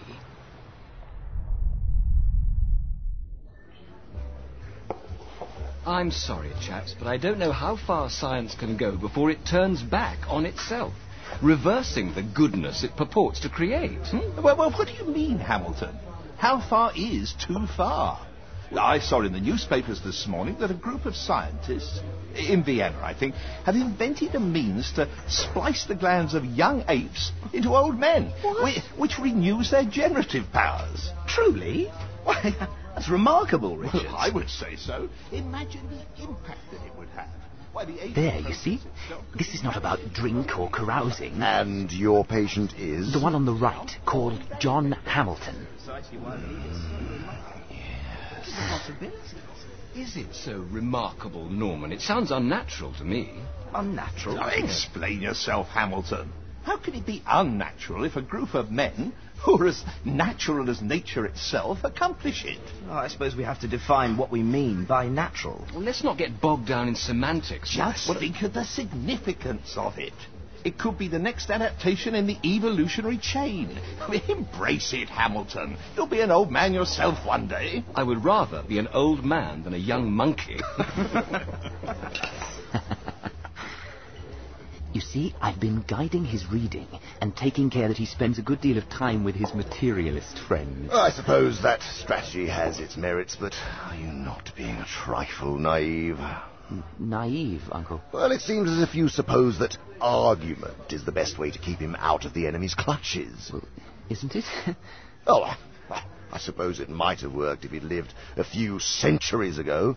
At that time, humans still knew pretty well when a thing was proved and when it was not. And if it was proved, they really believed it. Uh-huh. Yes, yes, they still connected thinking with doing and were prepared to alter their way of life as a result of a chain of reasoning. Yes. But, what with the weekly press and other such weapons, we have largely altered that.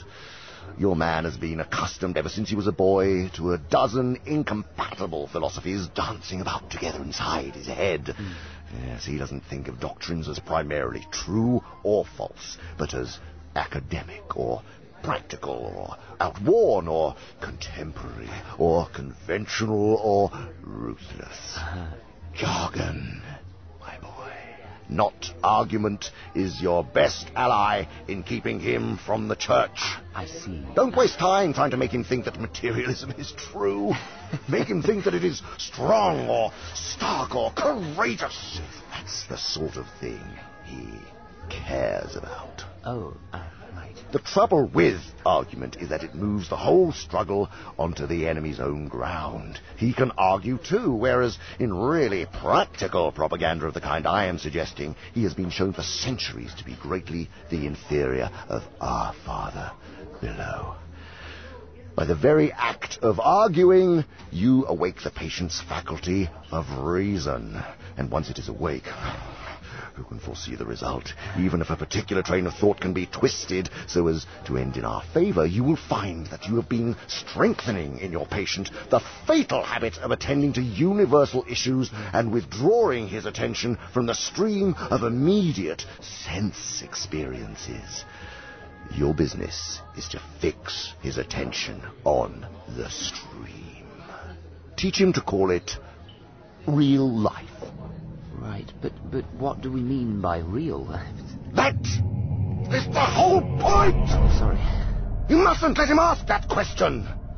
Remember, he is not, like you, a pure spirit. Never having been a human, oh, that abominable advantage of the enemies, you don't realize how enslaved they are to the pressure of the ordinary. I, I don't understand. Of course you don't. Let me show you an incident from the past. What is this place? Have you never taken your patient to the British Museum? No. Ah, you should. It can be an invaluable tool if handled properly. Hours lost in reading, in viewing great displays of mankind without thinking for a moment about man, meaning the actual human being standing only a few feet away. but you'll see, with my patient reading on that bench, how it almost went pear-shaped for me. Twenty years of work, very nearly lost, all because of one idle thought while visiting this museum. What idle thought? Listen. All these displays and artifacts, all these remnants of history. Is this all we have to show for our lives? Ooh, uh-oh. Yes, and this from a sound atheist. The enemy, of course, was at his elbow in a moment ready to nurture that thought, to lead the patient to considering disgusting ideas like the mortality of man and the possibility of eternity. Ah, If I had lost my head and begun to attempt a defense by argument, I should have been undone, but I was not such a fool. I struck instantly at the part of the man which I had best under my control and suggested it was just about time he had some lunch. Mmm, a bacon sandwich. the enemy presumably made the counter suggestion. You know how one can never quite overhear what he says to them. Hmm. That line of thought, is this all we have to show for our lives? At least I think that must have been his line, for I said to the patient, quite. In fact, much too important to tackle at the end of a morning. True. Much better to come back after lunch and go into it with a fresh mind. Of course. Right. There's a lovely cafe just around the corner. Once he was in the streets, the battle was won. I showed him a newsboy shouting the midday paper and uh, a number 73 bus going past, and before he reached the bottom of the steps, I had got into him an unalterable conviction that whatever odd ideas might come into a man's head when he was shut up in a museum with his readings, a healthy dose of real life. Meaning the bus and the newsboy. Precisely, it was enough to show him how all that sort of thing just couldn't be true. He knew he'd had a narrow escape, and uh, in later years he was fond of talking about it. He is now safe in our Father's house. Excellent. Oh, you begin to see the point. Thanks to processes which we set at work in them centuries ago, they find it all but impossible to believe in the unfamiliar while the familiar is before their eyes. I see pressing home on your patient the ordinariness of things. Don't let him get away from that invaluable real life. Right, right. I, I could guide him towards science. It's grounded in real life and a solid defense against Christianity these days. You really are a stupid creature. Um, to encourage him to think about science will invite him to think about realities he can't touch and see. There have been sad cases among the modern physicists. If he must dabble in science, then keep him on economics or sociology. But the best of all is to let him read no science at all and give him a grand general idea that he knows it all and that everything he happens to have picked up in casual talk and reading is the result of modern investigation. Do remember, you are there to fuddle him. From the way some of you young fiends talk, anyone would suppose it was our job to teach. Yes, Uncle. Yes, Uncle. Yes, yes. Well, get on with it.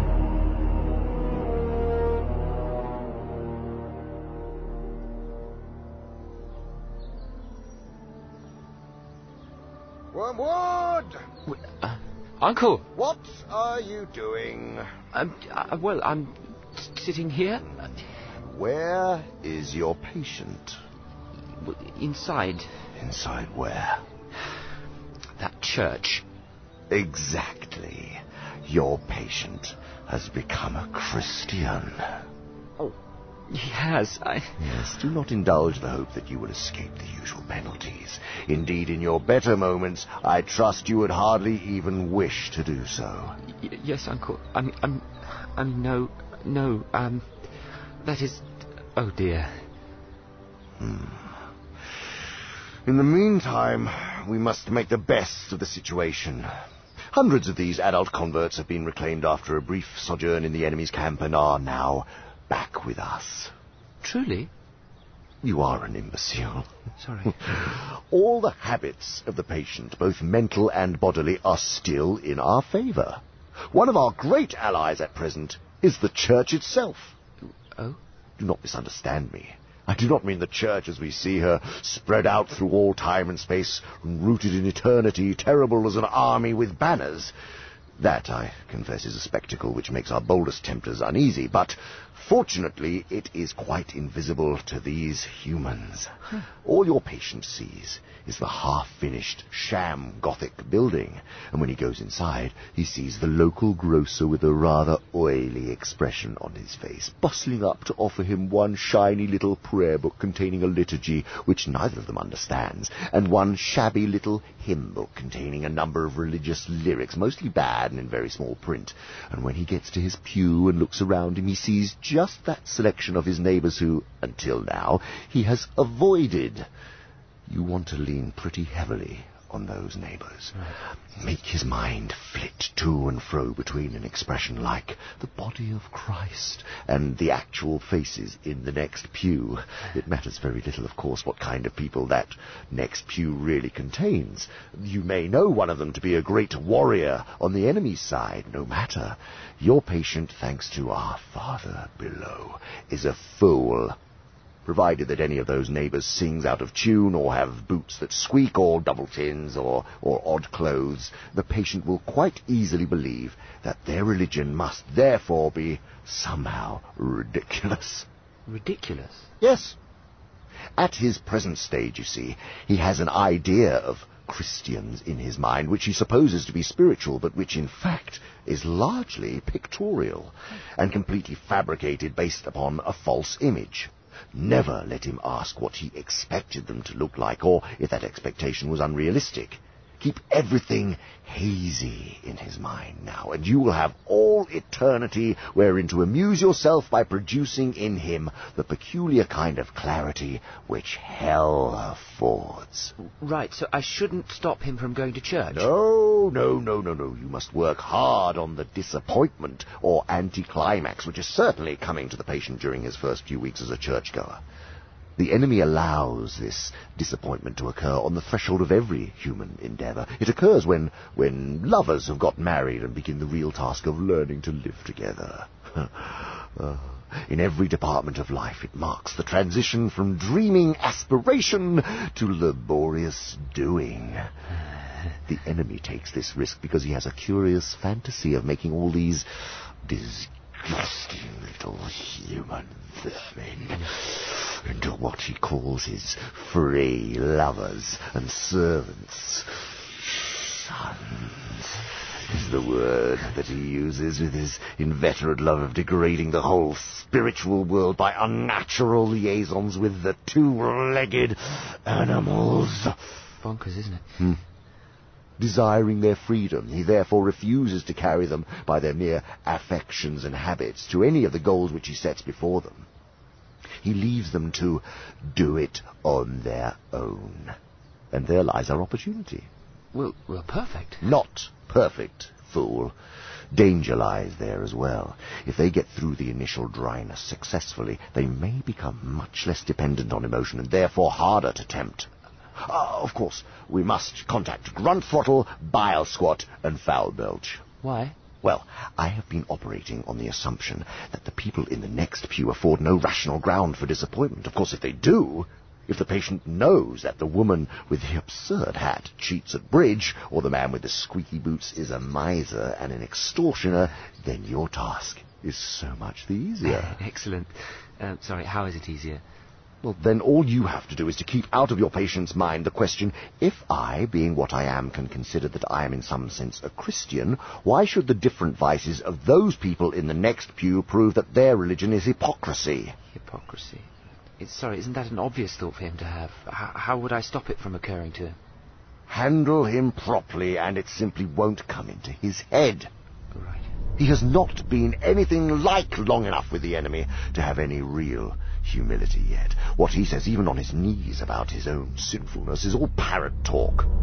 At bottom, he still believes he has run up a very favourable credit balance in the enemy's ledger by allowing himself to be converted, and he thinks that he is showing great humility and condescension in going to church with these smug, commonplace neighbours at all. Keep him in that state of mind as long as you can. I will do my best, Uncle. You'd better had, Wormwood.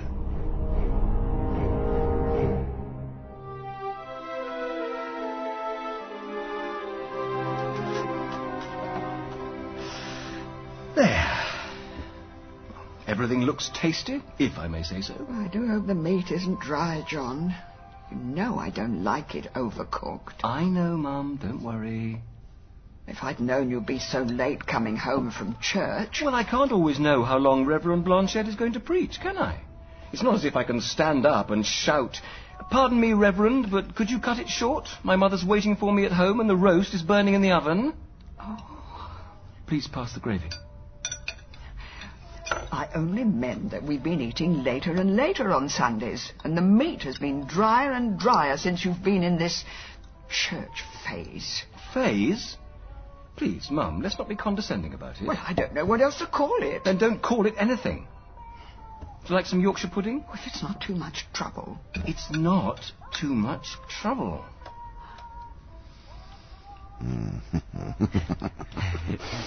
Hmm, yes, yes. I thought you'd be pleased. Mm, I am. But you must press home your advantage. My advantage? The enemy will be working on the patient from the centre outwards, gradually bringing more and more of his conduct under the new standard of his Christianity. It may reach his behaviour to the old lady at any moment. Look, Mum, I'm sorry. I didn't mean to snap. It's all right, dear. Ah, you see, you want to get in first. Where is Glubose? She's hiding the carcass of a dead mouse behind the wall. But she heard you were coming. Well, you, you just sort of make her nervous. Rightfully so. She was never the best of students. In any event, keep in close touch with her, since she is in charge of the mother. Build up between your patient and the mother a good settled habit of mutual annoyance. Hmm? Daily pinpricks? Pinpricks? Yes, there are several useful methods to employ. Uh, make note. Um, oh, right. Uh, yes, okay, ready?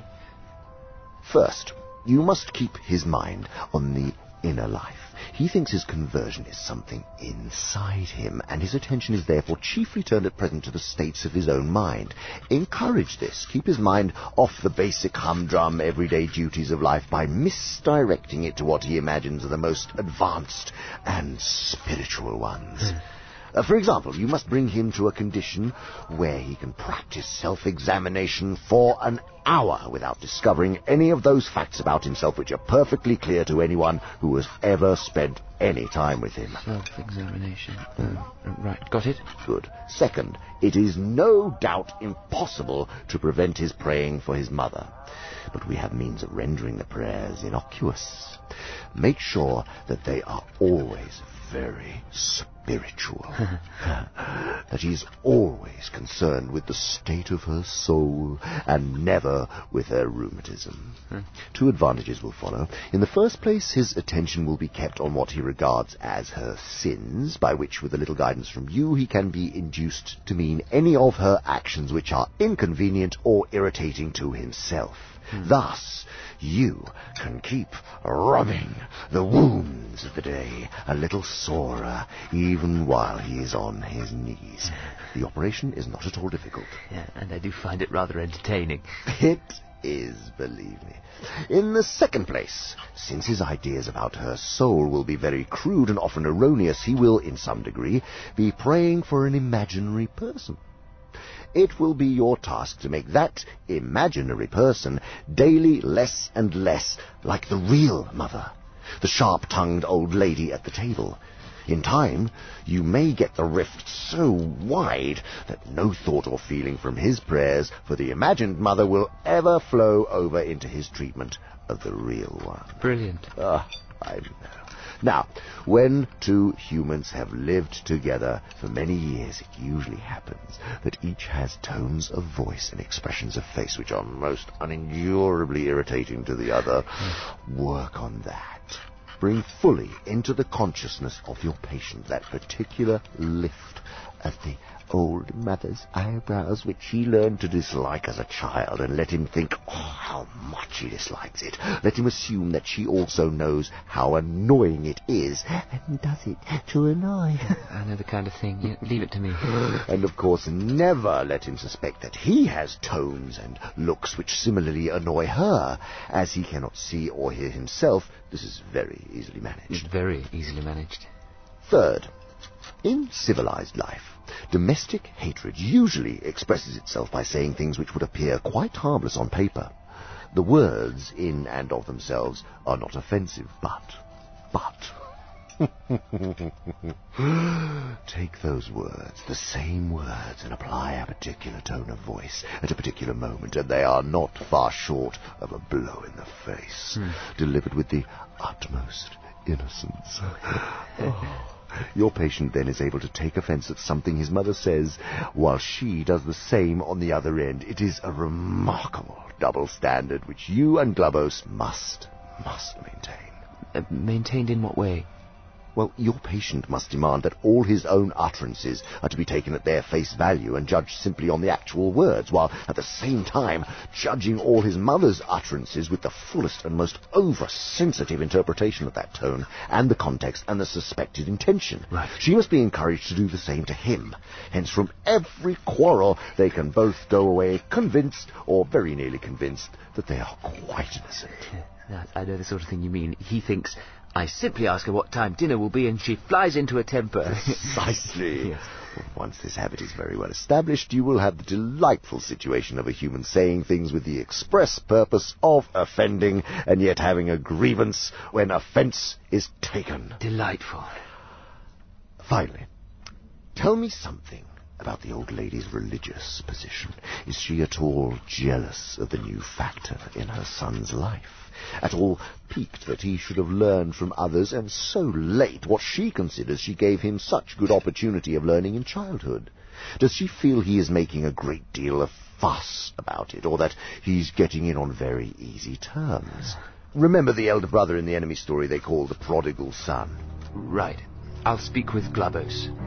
Then, if you don't bungle it, you should have this situation well in hand.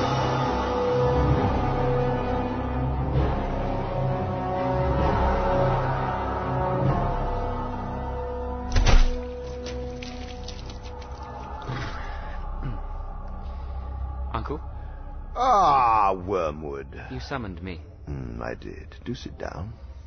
Um, where? On that spike. Right, uh, I, I believe I'll stand. Suit yourself.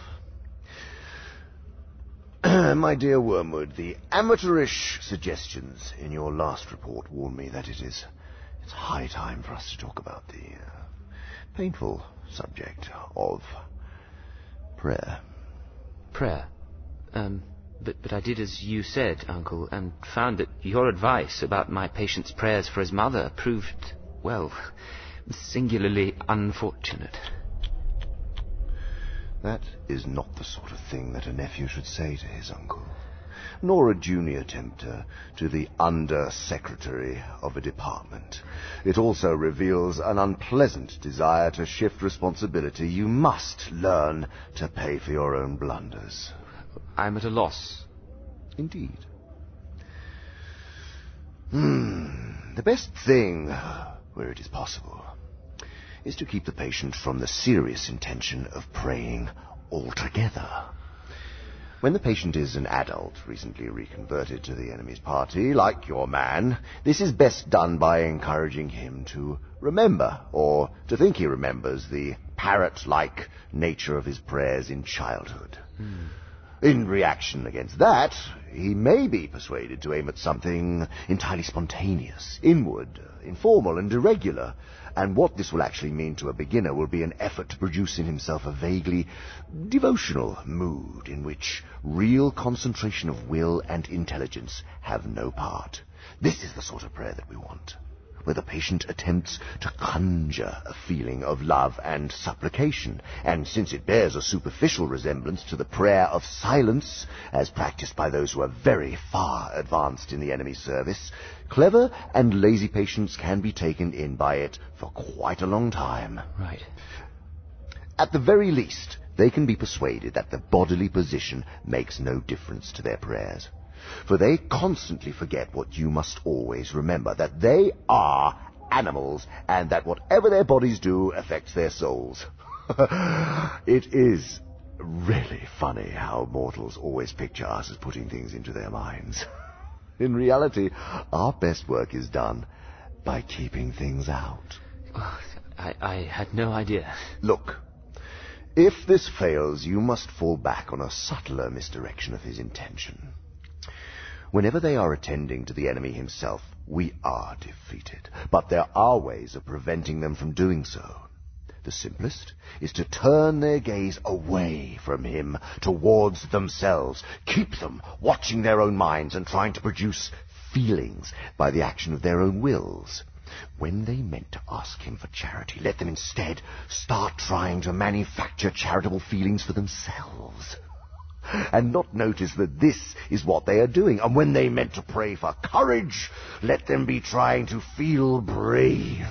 And when they say they are praying for forgiveness, let them be trying to feel forgiven. Teach them to estimate the value of each prayer by their success in producing the desired feeling and never let them suspect how much success or failure of that kind depends on whether they are well or ill, fresh or tired at the moment. But working with the patient while he prays is, is, is risky, isn't it? The enemy is there. This is a fact. Wherever there is prayer, there is danger of the enemy's own immediate action. He is cynically indifferent to the dignity of his position, and ours as pure spirits. To those human animals on their knees, he pours out self-knowledge in a quite shameless fashion, but even if he defeats your first attempt at misdirection, we have an advantage.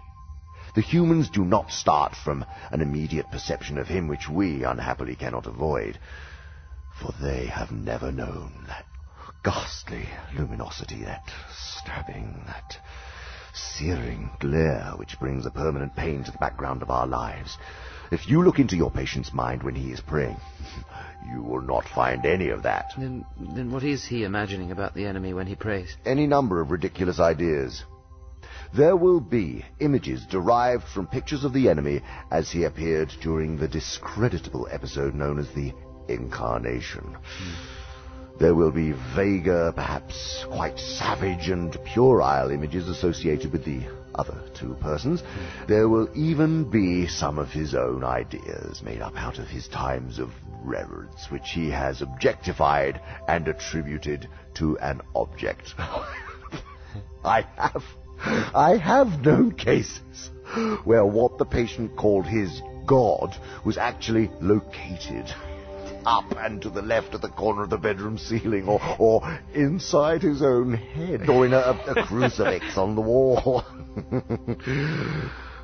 but whatever the nature of the object, you must keep him praying to it, to the thing that he has made, not to the person who has made him. Otherwise, well, our situation will become rather desperate. Desperate, Uncle? Yes, yes. Once all his false images and objects have been flung aside, and the man trusts himself to the completely real, external, invisible presence there with him in the room, why, then the incalculable may occur. Uh, how do I prevent that from happening? Well, you are helped by the fact that the humans themselves do not desire it as much as they think they do. there is such a thing as getting more than they bargained for.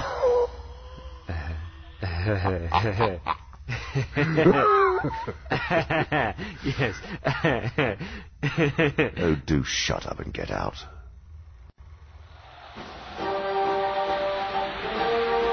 Diese Deutschen sind von ebenfalls Geschöpfe Gottes. Der Allmächtige hat sie nicht geschaffen, verhassten Gewalt ausgeliefert werden. This morning, the British ambassador in Berlin handed the German government a final note stating that unless we heard from them by 11 o'clock, that they were prepared at once to withdraw their troops from Poland, a state of war would exist between us. I have to tell you now that no such undertaking has been received, and that consequently this country is at war with Germany.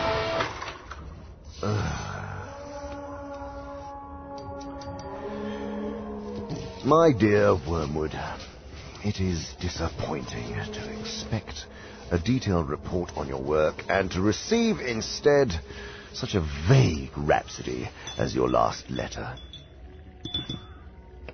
You say you are delirious with joy because you will make out of them. That, that is the insoluble question. Is it? This very problem was the chief cause of our father's quarrel with the enemy. When the creation of man was first at issue, and when, even at that stage, the enemy freely confessed that he foresaw a certain episode about a cross, our father very naturally sought an interview and asked for an explanation. And? The enemy gave no reply except to produce the cock and bull story about disinterested love, which he has been circulating ever since. This our father naturally could not accept. He implored the enemy to lay his cards on the table and gave him every opportunity. He admitted that he felt a real anxiety to know the secret. The enemy replied, I wish with all my heart that you did.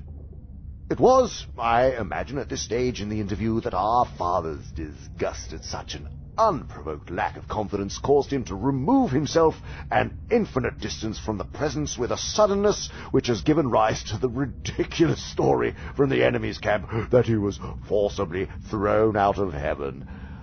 Since then, we have begun to see why our oppressor was so secretive. His throne depends on the secret. Members of his faction have frequently admitted that if we ever came to understand what he means by love, the war would be over and we should re-enter heaven. And there lies the great task. Though we know that he cannot really love, nobody can. Doesn't make sense. If I may be so bold, why has no one found out what he's really up to? Hypothesis after hypothesis has been tried, but to no avail. Yet we must never lose hope. More and more complicated theories, fuller and fuller collections of data, richer rewards for researchers who make progress, more and more terrible punishments for those who fail. All this, pursued and accelerated to the very end of time, cannot surely fail to succeed. Is that uh, enough for you, dear nephew? Yes, uncle. Good. And, uh, oh, about the other matter, the, uh, the so-called, uh, heresy. Think nothing of it, uncle. Ah.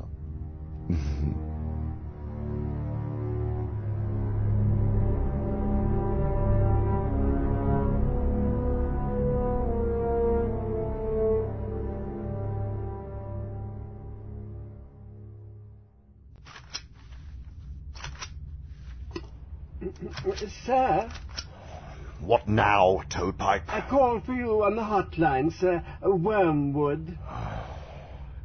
He's really going to make the most of it, isn't he? Sir? Uh, nothing. Nothing. Put him through. Uh, yes, sir. My dear Wormwood, what may I do for you?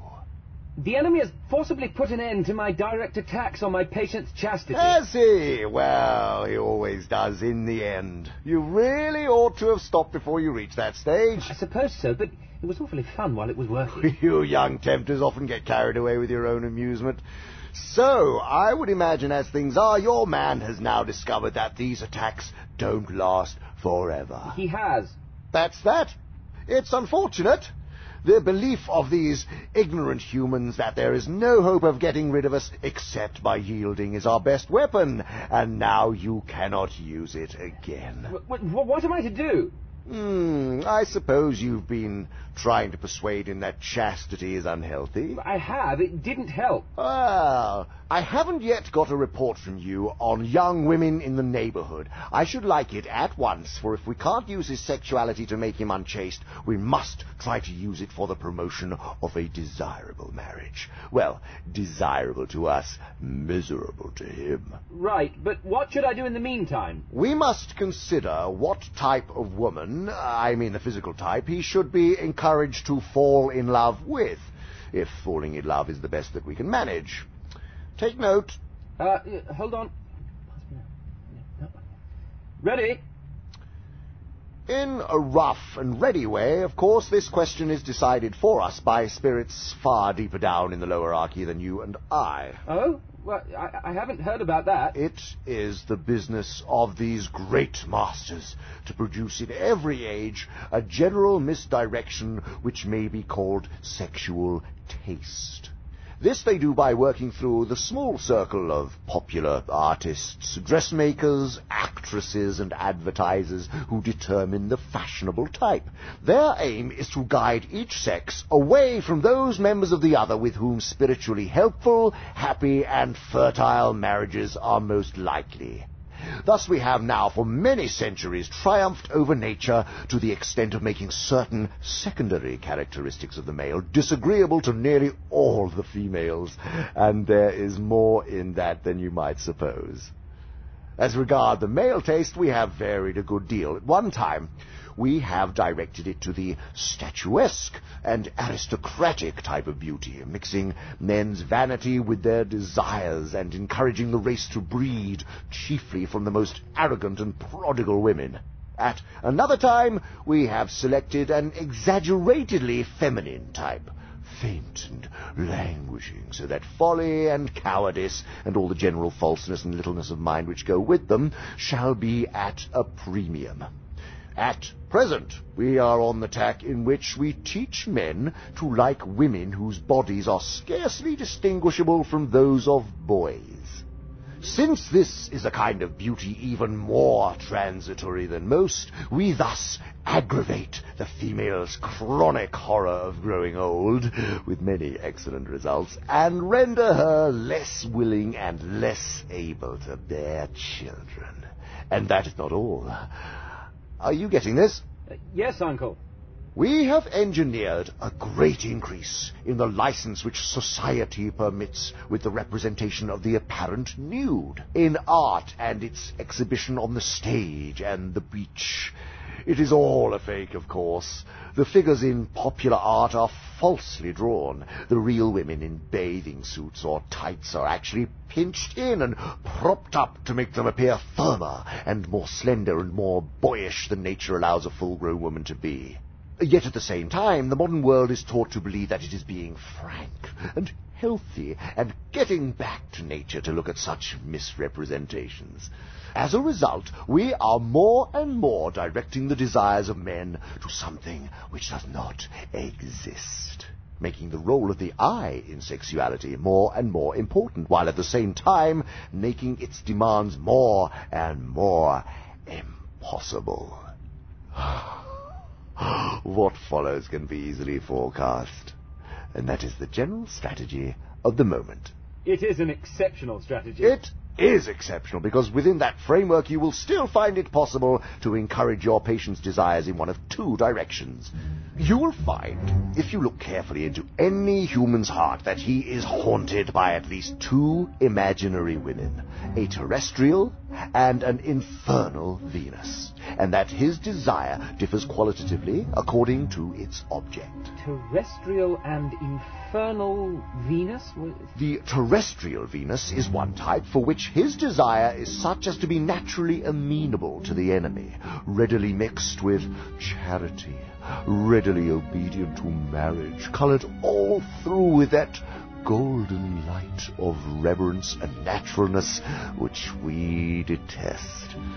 The other type, the infernal Venus, he desires brutally and desires to desire brutally. It is a type best used to draw him away from marriage altogether, but which, even within marriage, he would tend to treat as a slave, an idol, or an accomplice. I see. His love for the first might involve what the enemy calls evil, but only accidentally. The man would wish that she was not someone else's wife and be sorry that he could not love her lawfully. But in the second type, the felt evil is what he wants. It is that uh, tang in the flavor which he is after. In the face, it is the visible animality, or sulkiness, or craft, or cruelty which he likes, and in the body something quite different from what he ordinarily calls beauty, something he may even, in a sane hour, describe as ugliness, but which, by our art, can be made to play on the raw nerve of his private obsession. The real use of the infernal Venus is no doubt as prostitute or mistress. But my patient is a Christian. Ah, that is not a problem if he has been well trained in all that nonsense about irresistible and all excusing love. He can often be induced to marry her, and that is very well worth bringing about. You will have failed as regards fornication and solitary vice, but there are other and more indirect methods of using a man's sexuality to his undoing. And, uh, by the way, they are not only efficient, but delightful. The unhappiness produced is of a very lasting and exquisite kind. Did you get all that? Every word, Uncle. I will treat it as gospel. Ah, mind your language. I'll expect a full report of your progress imminently.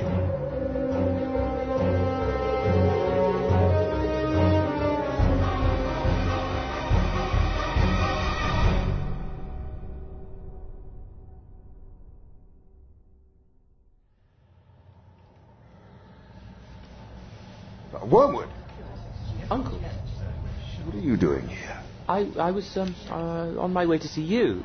You are lying, of course. Of course. I had another appointment. I see. What are you up to? Nothing, Uncle. But uh, since we've met up, I would like to speak with you uh, about my patient. Hmm. All right. Come into my office. And that is my approach to use this time of uh, sexual temptation to push his increased irritability. Hmm, yes, yes, I see. Yes, well, that is a, a good subordinate attack. It may even become your main attack as long as he thinks it is the subordinate one. Well, exactly. But here, as in everything else, the way must be prepared for your moral assault by darkening his intellect. Um, in what way? Men are not angered by mere misfortune, but by misfortune conceived as injury. And that sense of injury depends on the feeling that a legitimate claim has been denied. The more claims on his life, therefore, that your patient can be induced to make, the more often he will feel injured, and as a result, ill-tempered. Right, right. Uh, for example?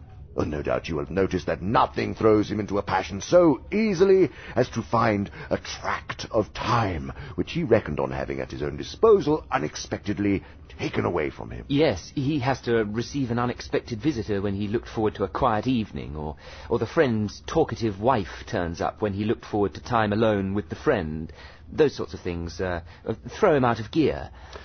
Presumably, he is not yet so uncharitable or slothful that these small demands on his courtesy are in themselves too much for it. Uh, no, but they still anger him, because he thinks of his time as his own, and he feels that it's being stolen. So you must therefore zealously guard in his mind the curious assumption, my time is my own. Let him have the feeling that he starts each day as the lawful possessor of twenty-four hours. Let him feel as a grievous burden that portion of his time which he has to give over to his employers, and as a generous donation that further time which he allows to his religious duties. But what he must never be permitted to doubt is that the total from which these deductions have been made was, in some mysterious sense, his own personal birthright. That's a bit tricky. Indeed, it's a delicate task. The assumption which you want him to go on making is so absurd, if it is ever questioned, even we cannot find a shred of argument in its defense. The man can neither make nor retain one moment of time. It all comes as a pure gift. He might as well regard the, the sun and moon as his servants. I dare say these humans think they can. He is also, in theory, committed to a total service of the enemy. And if the enemy appeared to him in bodily form and demanded that total service for even one day, he would not refuse. Though he would be greatly relieved if that one day involved nothing harder than listening to the conversation of, uh, say, a foolish woman, and he would be relieved almost to the pitch of disappointment if, for one half hour in that day, the enemy said, Now, you may go and amuse yourself. Now, if he thinks about his assumption for a moment, even he is bound to realize that he is actually in this situation every day. Well, perhaps I should draw attention to that. What? No, no, no. That's the last thing I mean you to do. Your task is purely negative. Don't let his thoughts come anywhere near it. Wrap a darkness about it, and in the center of that darkness let his sense of ownership in time lie silent, uninspected, and operative. Then I- I should encourage him in his sense of ownership. Ah, now you're getting the idea. You see, the humans are always putting up claims to ownership which sound equally funny in heaven and in hell. And we must keep them doing so. For example, much of the modern resistance to chastity comes from men's belief that they own their bodies. Fools. It is as if a royal child whom his father has placed for love's sake in titular command of some great province under the real rule of wise counselors should come to fancy he really owns the cities, the forests, and the corn in the same way that he owns the bricks on the nursery floor. So it's a particular form of pride. Uh, not only pride, but also confusion, which we must nurture. We teach them not to notice the different senses of the possessive pronoun, the finely graded differences that run all the way from my boots through my dog, my servant, my wife, my father, my master, and my country to my God. They can be taught to reduce all these senses to that of my boots, the my of ownership. Even in the nursery, a child can be taught to mean by my teddy bear, not the old imagined recipient of affection to whom it stands in a special relation, for that is what the enemy will teach him to mean if we're not careful, but the my bear I can pull to pieces if I like. And at the other end of the scale, we have taught men to say, my God, in a sense not really very different from my boots, meaning the God on whom I have a claim for my distinguished services and whom I exploit from the pulpit. But don't they see what a joke they are? Humans can't use the word mine in its fully possessive sense about anything. It is true, but they must never know that. In the long run, either our father or the enemy will say mine of each thing that exists, and especially of each man. They will find out in the end, never fear, to whom their time, their souls, their bodies really belong. Certainly not to them, whatever happens. At present, the enemy says mine of everything on the pedantic, legalistic ground that he made it. Our Father hopes in the end to say mine of all things on the more realistic and dynamic ground of conquest. What is this? Under Secretary Screwtape, Yes, Flinch Cut, you know perfectly well who I am. you are to come with us. Why? Squat Weasel, the head of the secret police, would like a word with you. About what? Charges of heresy have been levelled against you. Heresy? Who would dare to... Oh, Wormwood. Uncle? You didn't. You wouldn't. Wouldn't do what, Uncle? You would. You did. Come quietly, or we'll have to use the prod. Yeah, I'm coming. Uh, perhaps we'll use the prod anyway. Oh, I, I do hope it all works out, Uncle. You haven't Ah! The last... Ah! Me, Wormwood.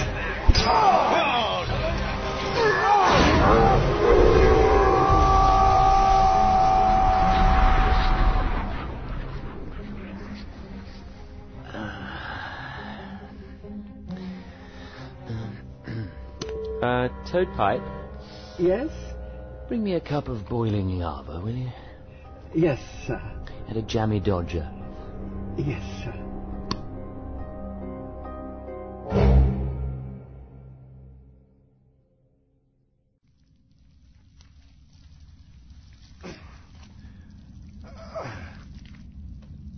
Toadpipe, come in here. Uh, yes, sir? I want you to place a call to Wormwood. I'd uh, do it myself, but, uh, well, my limbs haven't grown back yet from the interrogation. Uh, of course, sir. Put it on the uh, speaker gizmo and stay here in case I need anything else. Uh, yes, sir. Wormwood speaking. My dear Wormwood. Uncle. Yes, it is your uncle. I, um, I'm, I, I'm... Speechless, I know. You may be interested to learn that the, the little misunderstanding with the secret police which you tried to raise about some of my unguarded expressions mm-hmm. has been tidied over. I, I, I'm, I'm so glad to hear it. If you were reckoning on your feeble attempt at treachery to secure my favor, you will find yourself mistaken. No, no, no. You no. shall pay for that, as well as for your other blunders. Meanwhile, I am sending you a little booklet just issued on the new House of Correction for incompetent tempters. It is profusely illustrated, and you will not find a dull page in it. Uh, th- thank you, sir. I, I look forward Do dispatch the booklet, Toadpiper. Oh, yes, sir. So, dear nephew, I understand from Triptweeze that your patient is in love. Well, and in the worst kind he could possibly have fallen into. Oh, and with a girl who does not even appear in the report you sent to me. Well, I meant to. I have looked up this girl's dossier, and I am horrified at what I find. Not only a Christian, but such a Christian, a vile, sneaking, simpering, demure, monosyllabic, mouse-like, watery, insignificant, virginal bread and butter miss. The little brute. She makes me vomit. She stinks and scalds through the very pages of the dossier. It drives me mad the way the world has worsened. We'd have had her to the arena in the old days. That's what her sort is made for. Not that she'd do much good there either. A Two-faced little cheat. I know the sort. Who looks as if she'd faint at the sight of blood and then dies with a smile. A cheat in every way. Looks as if butter wouldn't melt in her mouth, and yet has a satirical wit. Filthy, insipid little prude, and yet ready to fall into this idiot's arms like any other breeding animal. Why doesn't the enemy blast her for it if he's so moonstruck by her virginity, instead of looking on there grinning? I'll tell you why. The enemy is a hedonist at heart. All those fasts and vigils and stakes and crosses are only a facade. He has a bourgeois mind, Wormwood. He has filled his world full of pleasures. There are things for humans to do all day long without his minding in the least.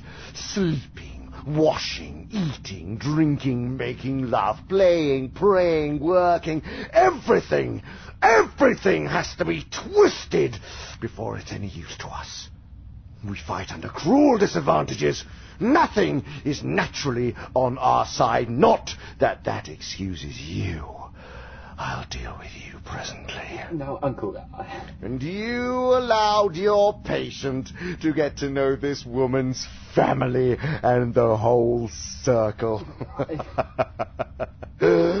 Unbelievable! Could you not see that the very house she lives in is one of those he never ought to have entered? The whole place reeks of that deadly odor, that impenetrable mystery that comes from the enemy. We are certain it is a matter of first principles that each member of the family must in some way be using the others. We just can't find out how. They guard as jealously as the enemy himself the secret of what really lies behind this pretense of disinterested love. The whole house and garden is one vast obscenity. It bears a sickening resemblance to the description one human writer made of heaven. The regions where there is only life, and therefore all that is not music is silence. Music and silence! How I detest them both! How thankful we should be that ever since our father entered hell, no square inch of infernal space and no moment of infernal time has been surrendered to either of those abominable forces. All has been occupied by noise. Noise! The great dynamism the audible expression of all that is exultant, ruthless, and virile, noise which alone defends us from silly qualms, despairing scruples, and impossible desires. We will make the whole universe a noise in the end. We have already made great strides in this direction as regards the earth. The melodies and silences of heaven will be shouted down in the end. Meanwhile, back to you. You have always hated me and being insolent when you dared, but I'll deal with you in a way you won't forget. You disgusting! Sir? What was that? Uncle? Hello? Undersecretary? Who's that? Toadpipe? What? Are you there? Uh, yes, Wormwood. Uh, I will attempt to explain.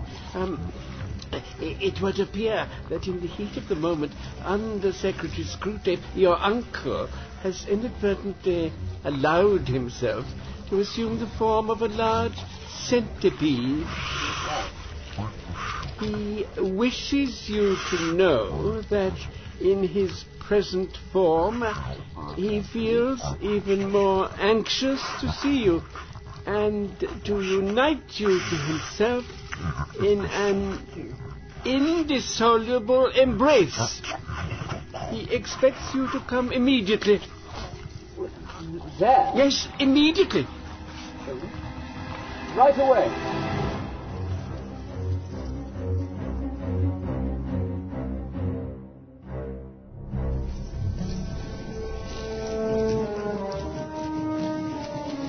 Wormwood. Merely to improve upon your inferior education, I will explain about my transformation into a centipede. It is a periodical phenomenon. No doubt you've heard the rumor that has reached the humans, and a distorted account of it appears in the poet Milton, with the ridiculous addition that such changes of shape are a punishment imposed on us by the enemy.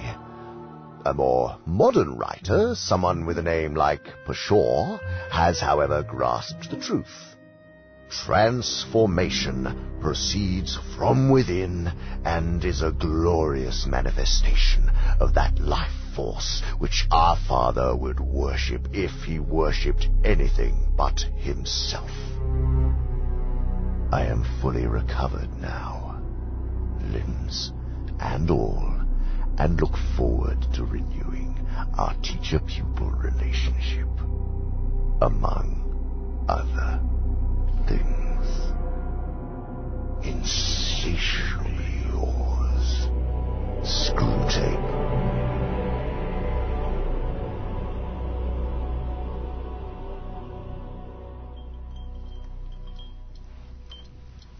Look, I'm as passionate about evangelism as the next Christian, Hamilton, but I simply don't understand how you think that any so-called philosophical proofs of God accomplish anything.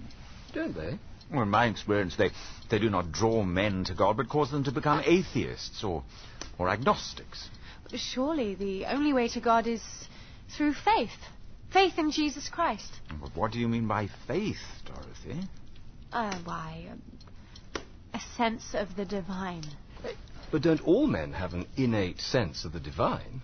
Though I suppose we may try to repress it. Repress it how? Well, I suppose we repress it by uh, conflicting desires. Or more than likely by culture and society, the, the current fascination with all things secular. Only we're all fairly comfortable and without any sense of urgency. We're not even driven by the potency of our primitive passions and desires. Steady on, Humphrey. Mixed company and all that. Oh, John, you are so sweet. Oh, thank you for noticing. But honestly, I don't fear that this is a secular society as much as it is becoming a pagan one. Ha! Would that were true. At least a true pagan would give Christians something to work with. Throughout history, it was, it was the pagans who were most readily converted to Christianity. Um, you don't believe England's falling into paganism, then? Well, until we see Parliament opened by the slaughtering of a garlanded bull in the House of Lords, or, or cabinet ministers leaving sandwiches in Hyde Park as an offering for dryads, I don't believe we need worry about paganism. You really have let the situation get out of hand, haven't you, Wormwood? I, I, I don't know what happened. It's obvious what happened. Through this girl and her disgusting family, the patient is now getting to know more Christians every day, and very intelligent Christians, too. Too many for me to handle alone. You're not alone. Each one has his own tempter, and we may need a council between us to assess the situation. Hmm.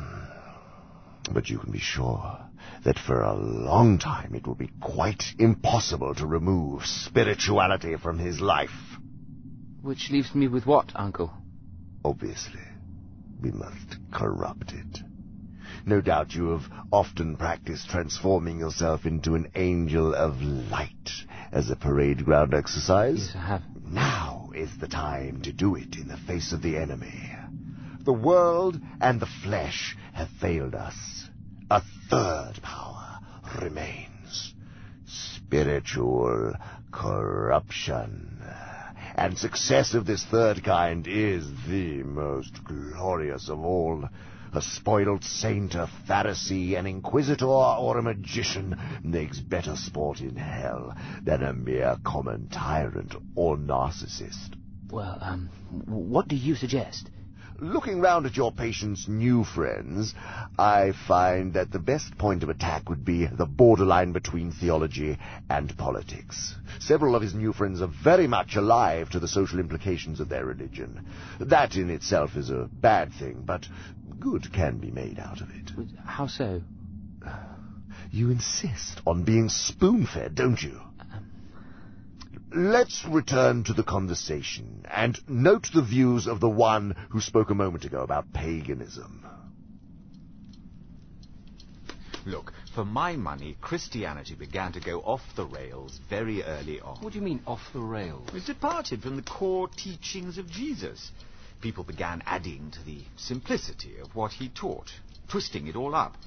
Anyone who looks at the historical Jesus will see the essence of pure Christian tradition.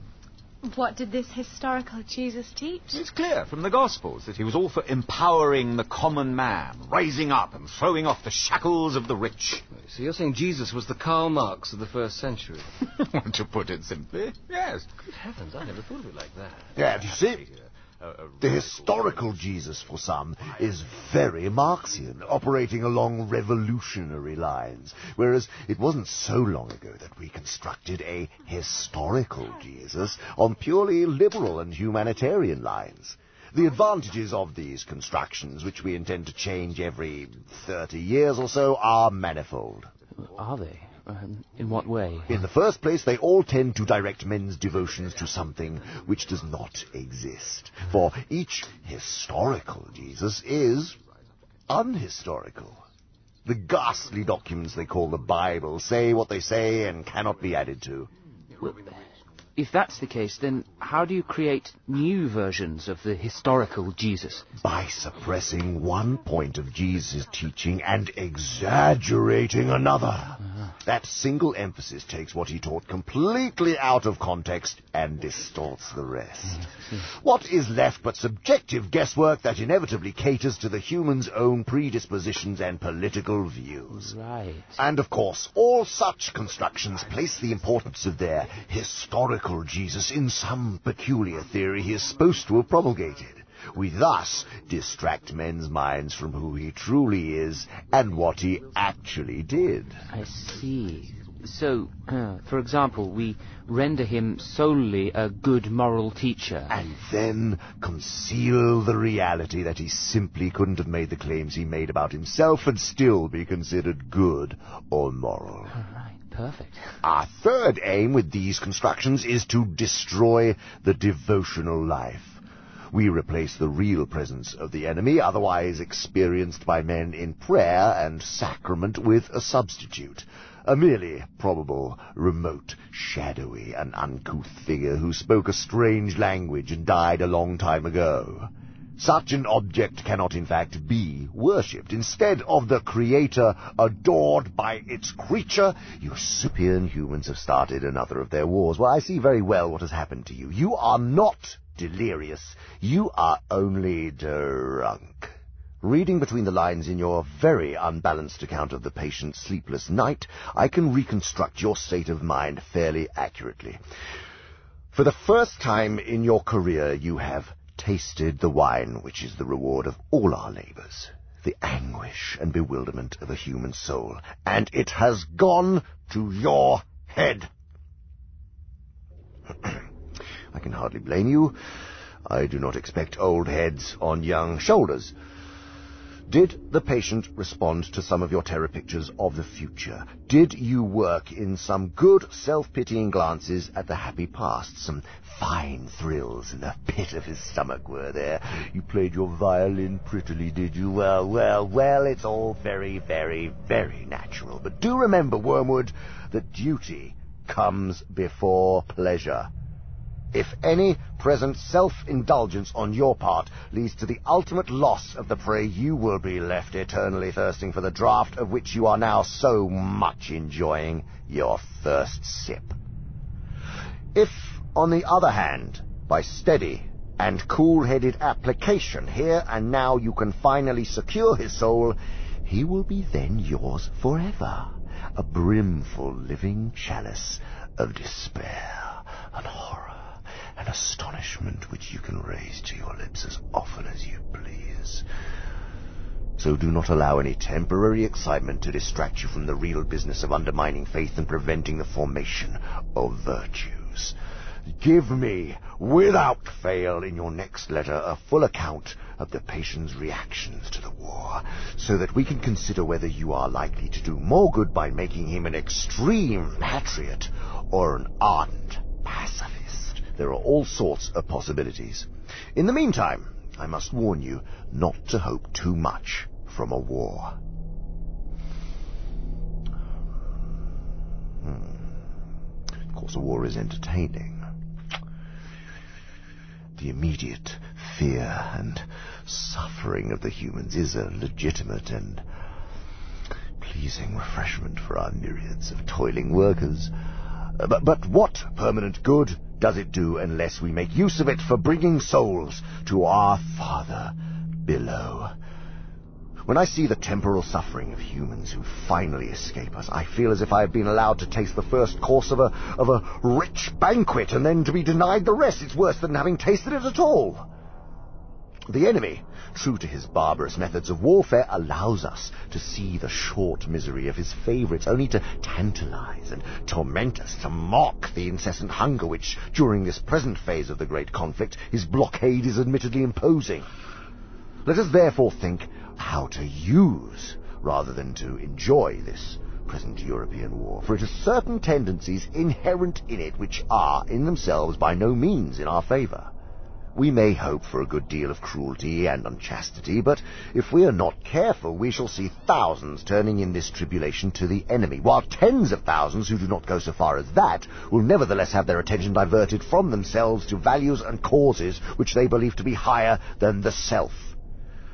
I know that the enemy disapproves of many of these causes, but that is where he is so unfair. He often makes prizes of humans who have given their lives for causes he thinks bad on the monstrously sophistical ground that the humans thought them good and were following the best they knew. Consider, too, what undesirable deaths occur in wartime. Men are killed in places where they knew they might be killed and to which they go prepared if they are at all on the enemy's side.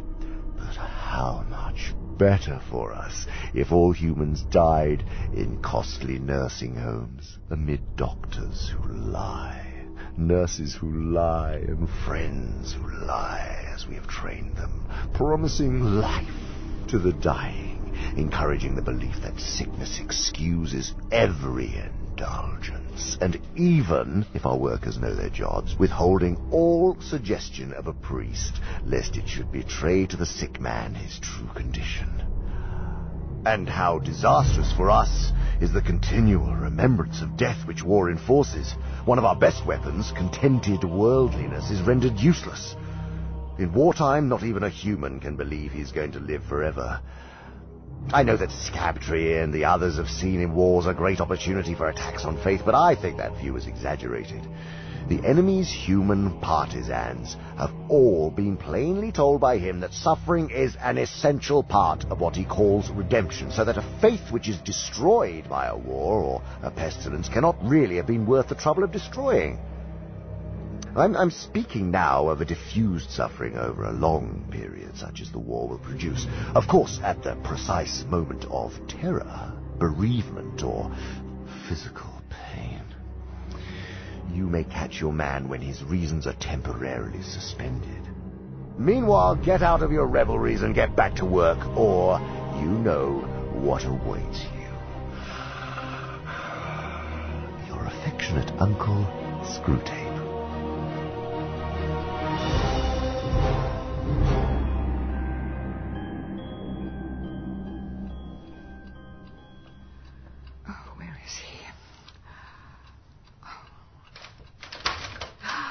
John. Oh, hello, Mum. Oh, dear, you haven't been sitting there the whole time, have you? Well, I didn't know what else to do. You could put the kettle on. Well, in a moment. What did they say? Oh, they didn't say much at all, actually. Well, they must have told you something. Nothing helpful, I'm afraid.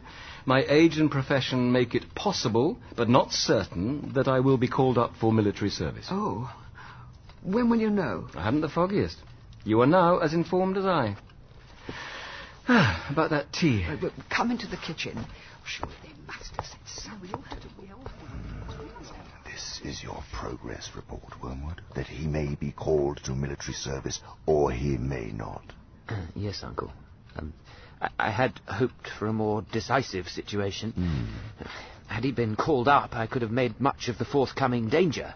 Had he been left at home, I could have made much of the rejection, the innate feeling of rejection and, and cowardice. But here I see little opportunity, which is why I asked for your help. Frankly, Wormwood, this situation abounds with opportunity. I am delighted by it. Delighted? Yes. Yes, we want him to be in the maximum uncertainty, so that his mind will be filled with contradictory pictures of the future, every one of which arouses hope or fear. There's nothing like suspense and anxiety for barricading a human's mind against the enemy. How so? Don't you understand? The enemy wants men to be concerned with what they do. Our business is to keep them thinking about what will happen to them. Your patient will, of course, have picked up the notion that he must submit with patience to the enemy's will. What the enemy means by this is primarily that he should accept with patience the tribulation which has actually been dealt out to him the present anxiety and suspense. It is about this that he is to say, Thy will be done. And for the daily task of bearing this, that the daily bread will be provided. It is your business to see that the patient never thinks of the present fear as his appointed cross, but only of all the things he is afraid of. Let him regard them as his crosses. Let him forget that since they are incompatible, they cannot all happen to him, and let him try to practice fortitude and patience to them all in advance. But isn't it impossible for him to know how to respond to a dozen different and hypothetical fates? it is, but your patient doesn't know that. Listen closely, Wormwood. This is a basic and important spiritual law. All right. You'll remember how I explained that you can weaken his prayers by diverting his attention from the enemy himself to his own states of mind about the enemy. Right. On the other hand, fear becomes easier to master when the patient's mind is diverted from the thing feared to the fear itself, considered as an undesirable state of his own mind. And when he regards the fear as his appointed cross, he will inevitably think of it as a state of mind. It sounds complicated. Wouldn't it be simpler to use his general feelings of hatred towards the Germans? Hatred is easy to manipulate. I like hatred. And there you show your lack of experience in education. What do you mean by hatred? Hmm? Hmm? Um, do you mean those feelings of hatred with its talk of bravado and revenge, which humans are so fond of discussing in their periodicals? Hmm? You must not rely on those. I thought revenge was one of our favourites. to be sure, the patient can, in his anguish, be encouraged to revenge himself by some vindictive feelings directed towards the German leaders, and that is good as far as it goes. But it's usually a sort of uh, melodramatic or mythical hatred directed against imaginary scapegoats. He's never met these people in real life. They are caricatures, modelled on what he gets from newspapers. The results of such fanciful hatred are often most disappointing, and of all humans, the English are, in this respect, the most deplorable milksops. they are creatures of that miserable sort who loudly proclaim that torture is too good for their enemies, and then give tea and cigarettes to the first wounded German pilot who turns up at the back door. It's disgustingly true. Do what you will, there is going to be some benevolence as well as some malice in your patient's soul. The great thing is to direct the malice to the immediate neighbours whom he meets every day, and to thrust his benevolence out to the remote circumference to people he does not know. Thus malice becomes wholly real, and benevolence largely imaginary. uh, there's no good at all in inflaming his hatred of Germans if at the same time a pernicious habit of charity is growing up between him and his mother, his employer, and the man he meets on the train. I understand. Mm. No, you don't. So there's no point in pretending you do. Look, you must think of your man as a series of concentric circles, his will being the innermost, his intellect coming next, and finally his fantasy. You can hardly hope at once to exclude from all the circles everything that smells of the enemy. You mean the Germans? No, no, not them, you fool. I mean the real enemy. Right. He wants virtues to permeate all of those circles within the patient, especially the will, while you must keep on shoving all the virtues outwards until they are finally located in the circle of fantasy. It is only when the virtues reach the will and are there embodied in habits that they are really fatal to us. I, I, I want to be clear. When you say his will, do you mean his, his resolution? No. That is often what the patient mistakes for his will. The conscious fume and fret of resolutions and clenched teeth. No, I am talking about the real center.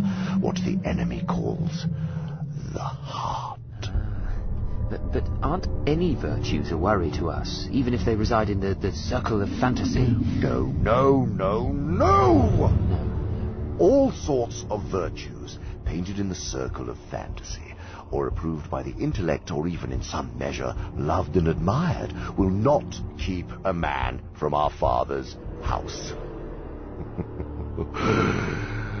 Indeed, they make him more amusing when he gets there.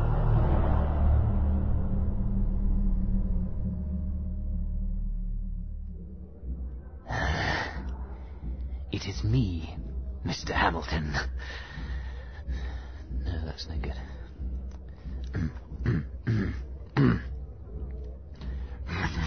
First, Mr. Hampton. That's too much. Right. so, Hamilton, we meet. Wormwood! Uncle. What are you doing? I'm, um, th- th- that's to say, I was just, uh, sort of practicing. Practicing what? Well, um, I was thinking, you see, that I might make an appearance. An appearance? To John Hamilton, in a dream, perhaps, or in, in the shadows. Why? Well, to nudge him along. I thought if he saw me, then he, he'd, um, he'd... What, Wormwood? What did you think? Well, it would scare him, wouldn't it?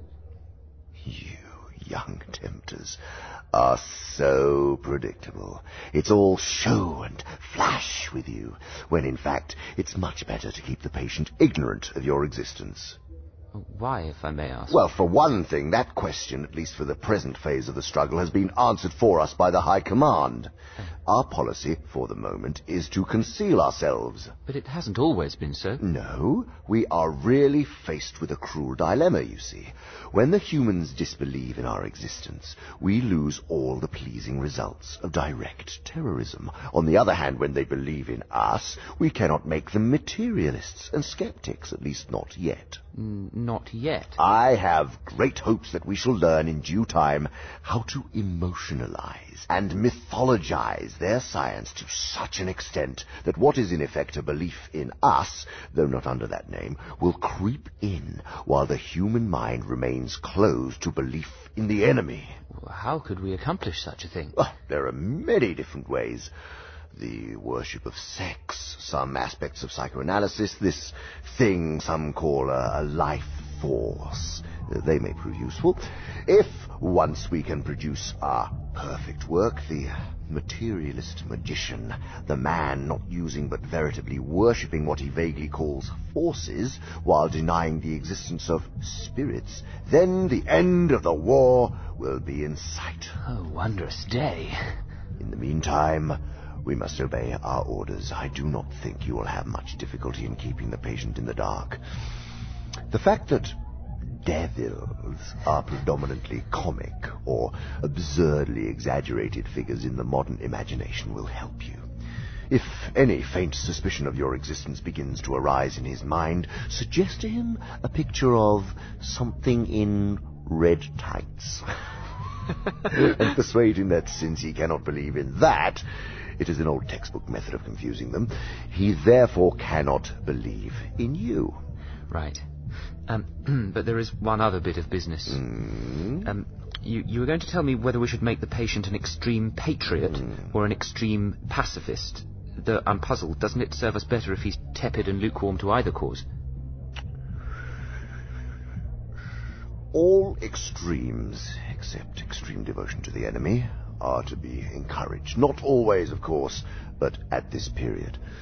Some ages are lukewarm and complacent, and then it is our business to soothe them yet faster asleep. Other ages, of which the present is one, are unbalanced and prone to faction, and it is our business to inflame them. Any small clique, bound together by some interest which other men dislike or ignore, tends to develop inside itself a hothouse of mutual admiration, and towards the outer world a great deal of pride and hatred which is entertained without shame because the cause is its sponsor, and it is thought to be impersonal. Mm. Even when the little group exists originally for the enemy's own purposes, this remains true. We want the church to be small, not only that fewer men may know the enemy, but also that those who do may acquire the uneasy intensity and defensive self-righteousness of a secret society. the church herself is, of course, heavily defended, and we have never yet quite succeeded in giving her all the characteristics of a faction.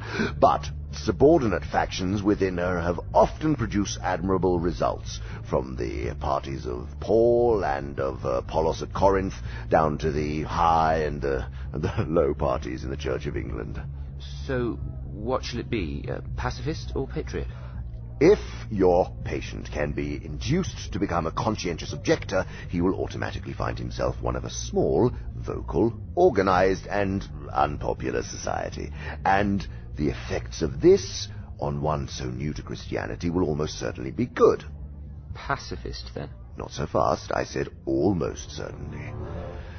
Has he had serious doubts about the lawfulness of serving in a just war before this present war began? Um, I don't know. Is he a man of great physical courage, so great that he will have no half-conscious misgivings about the real motives of his pacifism? Uh-huh. Can he, when nearest to honesty, no human is ever very near, feel fully convinced that he is actuated wholly by the desire to obey the enemy? Well, if he is that sort of man, his pacifism will probably not do us much good, and the enemy will probably protect him from the usual consequences of belonging to a sect. Your best plan in that case would be to attempt a sudden, confused, emotional crisis from which he might emerge as an uneasy convert to patriotism. Such things can often be managed, but if he is the man I take him to be, try pacifism. Right. Whichever he adopts, your main task will be the same. Let him begin by treating the patriotism or the pacifism as a part of his religion, and then let him, under the influence of partisan spirit, come to regard it as the most important part. Then quietly and gradually nurse him onto the stage at which the religion becomes merely part of the cause, in which Christianity is valued chiefly because of the excellent arguments it can produce in favor of the British war effort, or pacifism. The attitude which you want to guard against is that in which temporal affairs are treated primarily as material for obedience. Once you have made the world an end, and faith a means, you have almost won your man, and it makes very little difference what kind of worldly end he is pursuing provided that meetings, pamphlets, policies, movements, causes, and crusades matter to him more than prayers and sacraments and charity, he is ours. And the more religious on those terms, the more securely ours. I could show you a pretty cage cageful in our father's house. Are you, uh, finished with your silly theatrics? Yes, Uncle. Good, good, good. Now I suggest you get back to your post before your patient wakes up and does something good.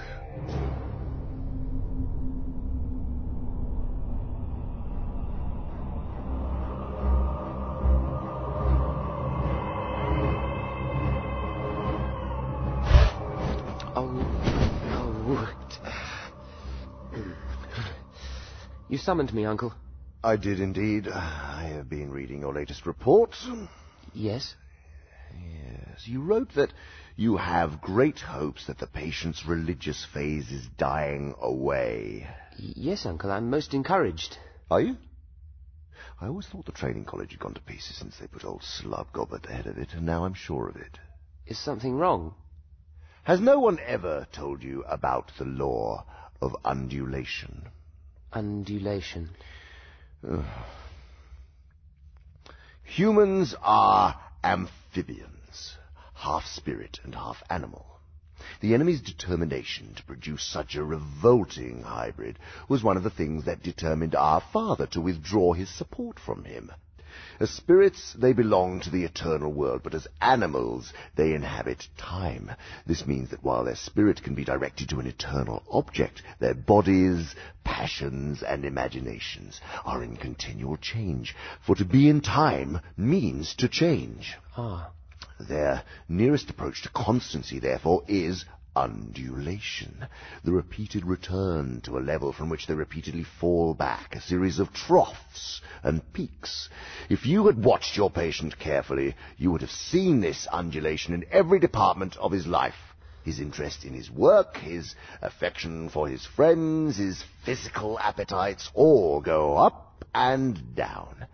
As long as he lives on earth, periods of emotional and bodily richness and liveliness will alternate with periods of numbness and poverty.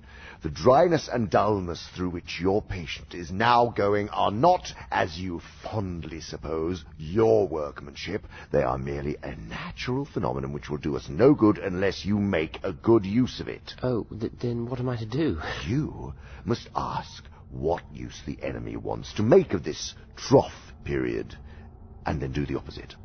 You want me to guide my patient to a peak? Yes. It may surprise you, inexperienced as you are, to learn that in his efforts to get permanent possession of a soul, the enemy relies on the troughs even more than on the peaks. Some of his special favorites have gone through longer and deeper troughs than anyone else. Why would the enemy do that? Did they not teach you about this at college? Um. Look, to us, a human is primarily food. Yes. Hmm? Our aim is the absorption of its will into ours, the increase of our own area of selfhood at its expense. But the obedience which the enemy demands of men is quite a different thing. One must face the fact that all the talk about his love for men and his service being perfect freedom is not, as one would gladly believe, mere propaganda. It is an appalling truth. He really does want to fill the universe with a lot of loathsome little replicas of himself, creatures whose life on its miniature scale will be qualitatively like his own, not because he has absorbed them, but because their wills freely conform to his. We want cattle who can finally become food. He wants servants who can finally become sons. We want to suck it in. He wants to give it out. We are empty and would be filled. He is full and flows over. Our aim is a world in which our Father below has drawn all other beings into himself. The enemy wants a world full of beings united to him, but still distinct. How distasteful. So it is. And this is where the troughs come in. They are periods when the enemy is growing the vermin into the sort of creature he wants it to be. But how? It makes no sense. In his warped way of thinking, it does. Surely you've wondered, as all demons have, why the enemy does not make use of his power to be sensibly present to human souls. It was a theory we discussed at the college. Why, why didn't he, if he could, show himself to humans in any degree he chose, at any moment, in order to win their permanent allegiance? And you concluded what? Oh, um, well, nothing, actually. We determined that the enemy is a fool for not showing himself more clearly. Did your instructors not explain that the irresistible and the indisputable are the two weapons which the very nature of his scheme forbids him to use? Merely to override a human will, as his felt presence in any but the faintest degree would certainly do, would be for him useless. He will not ravish, he will only woo, don't you see? His ridiculous idea is to eat the cake and have it. The creatures are to be one with him, but yet themselves. Merely to cancel or assimilate them will not serve his purposes. But this isn't always the case. I mean, he does, from time to time. Yes. He is prepared to do a little overriding at the beginning. He will set them off with communications of his presence, which, though faint, seem great to them with emotional sweetness and give them easy conquest over temptation.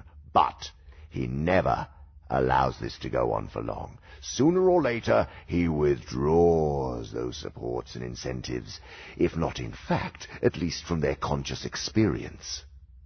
He leaves the creature to stand up on its own legs, to carry out from the will alone duties which have lost all relish.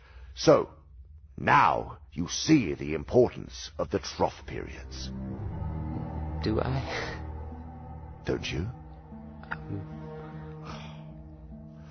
We can drag our patients along by continual tempting because we design them only for our banquet table, and the more their will is interfered with, the better. But he cannot tempt to virtue as we do to vice. He wants them to learn to walk and must therefore take away his hand. And if only the will to walk is really there, he is pleased even with their stumbles. Huh. Do not be deceived, Wormwood. Our cause is never more in danger than when a human no longer desires, but still intends to do our enemy's will. Even as the human looks around a universe from which every trace of him seems to have vanished, even when he asks why he has been forsaken, with all that, he still obeys. But, but surely the troughs afford us opportunities as well. Oh, oh, they do. They do. Come with me, and I'll show you.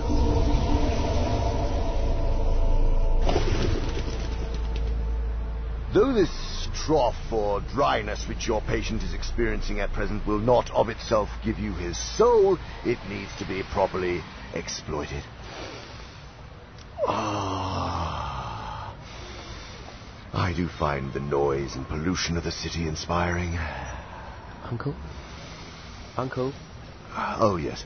I, I have always found that the trough periods of the human undulation provide excellent opportunity for all sensual temptations, particularly those of sex. Well, I would have thought sex was more of a temptation during peak periods. Uh, why would you think that? Well, more physical energy and therefore more potential appetite. Mm, oh, good answer. But you must remember that the powers of resistance are then also at their highest. The health and spirits which you want to use in producing lust can also, alas, be very easily used for work or play or, or thought or innocuous merriment. The attack has a much better chance of success when the man's whole inner world is drab and cold and empty.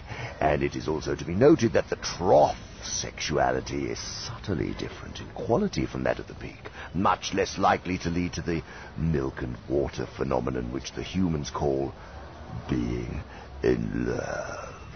No, no, no. During trough periods, patients are more easily drawn into perversions, much less contaminated by those generous and imaginative and even spiritual concomitants which often render human sexuality so disappointing. It is the same with other desires of the flesh.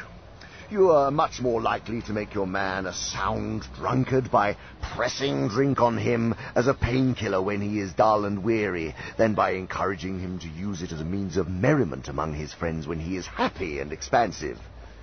Never forget that when we are dealing with any pleasure in its healthy and normal and satisfying form, we are, in a sense, on the enemy's ground. But, but surely we, we've won many souls through pleasure. But we have.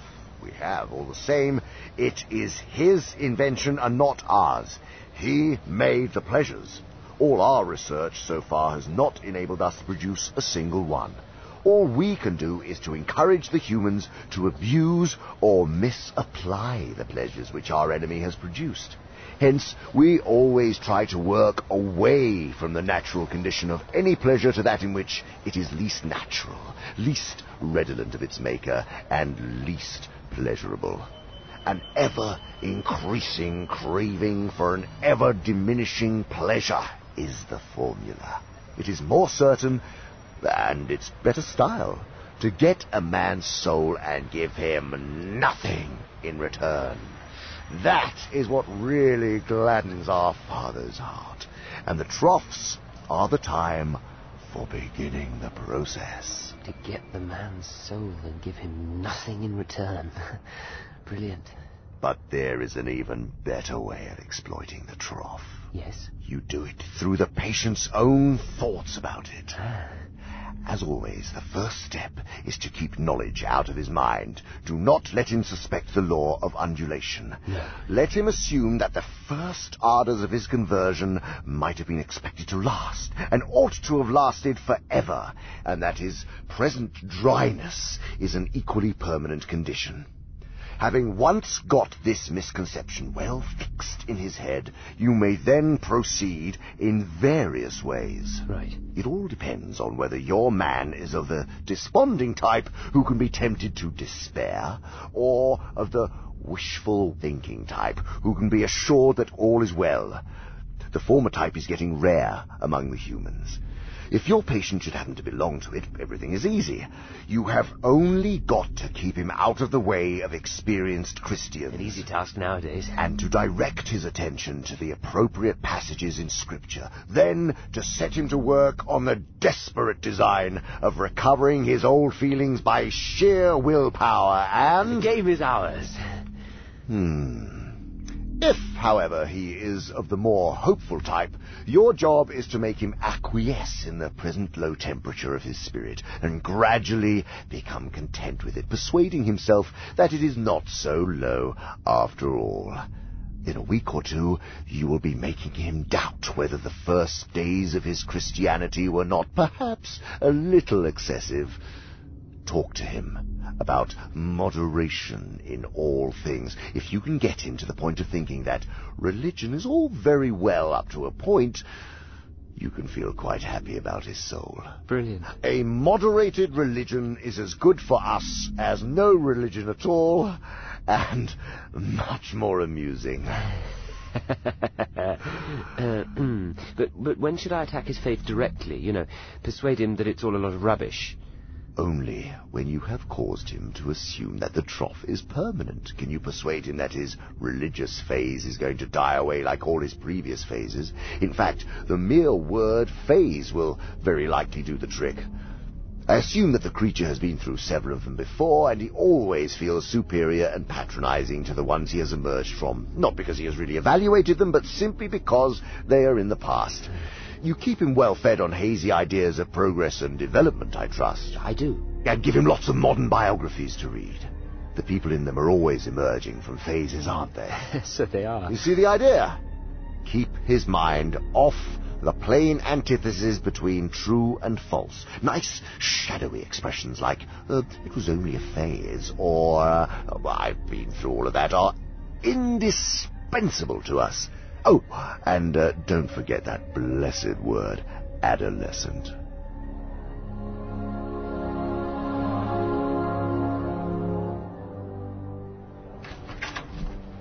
Hello, old chap.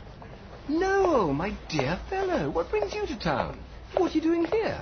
I know it's terribly against protocol to simply drop by your office like this, but my wife and I came up to do some shopping. Ah. Uh, We thought we should pick up one or two things before they're rationed. what with this inconvenient war and all. Do you have a moment to say hello to her? Your wife? Of course. Bring her in. Oh, come in, Viv. John, this is my wife, Vivian. How do you do? Hello. Viv, this is John Hamilton. The one I told you about from the bookshop. Oh. Searching for John Milton, of all Oh, things. Were you? What on earth were you looking for? Paradise Lost. Oh. I had a copy from school, but it seems to have gone missing. My mother probably chucked it out during one of her spring cleanings. I can't abide Paradise Lost.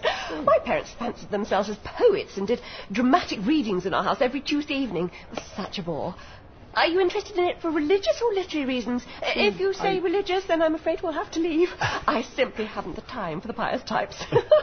Ah, ah. We won't keep you, Hamilton. but we are having a small party on Saturday night with a few people I believe you'll like. Oh, yes, you must come. Darling, we can introduce him to your sister. Yes, that would be lovely. Oh, no, wait, I'm sorry. She's going to a dance at the RAF station. She hopes to meet a pilot. I don't understand the fascination myself. Most of them turn out to be mechanics and technical chaps, not the ones with wings. and the place is awfully small and crowded, very hot. It all smells of Brylcreem and sweat. The RAF dance, Hamilton, not our party. Do come. We'll drop you a note with the details. Yes, thank you. I will. Oh, you have a lovely office, Mr. Hamilton. Not one of those dreary grey things one often sees. Thank you. Well then, cheerio, old chap. Uh, pleasure to meet you, Mrs. Brett. Oh, Viv. You must call me Viv or we'll never be friends. Viv, then. Well done, Wormwood. This is promising. I had hoped you would think so. I gather that this middle-aged couple are just the sort of people we want him to know. Rich, smart, superficially intellectual, and brightly skeptical about everything in the world. They are. And I gather that they are even vaguely pacifist. They are, but not on moral grounds. No? No, only from an ingrained habit. Oh, yes, yes, I know the type. Good at belittling anything that concerns the great mass of their fellow men, and from a dash of purely fashionable and literary communism. This is excellent. I'm attempting to make good use of my patient's social, sexual, and intellectual vanity with a new crowd. Will he commit himself deeply to them? You heard for yourself. I don't mean in words, I mean in the subtle play of looks and tones and laughs, by which a mortal can imply that he is of the same party as those to whom he is speaking. That is the kind of betrayal you should specially encourage, because the man does not fully realize it himself, and by the time he does, you will have made withdrawal difficult. It'll be child's play. Y- you saw how he stumbled all over himself. I expect more at the party on Saturday night. Perhaps, but no doubt he will soon realize that his own faith is in direct opposition to the assumptions on which all the conversation of his new friends is based. I don't think that matters, provided that you can persuade him to postpone any open acknowledgement of the fact, and this with the aid of shame, pride, uh, modesty, and vanity will be easy to do. As long as the postponement lasts, he will be in a false position. He will be silent when he ought to speak, and laugh when he ought to be silent. He will assume, at first only by his manner, but presently by his words, all sorts of cynical and skeptical attitudes, which are not really his, but If you play him well, they may become his. Yes, I'm beginning to learn that all mortals tend to turn into the thing they're pretending to be. This is elementary. The real question is how to prepare for the enemy's counterattack. Right. The first thing is to delay as long as possible the moment at which he realizes this new pleasure as a temptation. Since the enemy's servants have been preaching about the world as one of the great standard temptations for 2,000 years, this might seem difficult to do. Hmm. But, but, fortunately, they have said very little about it recently. In modern Christian writings, I see few of the old warnings about mammon, worldly vanities, the choice of friends, and the value of time. All of that your patient would probably classify as Puritanism. And may I say the value we have given to that word is one of the really solid triumphs of the last hundred years. Puritanism? By it, we rescue thousands of humans from temperance, chastity, and sobriety of life. Ah. Sooner or later, however, the real nature of his new friends must become clear to him, and then your tactics must depend on the patient's intelligence. If he is a big enough fool, you can get him to realize the character of the friends only while they are absent. Their presence can be made to sweep away all criticism. If this succeeds, he can be induced to live, as I have known many humans live for quite long periods, two parallel lives. He will not only appear to be, but actually be, a different man in each of the circles he frequents. Is that helpful to us? It can be, if you employ a subtler and more entertaining method. He can be made to take a positive pleasure in the perception that the two sides of his life are inconsistent. How will I do that? By exploiting his vanity. He can be taught to enjoy kneeling beside the grocer in church on Sunday just because he remembers that the grocer could not possibly understand the urbane and mocking world which he inhabited on Saturday evening. And on the other end, he can enjoy the lewdness and blasphemy over coffee with these urbane friends all the more because he is aware of a deeper and spiritual world within him which they cannot understand. You see the idea? Yes, yes. The, the, the worldly friends touch him on one side and the grocer on the other, and he believes himself to be the complete, balanced, complex man who sees round them all. Thus, while being permanently treacherous to at least two sets of people, he will feel, instead of shame, a continual undercurrent of self-satisfaction. Excellent.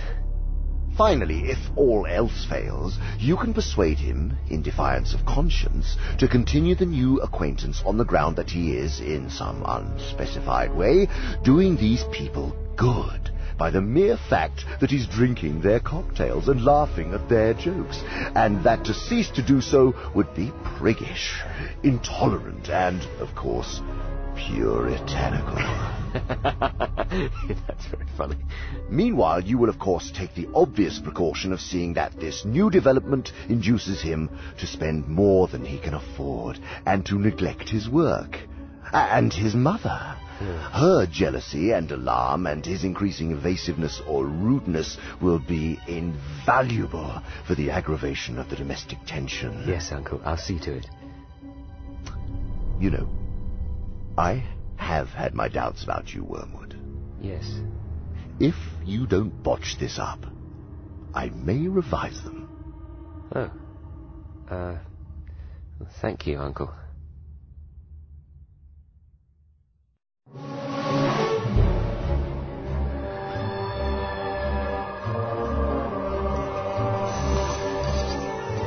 My dear Wormwood, everything is clearly going well. I'm especially glad to hear that the two new friends have now made him acquainted with their whole crowd.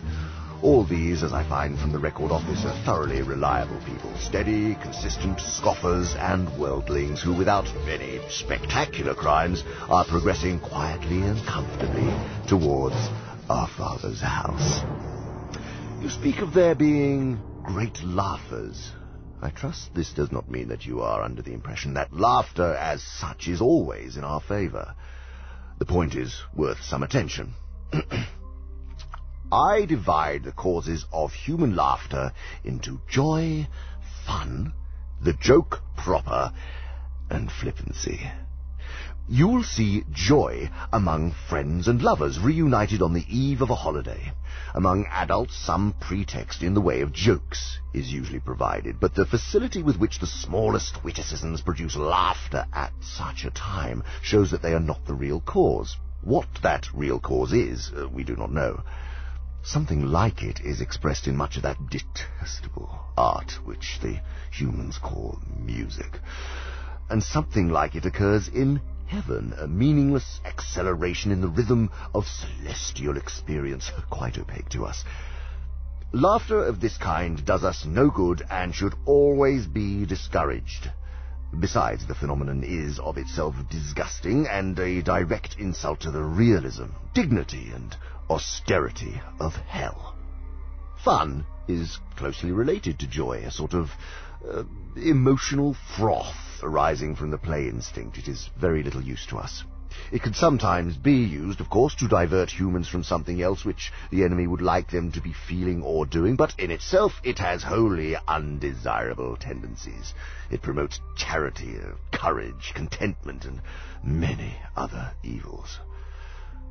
The joke proper, which turns on the sudden perception of incongruity, is a much more promising field. I, am not thinking primarily of indecent or bawdy humour, which, though much relied upon by second-rate tempters, is often disappointing in its results. I shall never forget the hours which I wasted, hours to me of unbearable tedium with one of my early patients in bars and smoking rooms before I learned that there are some humans to whom an indecent story ceases to produce lasciviousness precisely at the moment it becomes funny while there are others in whom laughter and lust are excited at the same moment by the same thing.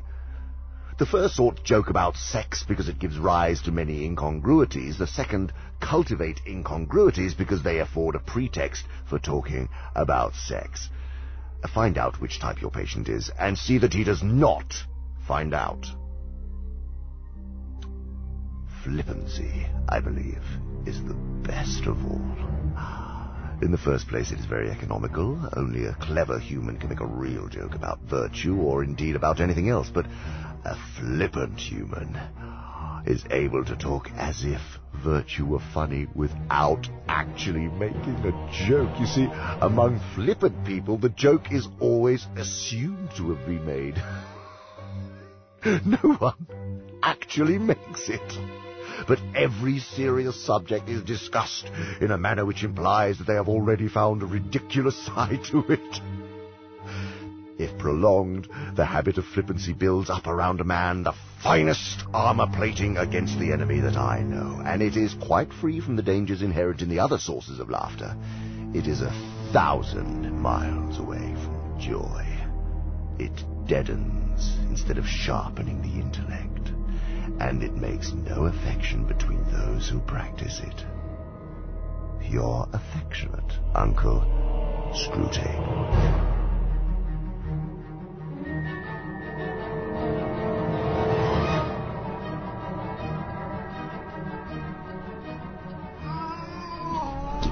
Not, not that way, Glovers. I, I think you ought to um, d- d- twist it around the other way. It'll hurt more. oh, excellent. Personal communication to Wormwood. Huh? Who's it from? Under Secretary Screwtape. Oh, blast. Oh, let it go, Glovers. Oh, oh. All right, let's have it. Sign here. And here and here, and there, and there, and here, and down there. You really enjoy your job, don't you? Mm, it has its moments. And there, and there, and here. Well, that's all. Were all those signatures really necessary for one letter? Oh, not at all. I merely did it to annoy you. That's when I enjoy my job the most. Goodbye. I hope you rot in... You already are. Well, what's the old cuss want now? I'm getting to it. All right. Ow, ow.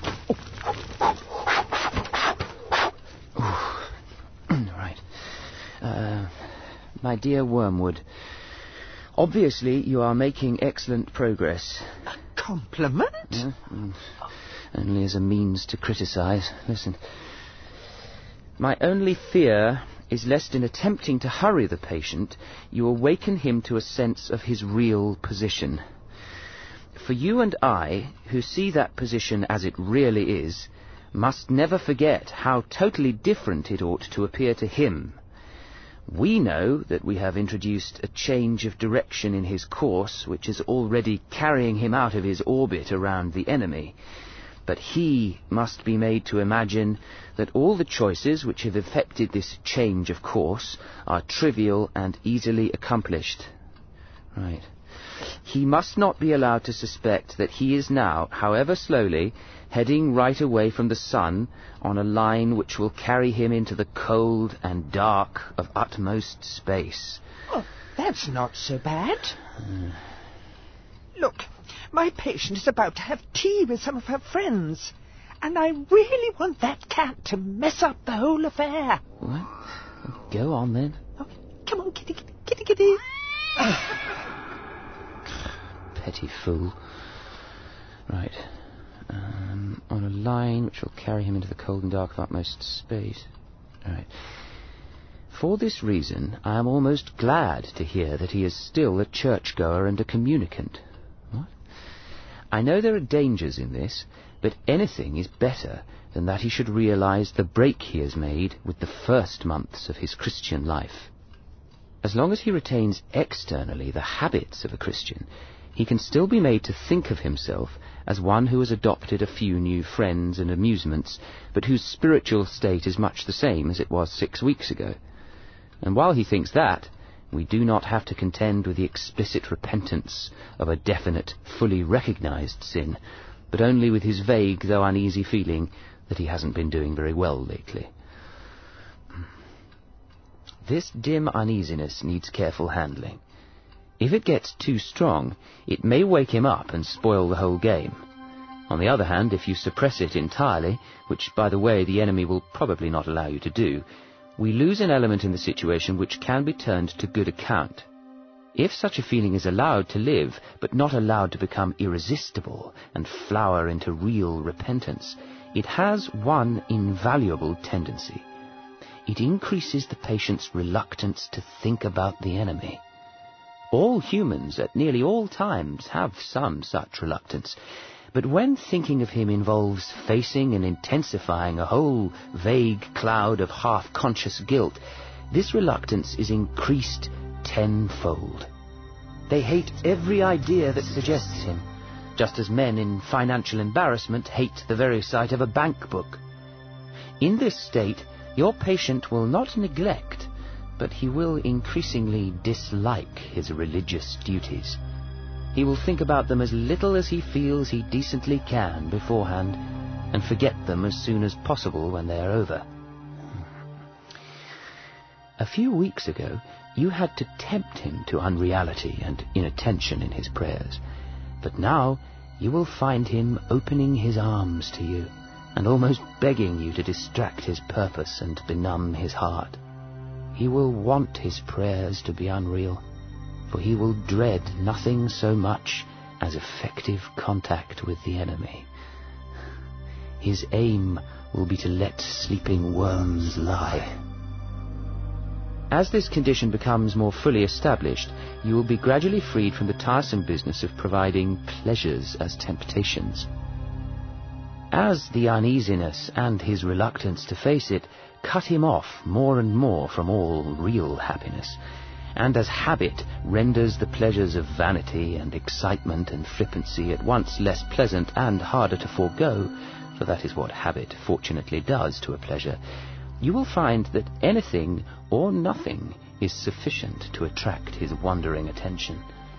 You no longer need a good book which he really likes to keep him from his prayers or his work or his sleep. A column of advertisements in yesterday's paper will do. You can make him waste his time, not only in conversation he enjoys with people whom he likes, but in conversations with those he cares nothing about, on subjects that bore him. You can make him do nothing at all for long periods. You can keep him up late at night, not roistering, but staring at a dead fire in a cold room.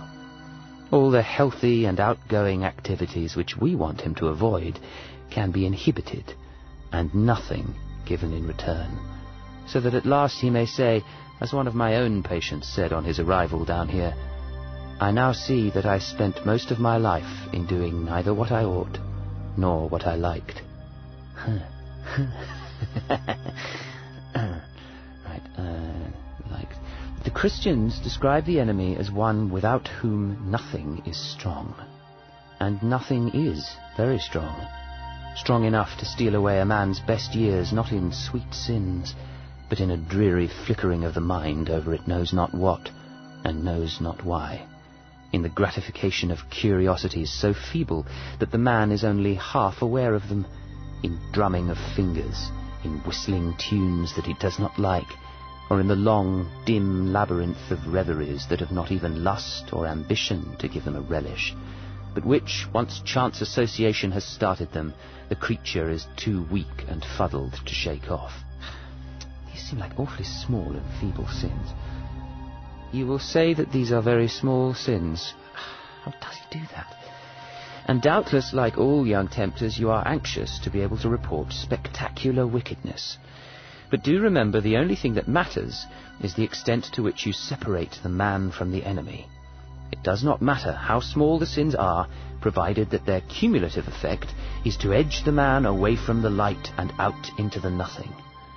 Murder is no better than cards, if cards can do the trick. Indeed, the safest road to hell is the gradual one, the gentle slope, soft underfoot, without sudden turnings, without milestones, without signposts. Your affectionate uncle, Screwtape. He thinks he's so clever. I'll show him the difference between small sins and spectacular ones.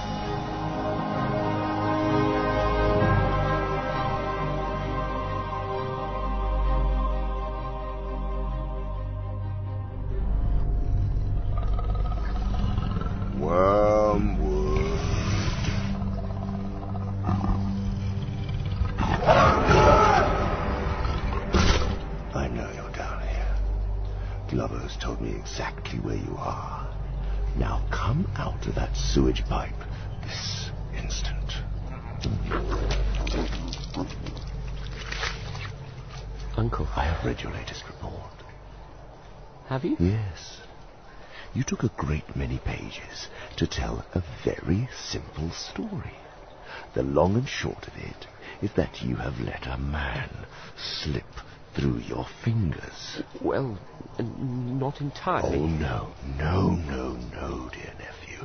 You won't downplay your condition. The situation is very grave, and I see no reason why I should try to shield you from the consequences of your inefficiency.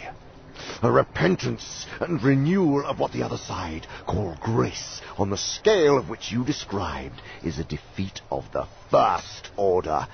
It amounts to a second conversion, and probably on a deeper level than the first. I don't know what happened, Uncle. It was going so well. My patient was walking along by the old mill, in an ideal frame of mind, I thought. And I was coming in for a grand attack when suddenly there was uh, an asphyxiating cloud, blinding and, and, and choking me. Had you not been such a fool, you would have recognized that the asphyxiating cloud is a well-known phenomenon. It is the enemy's most barbarous weapon and generally appears when he is directly present to the patient under certain modes not yet fully classified. Some humans are permanently surrounded by it and therefore inaccessible to us. Right. Um, thank you for explaining, Uncle. Um, I- I'll be going now. No, no, no. We are not yet finished. Let us speak of your blunders. Must we? We must. Or you will never learn. First, by your own admission, you allowed the patient to read a book he really enjoyed because he enjoyed it, and not in order to make clever remarks about it to his new friends. Yes, Uncle. In the second place, you allowed him to walk down to the old mill and have tea there, or walk through the country he really likes, and by himself. In other words, you allowed him two real positive pleasures. Were you so ignorant as to not see the danger of this? Uh, well, the characteristic of pains and pleasures is that they are unmistakably real, and therefore, as far as they go, give the man who feels them a touchstone of reality. Thus, if you had been trying to damn your man by the romantic method, by submerging him in self-pity for imaginary distresses, you would try to protect him at all costs from any real pain, because, of course, five minutes genuine toothache would reveal the romantic sorrows for the nonsense they were, and unmask your whole stratagem. But you were trying to damn your patient by the world, that is, by palming off vanity, bustle, irony, and expensive tedium as pleasures. How can you have failed to see that a real pleasure was the last thing you ought to have let him experience? Uh, didn't you foresee that it would kill by contrast all the trumpery which you have been so laboriously teaching him to value, and that the sort of pleasure which the book and the walk gave him was the most dangerous of all? Uh, that it would peel off from his sensibility the kind of crust that you have been forming on it, and make him feel that he was coming home, recovering himself? Well, as a preliminary to detaching him from the enemy, you wanted to detach him from himself, and had made some progress in doing so. Now, all that is undone. But, but what? Speak up, imbecile. By detaching the patient from himself, aren't we doing what the enemy wants us to do? The enemy wants to detach men from themselves, but in a different way from our purposes. Remember always that he really likes the little vermin, and sets an absurd value on the distinctness of every one of them. When he talks of losing themselves, he only means abandoning the clamour of self-will. Once they have done that, he really gives them back all their own personality, and boasts, I'm afraid sincerely, that when they are wholly his, that they will be more themselves than ever. Hence, while he is delighted to see them sacrificing even their innocent wills to his, he hates to see them drifting away from their own nature for any other reason. And we should always encourage them to do so. The deepest likings and impulses of any man are the raw materials, the starting point with which the enemy has furnished him. To get him away from those is therefore always a point gained. Even in things indifferent, it is always desirable to substitute the standards of the world, or convention, or fashion, for a human's own real likings and dislikings. I myself would carry this very far. I would make it a rule to eradicate from my patient any strong personal taste which is not actually a sin, even if it is something quite trivial such as a, uh, a fondness for county cricket or collecting stamps or drinking cocoa. Such things, I grant you, have nothing of virtue in them, but there is a sort of innocence and humility and self-forgetfulness about them which I distrust.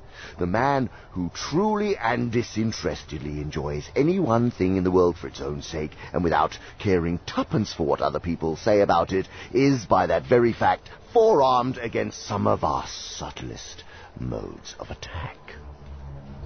You should always try to make the patient abandon the people or food or books he really likes in favor of the best people, the right food, the important books, I have known a human defended from strong temptations to social ambition by a still stronger taste for tripe and onions. Yes, yes, I understand now, Uncle.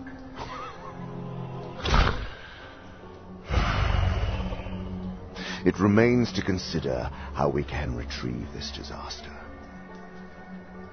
The great thing is to prevent his doing anything. As long as he does not convert it into action, it does not matter how much he thinks about this new repentance.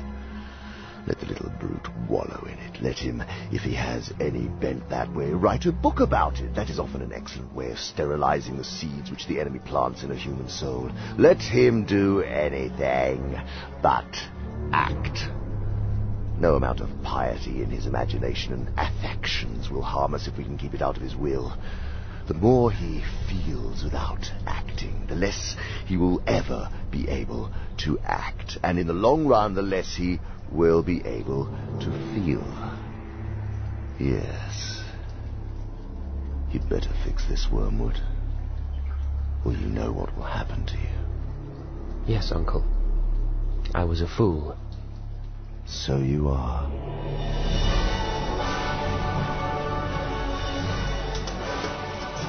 Now, this.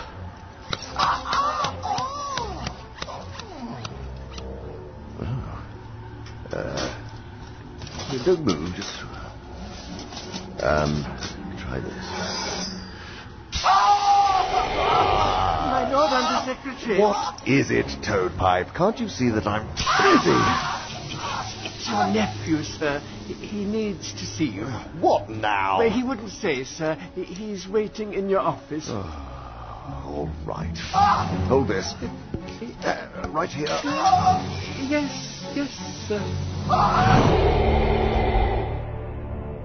What do you want, Wormwood? I'm busy. Uncle, having learned my lesson, I've decided to come to you for advice, rather than attempt this effort on my own. I hope that doesn't mean that you'll be pestering me at every turn. I, I, I'll try not to. Uh, well, what is it then? My patient. What about him? He's not exhibiting any of the behaviors that marked his original conversion. Oh, you mean uh, he's not making any of those confident resolutions the recently repentant tend to make? No. No more lavish promises of perpetual virtue? No, sir. Not even the expectation of an endowment of grace for life? No, Uncle. He seems to hope only for the daily and hourly pittance to meet his daily and hourly temptations. Well, this is very bad.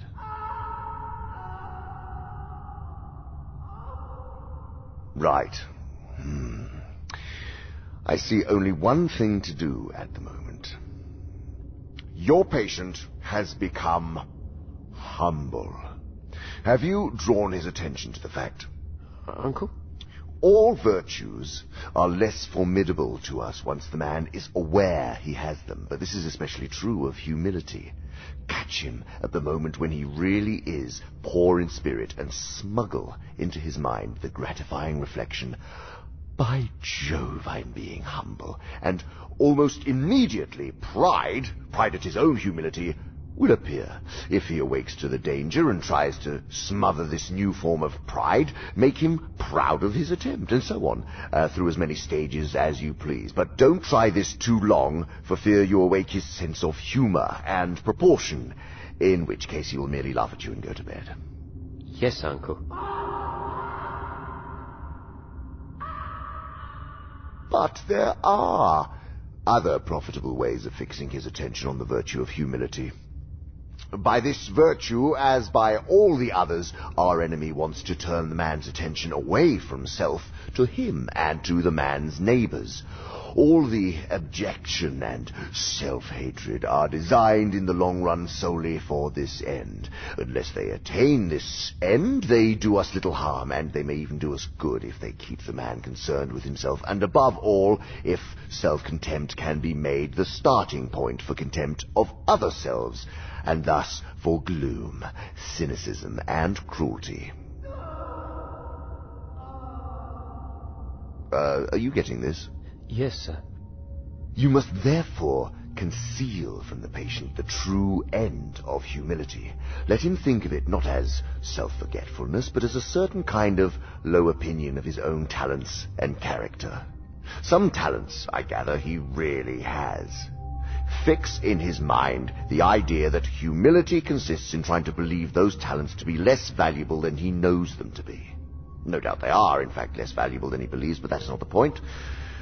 The great thing is to make him value an opinion for some quality other than truth, thus introducing an element of dishonesty and make-believe into the heart of what otherwise threatens to become a virtue. By this method, thousands of humans have been brought to think that humility means pretty women trying to believe that they are ugly and clever men trying to believe that they are fools. Brilliant, Uncle. However, To anticipate the enemy's strategy, we must consider his aims. Um, what, what aims might those be? The enemy wants to bring the man to a state of mind in which he could design the best cathedral in the world and know it to be the best and rejoice in the fact without being any more or less or otherwise glad at having done it than he would if it had been done by another.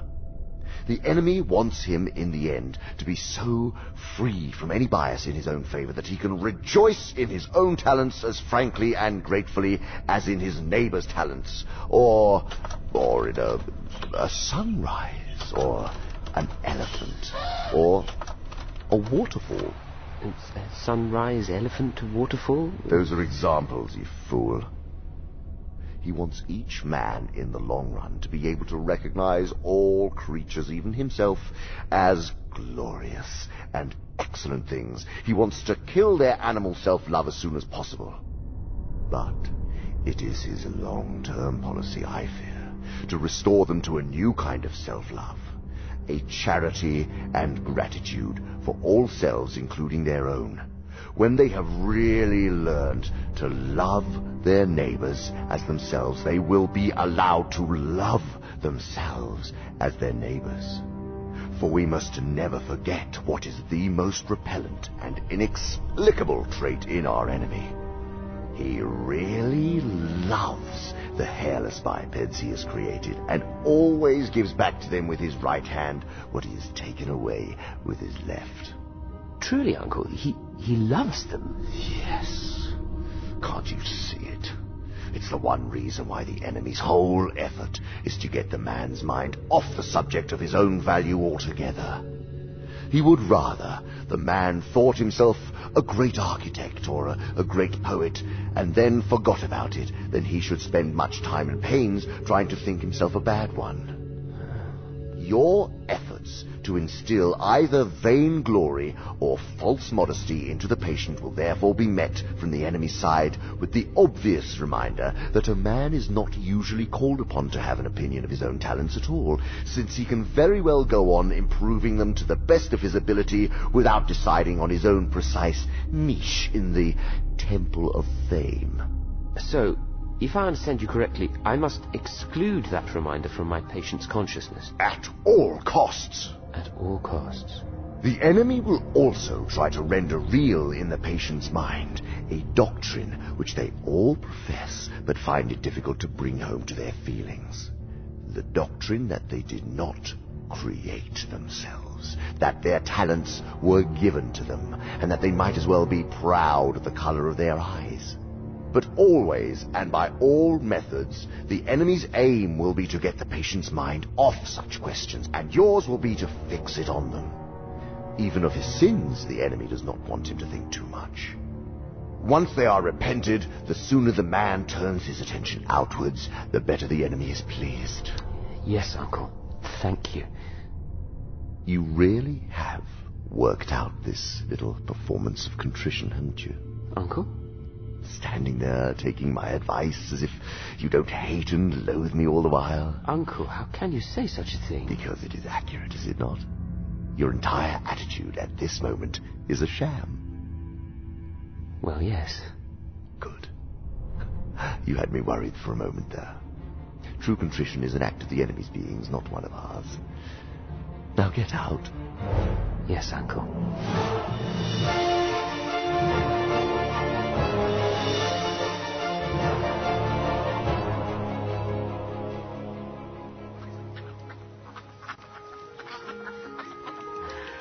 It's a lovely day, isn't it?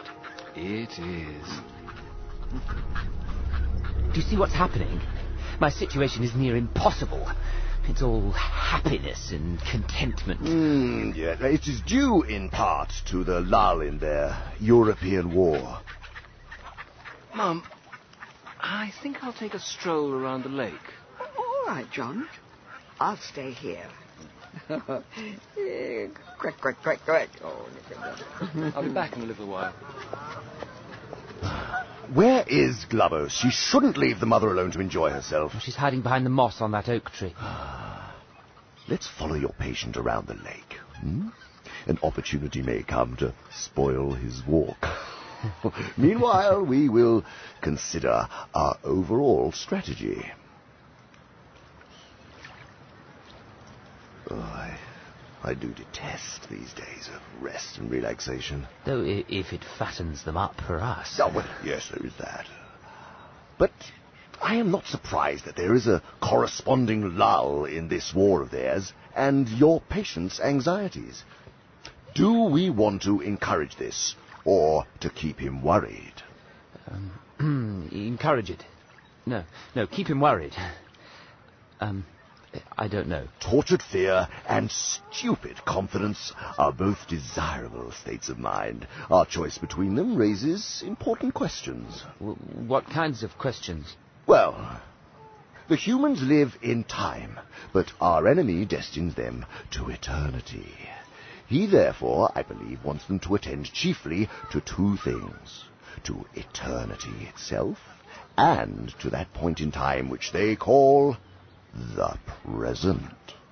For the present is the point at which time touches eternity. Of the present moment, and of it only, humans have an experience analogous to the experience which our enemy has of reality as a whole. In it alone, freedom and actuality are offered to them. He would therefore have them continually concerned either with eternity, which means being concerned with him, or with the present, either meditating on their eternal union with or separation from himself, or else obeying the present voice of conscience, bearing the present cross, receiving the present grace, giving thanks for the present pleasure. Must you be so descriptive? You must understand and deeply despise the disgusting nature of his activities. So our business is to get them away from the eternal and from the present. With this in view, we sometimes tempt a human, say a, a, a widow or a scholar, to live in the past. But this is of limited value, for they have some real knowledge of the past, and it has a determinate nature, and to that extent resembles eternity. It is far better to make them live in the future. Why the future? Principally because biological necessity makes all their passions point in that direction already, so that thought about the future inflames hope and fear, and also it is unknown to them, so in making them think about it, we make them think of unrealities. Mm-hmm. In a word, the future is, of all things, the thing least like eternity. It is the most completely temporal part of time, for the past is frozen and no longer flows, and the present is all lit up with eternal rays. Hence the encouragement we have given to all of those schemes of thought, such as creative evolution, scientific humanism, or communism. It fixes men's affections on the future, on the very core of the temporary. That's why nearly all vices are rooted in the future. Gratitude looks to the past, and love to the present. Fear, avarice, lust, and ambition look ahead. But surely the enemy wants men to think of the future too. Just so much as is necessary now for planning the acts of justice or charity, which will probably be their duty tomorrow. What, what does that leave us, then? We want a man hag-ridden by the future, haunted by visions of an imminent heaven or hell upon earth, ready to break the enemy's commands in the present, if by so doing we can make him think he can attain the one or avert the other. This places his whole attention on the success or failure of schemes whose end he will not live to see. How clever. We want a whole race perpetually in pursuit of the rainbow's end, never honest, nor kind, nor happy now, but always using every real gift which is offered to them in the present as mere fuel to heap on the altar of their future. So, if I understand you correctly, it follows that, all things being equal, it's better for my patient to be filled with anxiety or hope about what might happen with this war than for him to be living in the present. But The phrase living in the present is ambiguous. It may describe a process which is really just as much concerned with the future as anxiety itself. Your man may be untroubled about the future not because he is concerned with the present, but because he has persuaded himself that the future is going to be agreeable. As long as that is the real source of his tranquility, his tranquility will do us good because it is only piling up more disappointment and therefore more impatience for him when his false hopes are dashed. If, on the other hand, he is aware that horrors may be in store for him, and is praying for the virtues wherewith to meet them, and meanwhile concerning himself with the present, because there and there alone all duty, all grace, all knowledge, and all pleasure dwell, his state is undesirable, and should be attacked at once. Right. But to watch him now, it is most likely that he is living in the present because his health is good and he is enjoying his work. I should bring it up if I were you. Why should the creature be happy? Uh, my sentiments exactly. Uh, shall I have one of those ducks do something to him? Don't be such an amateur, Wormwood.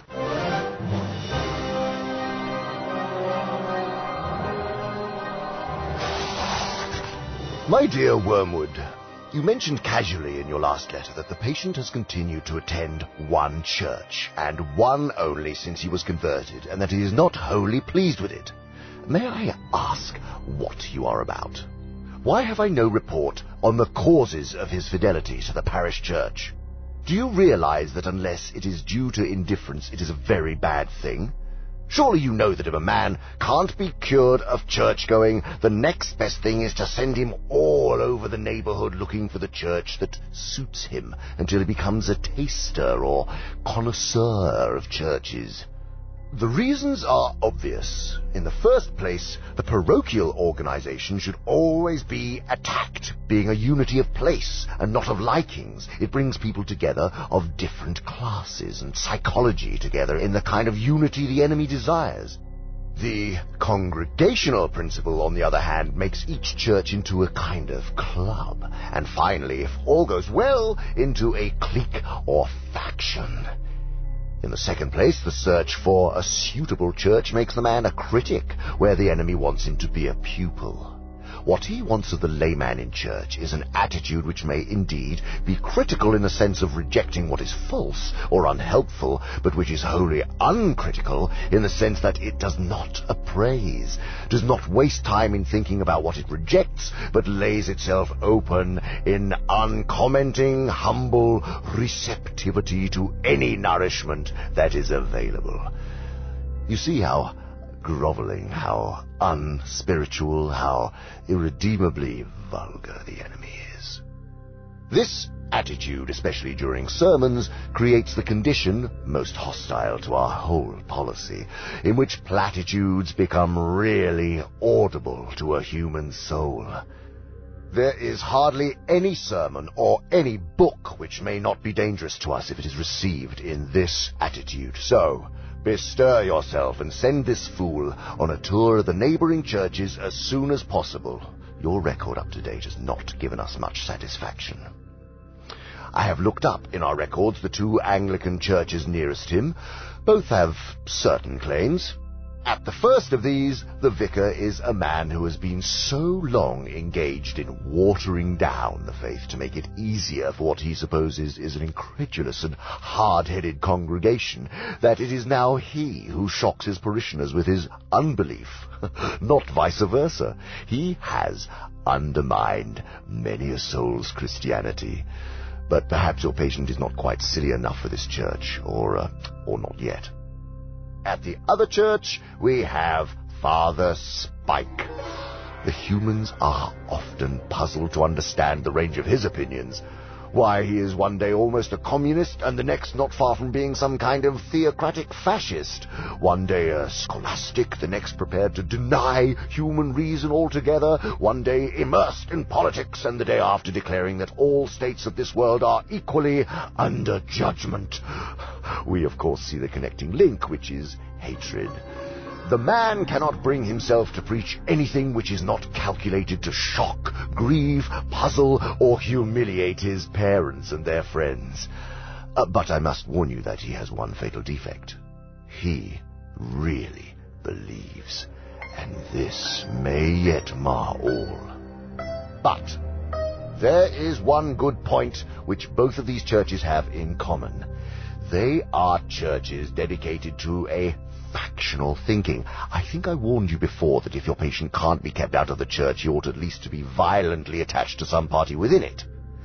I don't mean on really doctrinal issues. About those, the more lukewarm he is, the better. No, the real fun is working up hatred over styles and approaches to worship. Stand or sit or kneel, lower the head, raise one's arms, traditional or modern music. These issues are an admirable ground for our activities. Without them, the church might have become a positive hotbed of charity and humility. Your affectionate uncle, Screwtape.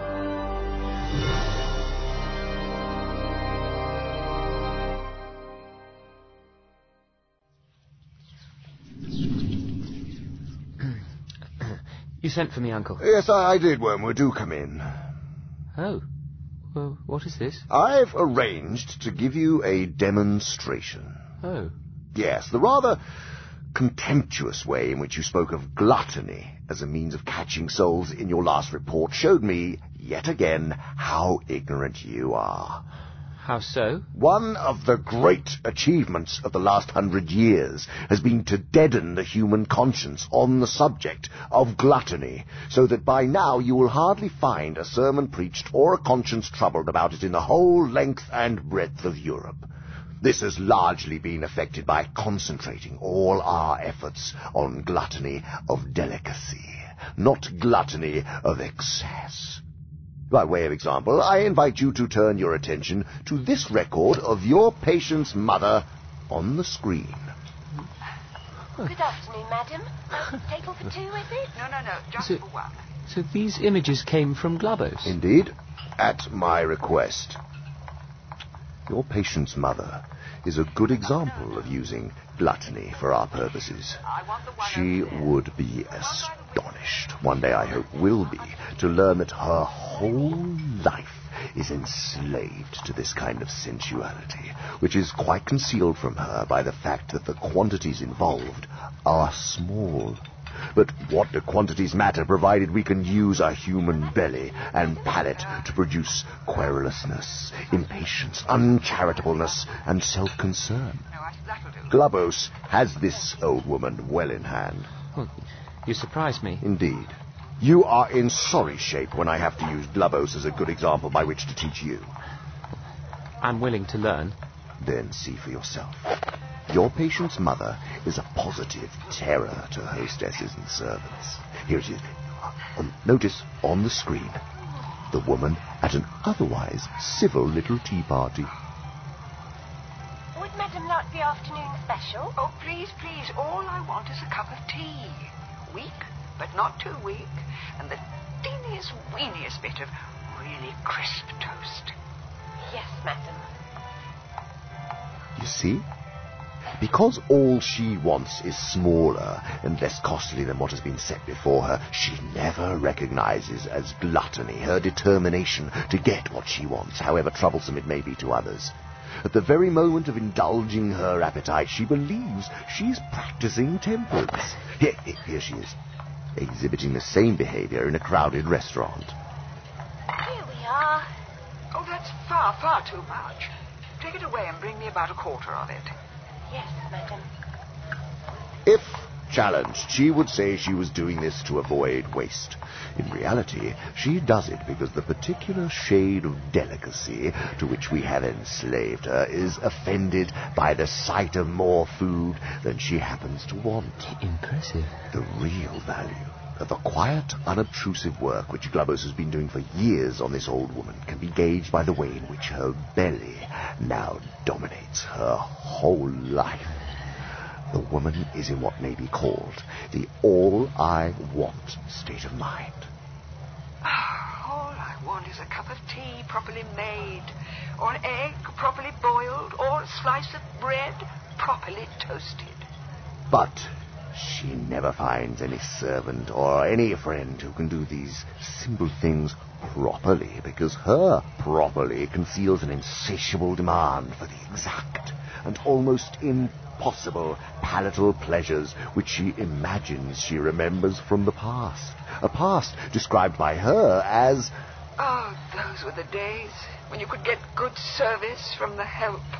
But, of course, they're known to us as the days when her senses were more easily pleased and she had pleasures of other kinds which made her less dependent on those of the table. Meanwhile, the daily disappointment produces daily ill temper. Cooks give notice, and friendships are cooled. If ever the enemy introduces into her mind a faint suspicion that she's too interested in food, Glubose counters it by suggesting to her that she doesn't mind what she eats herself, but does like to have things nice for her boy. Hmm. In fact, of course, her greed has been one of the chief sources of his domestic discomfort for many years. Yes, I know. Now, your patient is his mother's son.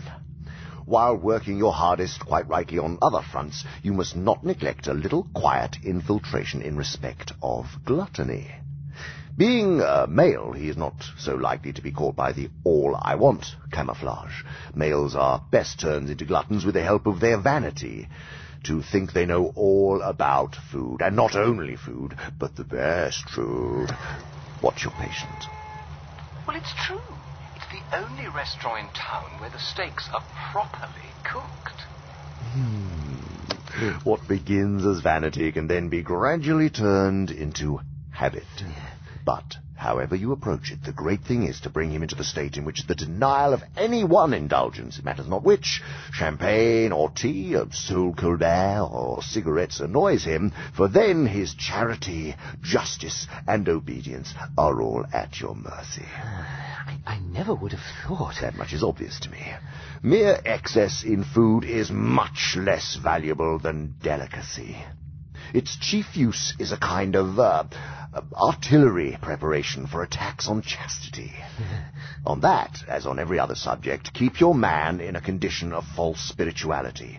Never let him notice the physical aspect. Keep him wondering which vice has delivered him into your hands, when a simple inquiry into what he has been eating or drinking for the last 24 hours would show him the truth.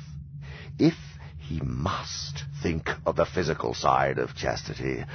Feed him the grand lie which we have made the humans believe, that physical exercise in excess and consequent fatigue are especially favorable to this virtue. How they can believe this in the face of the notorious lustfulness of sailors and soldiers may well be asked. Speaking of chastity, Uncle, I've been wanting to ask you about techniques regarding sexual temptation. Or would you have me speak with Glubose about it, since she seems to be your current favourite? Don't be snide with me, nephew. Then what would you advise? It's such a tedious discussion. Surely, even under Slubgob, you must have learned the most routine techniques. I did, but... But your training is still lacking, I am sure.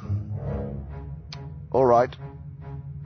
For that discussion, let us relocate.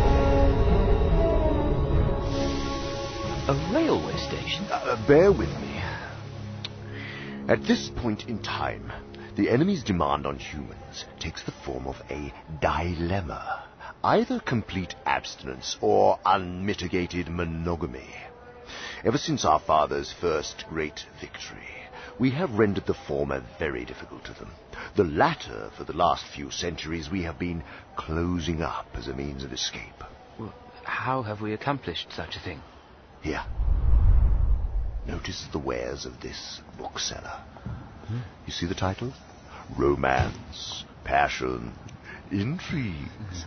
We have used poets and novelists to persuade the humans that a curious and usually short-lived experience which they call being in love is the only respectable ground for marriage. That marriage can and ought to render this excitement permanent, and that a marriage which does not do so is no longer binding. This idea is our parody of an idea that came from the enemy. How amusing. Yes.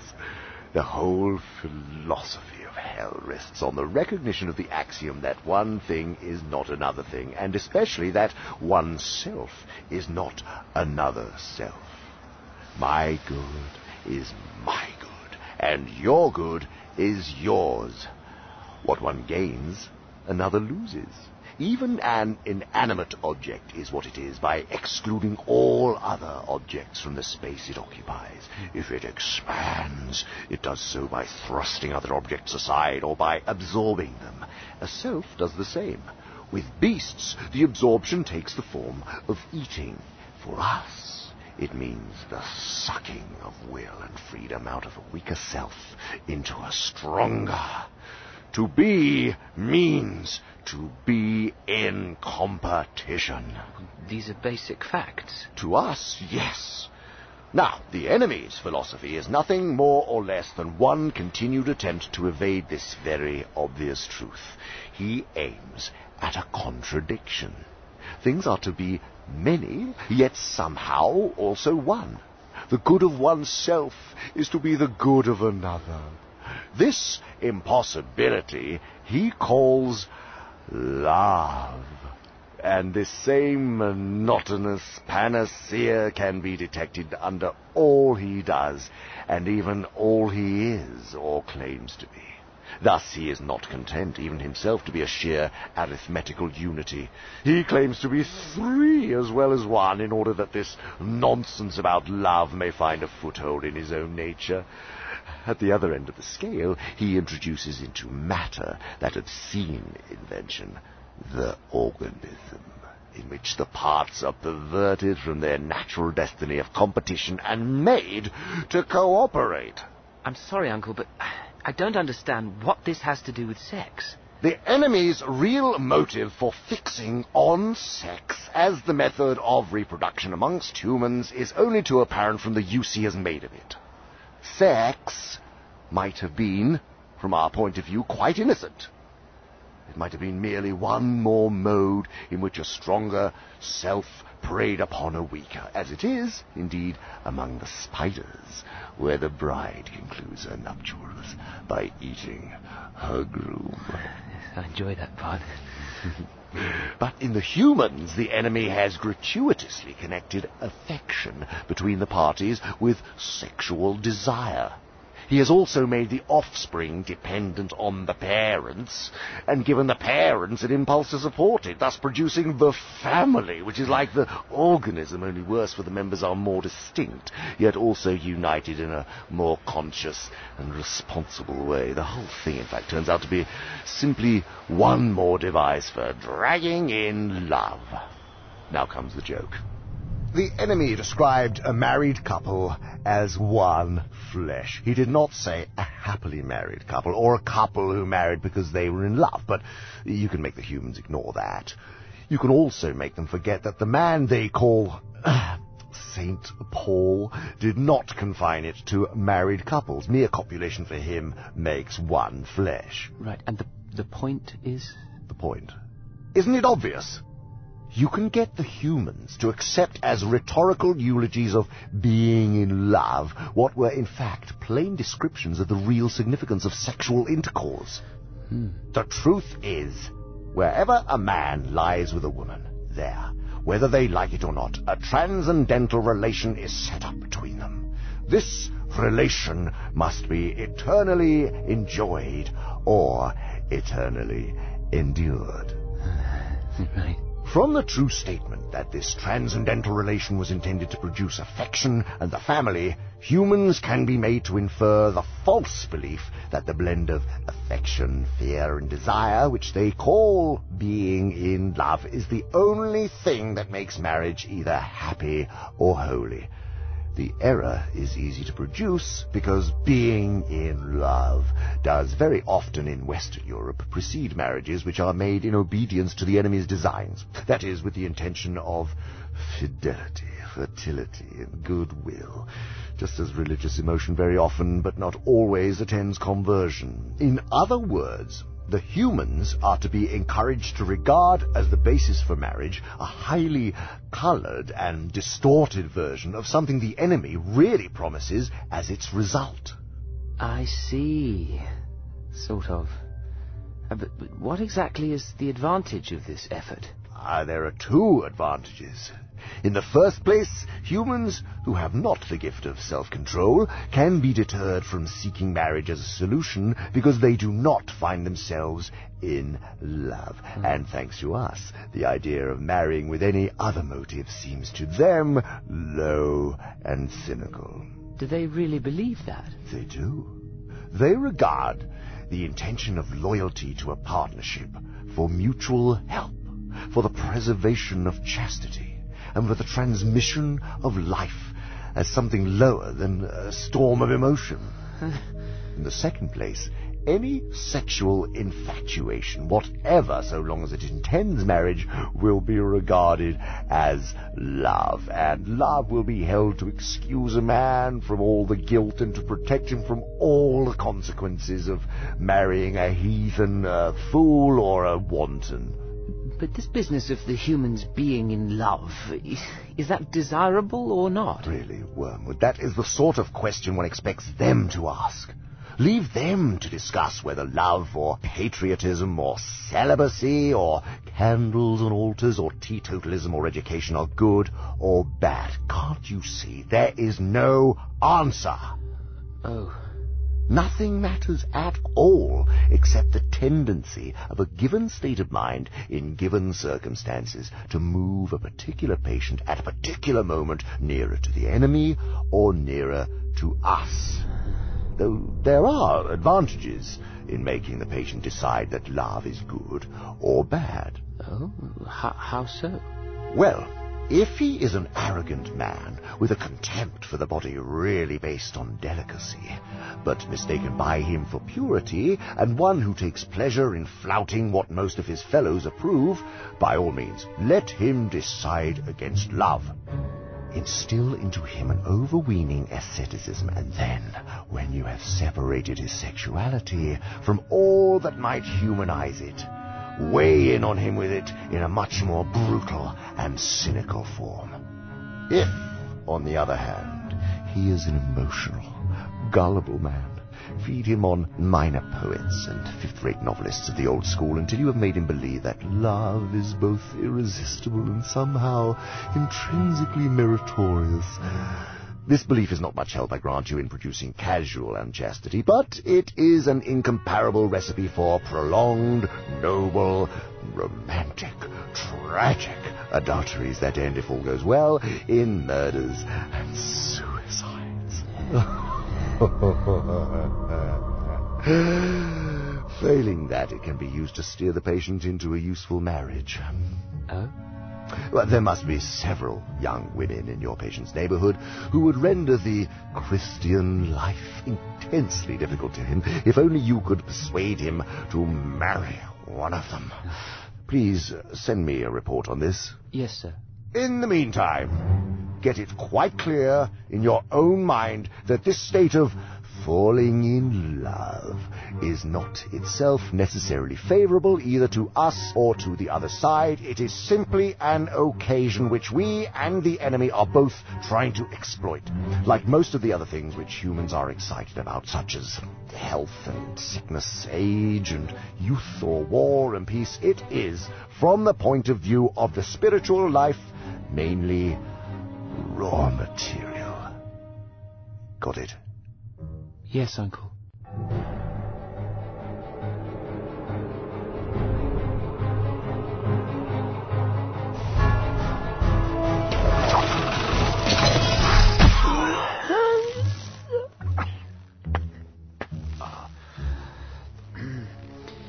Uncle.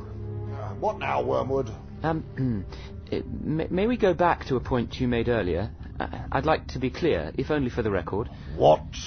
Uh, I believe you've said that all selves are by their very nature in competition. Yes. And therefore the enemy's idea of love is a, a contradiction in terms. Yes.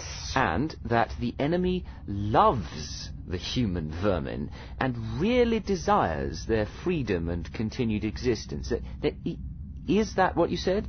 I, I want to understand, to be clear, for when I repeat all this later. Repeat? At your trial for heresy. Heresy? Hmm. Oh, I. I see your point, yes. yes. Now, dear nephew, I have assumed all along that these conversations were entirely confidential between us.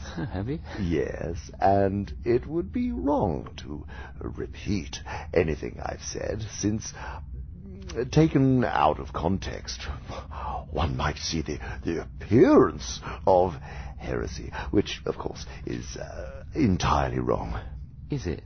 Of course it is. And, by the way, I hope you understood, too, that my apparently uncomplimentary references to Slubgob were purely jocular. I really had the, the highest respect for the, the old devil.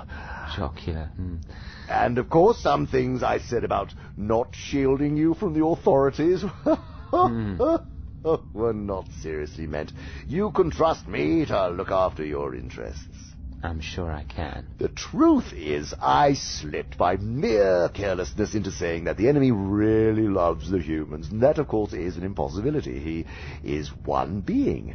They are distinct from him. Their good cannot be his. All his talk about love must be a disguise for something else. He must have a real motive for creating them and taking so much trouble about them. Of course. The reason one comes to talk as if he really had this impossible love is our utter failure to find out that real motive. Uh, uh, what does he stand to